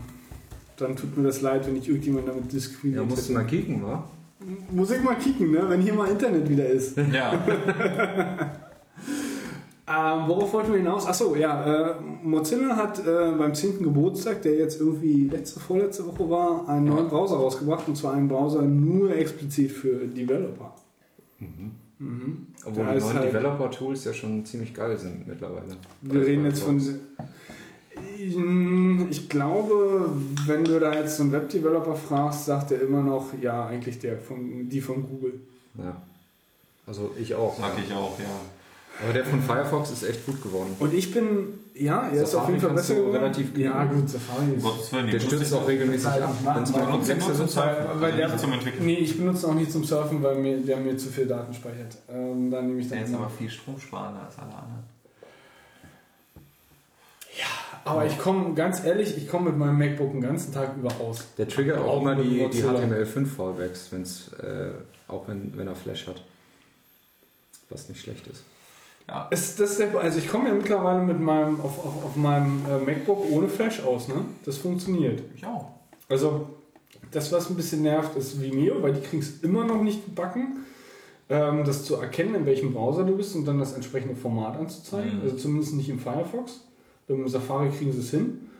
Äh, wenn du irgendwelche anderen Videos hast, die irgendwie meinen, sie wollen Flash haben, kriegen sie es nicht gebacken, im Firefox das richtige Format abzuschmeißen, aber im Safari. Das ist kein Problem. Also ich, brauche insofern Safari, als dass ich, wenn ich ohne Flash klarkommen will, brauche ich noch Safari. Hm. Weil das anscheinend gibt es irgendwelche Bridges, die sie einbauen aufgrund der, der Mobile-Version, damit sie halt auf dem iOS laufen und dann aber irgendwie vergessen, noch Firefox zu berücksichtigen in irgendeiner Art und Weise. Das ist meine Wahrnehmung. Hm. Äh, wo waren wir eigentlich? Achso, ja, genau. Äh, Browser äh, sollte man mal anschauen, ist halt sehr, sehr nett. Vor allen Dingen hat der, äh, kommt der auch in einem, einem per Default in einem Dark Mode, was sehr, sehr angenehm ist, weil es ist dann halt alles nicht mehr so hell. Ähm, Das ich, gefällt dem Gregor hier. ja, natürlich. Ähm, ich kann dir aber im Detail jetzt noch nichts über die wirkliche Qualität der gesamten Tools, die dir da an die Hand gegeben werden, ähm, äh, irgendwas berichtigen. Das, was ich halt immer gemacht habe, ist, ich habe mir den Firefox installiert, habe ein zweites Profil für den Firefox angelegt, habe dafür einen extra Launcher gebastelt, so damit ich zwei separate Firefox-Instanzen habe. Einen zum Surfen und einer, der halt diverse Developer-Plugins drin hat, damit ich halt mit dem Firefox entwickeln kann.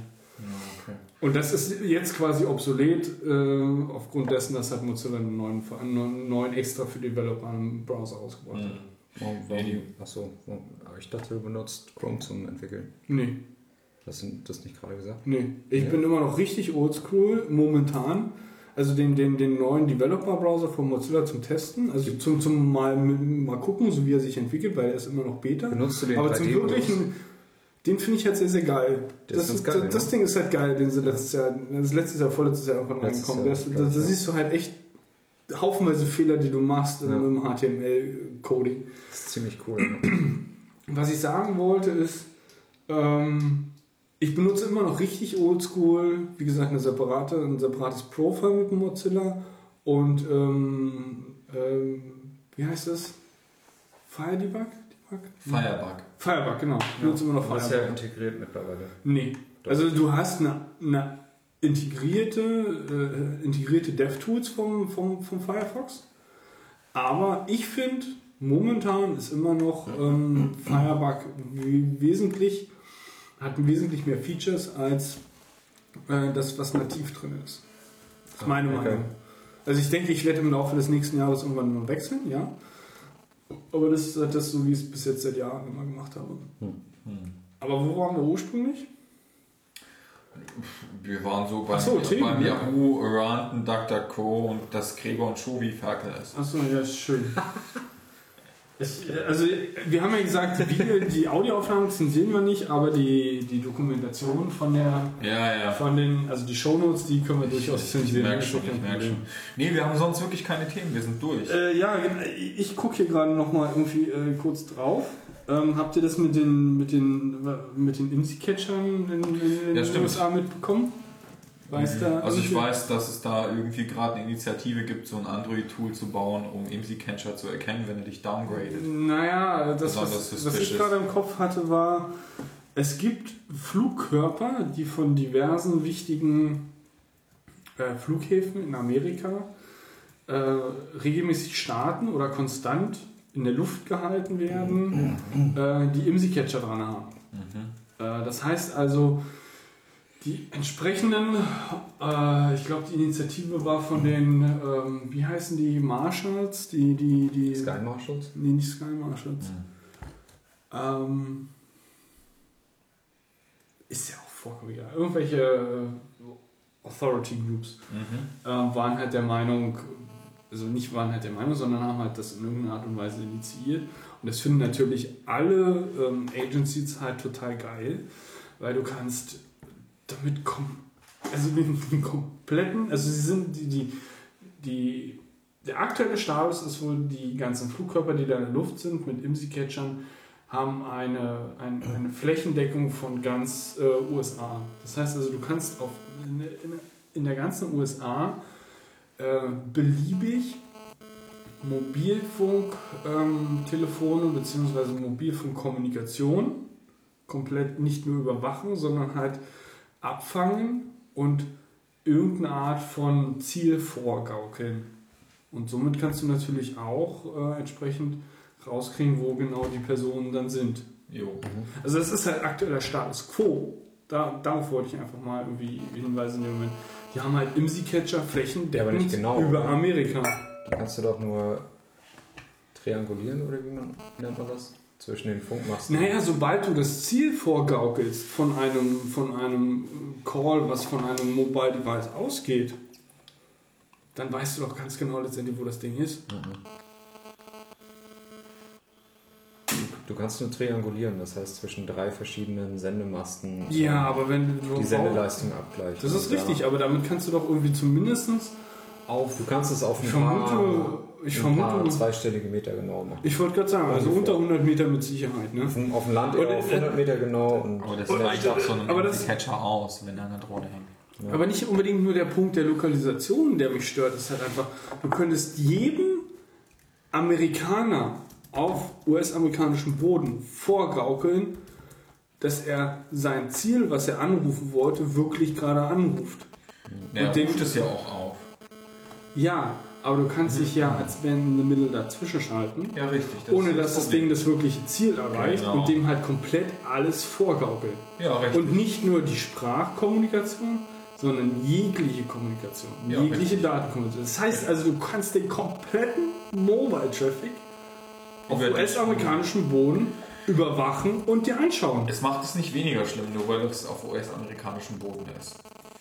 Nee, natürlich macht es nicht weniger schlimm, aber ich finde, äh, der Satz auf, auf dem gesamten US-amerikanischen Boden. Es ist halt nicht nur so irgendwie, da fliegt halt mal an einer Ostküste einer rum oder zwei, an der Westküste zwei oder drei rum, sondern auf dem gesamten US-amerikanischen Boden. Also die Authorities sind halt in der Lage, aktuell mit diesen IMSI-Catchern die- diesen kompletten Mobile-Verkehr zu überwachen und dir irgendwas vorzugaukeln. Ja, richtig. Und das finde ich. Ist so ein riesengroßer Kloß im Magen. Ja. Was machst du denn da? Ich guck mir das nochmal kurz an. Achso. Alles gut. Ja, guck dir das mal an. Ja, Äh, darauf wollte ich nur mal äh, kurz hinweisen und mich mal kurz drüber aufregen. Ja aber äh, mich schockt das alles schon lange nicht mehr. Ich will das nicht verharmlosen oder so, aber ich habe einfach nur keinen Bock, mich darüber aufzuregen. Doch, ich möchte mich gerne mal darüber aufregen. Nee. Doch, ich möchte mich einfach gerne darüber aufregen. Jetzt, jetzt mal in dem Moment, also ich. Äh, egal, mir fehlen dafür die Worte. Äh, was haben wir noch? Achso, ja, was ich mal gemacht habe vor ein paar. Also hat einer von einem von euch Time Machine Erfahrung? Ja, schon. Was ist damit? Was ist mit Time Machine? Naja, was ich gemacht habe, ich habe keine passende Endstelle für Time Machine. Also sowohl auf dem, auf dem Device, wo ich halt einen Backup machen wollte, oder von dem ich einen Backup machen wollte, als irgendwo in meinem Netz. Gibt es halt einfach nichts. Also da ist halt keine Time-Kapsel, da ist halt, was gibt es noch, wo man irgendwie äh, äh, Time Machine Backups reinschmeißen kann? Ja, also kein NAS, was irgendwie Netatalk redet. Genau. Also Okay. der, der Punkt letztendlich ist, was ich gemacht habe und habe hab da ein bisschen mit dem Netz zugebracht war, ich musste mir halt einen, äh, mit den, ähm, wie, wie heißen die, die, die Disk Utilities Ja. entsprechend, äh, beziehungsweise Disk Utility UI nicht, sondern halt das Command Line Tool, Ja. äh, mir halt einen, einen Image machen, was dieses Spare Bars oder dot Spare Bars Sparse Bundle. irgendwie sowas in die Richtung, ja. Mhm. ganz genau. Halt äh, entsprechend erstmal erstellen. Musste mir, und das war in dem Moment zwischendurch mein Fehler, äh, noch sagen, dass es halt äh, mit, mit, dem, mit, dem, mit dem CH Own mir halt einfach noch sagen, was, was, was es, dass es meins ist und dass es auch letztendlich gemountet ist. Ne? Und, und Also dann letztendlich hast du irgendwie dann- per FTP irgendwas gemacht. Nee, nicht, nicht Sparse sondern, sondern, letztendlich, let- sondern letztendlich lief das über SM, SMB. Also ich habe halt mir erstmal das Image gemacht, so ein leeres Ding, also so einen leeren Container. Ja, Hab den mir bei mir aufs NAS gepackt, ja. habe das NAS gemountet, habe dann das Image gemountet, hatte, und das war die ganze Zeit mein Fehler, noch irgendwie ein bisschen Voodoo mit den Rechten gemacht, also mit den Schreibrechten und mit den, mit den Own-Rechten. funktioniert. So, Bitte? Das funktioniert eigentlich von Haus aus. Ja, nee, das Problem war die ganze Zeit, dass ähm, Time Machine, als ich Time Machine gestartet habe, es nie dieses Image erkannt hat, Ah, damit okay. ich da reinschreibe. Ja. Da müssen halt, wie gesagt, so ein kleines bisschen Voodoo noch gemacht werden. Ich habe mir letztendlich auch die, die, die Comment Lines äh, abgespeichert, falls ich es Mhm. nochmal machen wollte oder werde. Es war ein bisschen hässlich, es war ein bisschen schmerzhaft, das irgendwie mit einem generischen NAS einfach zu tun. Mhm. Aber ich wollte nur sagen, dass es funktioniert. Und äh, der Grund für dieses Backup war halt einfach, ähm, dass ich A, keine Hardware habe, um irgendwelche Backups reinzuschmeißen. Ich wollte aber Time Machine einfach nutzen, ne? weil mh, bringt halt das Betriebssystem mit. Ja. Also warum nicht? Äh, und natürlich will ich halt ein Backup machen, bevor ich Yosemite rüberbügel. Und das ist so, war so die eigentliche Intention der ganzen Geschichte. Ja. Äh, das werde ich halt jetzt einfach nochmal machen. Also ich werde mir jetzt den bestehenden Time Machine, äh, das bestehende Time Machine Image nehmen, werde es nochmal mounten, werde ein aktuelles Backup reinspielen und werde dann Yosemite 10.10.1 installieren. Und dann Mhm. schauen wir mal, wie es läuft. Also wie gesagt, ich habe echt eigentlich keine nennenswerten Probleme. Also es ist echt okay. Also das, das Einzige, was ich sagen wollte, ver, verzweifelt nicht, wenn ihr irgendwie keine Timecapsel habt, es funktioniert auch so. Auch Ja. wenn irgendwie so die, die ganzen Tutorials im Netz nur so halb vollständig sind, äh, es funktioniert. Es ist, es ist kein großes Problem, wenn man es weiß. Dann ist es nur eine Sache Mhm. von ein paar Minuten. Mhm. Ja. Äh, Ja. Ansonsten bin ich jetzt, glaube ich, auch soweit leer. Ja, Ähm, ich weiß nicht, Jan, hast du noch Themen? dann hast du noch irgendwas, ja, hast du noch eine Wortmeldung. Ja. Keine Wortmeldung mehr. Ja. Also ich glaube, wir sollten jetzt noch ein Bier trinken gehen. Bier trinken gehen. Say what? Ja, so eins. Eins, der Eugen hat noch Durst. Aber ein einziges noch. Naja, in der Bärenhöhle. Hm, nee, lass mal. Ja, also wir können das jetzt hier zum Abschluss bringen, ja? Äh, können wir machen. Äh, ich glaube, Ja. wir sehen uns dann 2015 wieder. Ich glaube auch. Ähm, den, den Paul ein gesegnetes Weihnachtsfest. Richtig. Auch wenn wir das jetzt schon, schon im November. Unserem einzigen Hörer. Richtig, genau. Ja. Äh, Grüße an Paul. wir werden ja, wir haben ja noch so im, im kleinen Ausblick die äh, Beuth-Weihnachtsfeier, ne? Ja, mein Jahrestag. Oh, geil, wa? Äh, Tom hat mir einen Termin geschickt. Ich glaube, in, in der zweiten Woche oder sowas. oder Ja, ja, irgendwie in der, in der zweiten Dezemberwoche. Zwölfte. Bin ich sowas von dabei. Ja. Ja, Ich will auch den natürlich. nächsten Tag Urlaub nehmen. Da geht's richtig. Nee, es ist Freitag. Nächsten Freitag. Ja, es ist sogar 12. ist 12. Freitag. Dezember. Ja, klar, es ist Freitag. Freitag. 12. Dezember. Sehr schön. Alles gut. Ich freue mich auch wahnsinnig. Das wird eine coole Party. Karaoke singen ja, wie jedes Jahr. Ja. Es steckt halt ein bisschen Nos Nostalgie in der Feierlichkeit, wie ich finde. Ja, In äh, diesem Sinne, ja, gehabt euch wohl, ihr Lieben. Es war mir mal wieder ein Fest. Wenn sonst keiner was zu sagen hat, nee. sind wir, glaube ich, eigentlich durch. Ne? Ja, Gute ich Nacht. wir sind auch durch. Oh, guck. Gut. Da wir schon ins Bett. Zum Wohl. Ja. Ciao.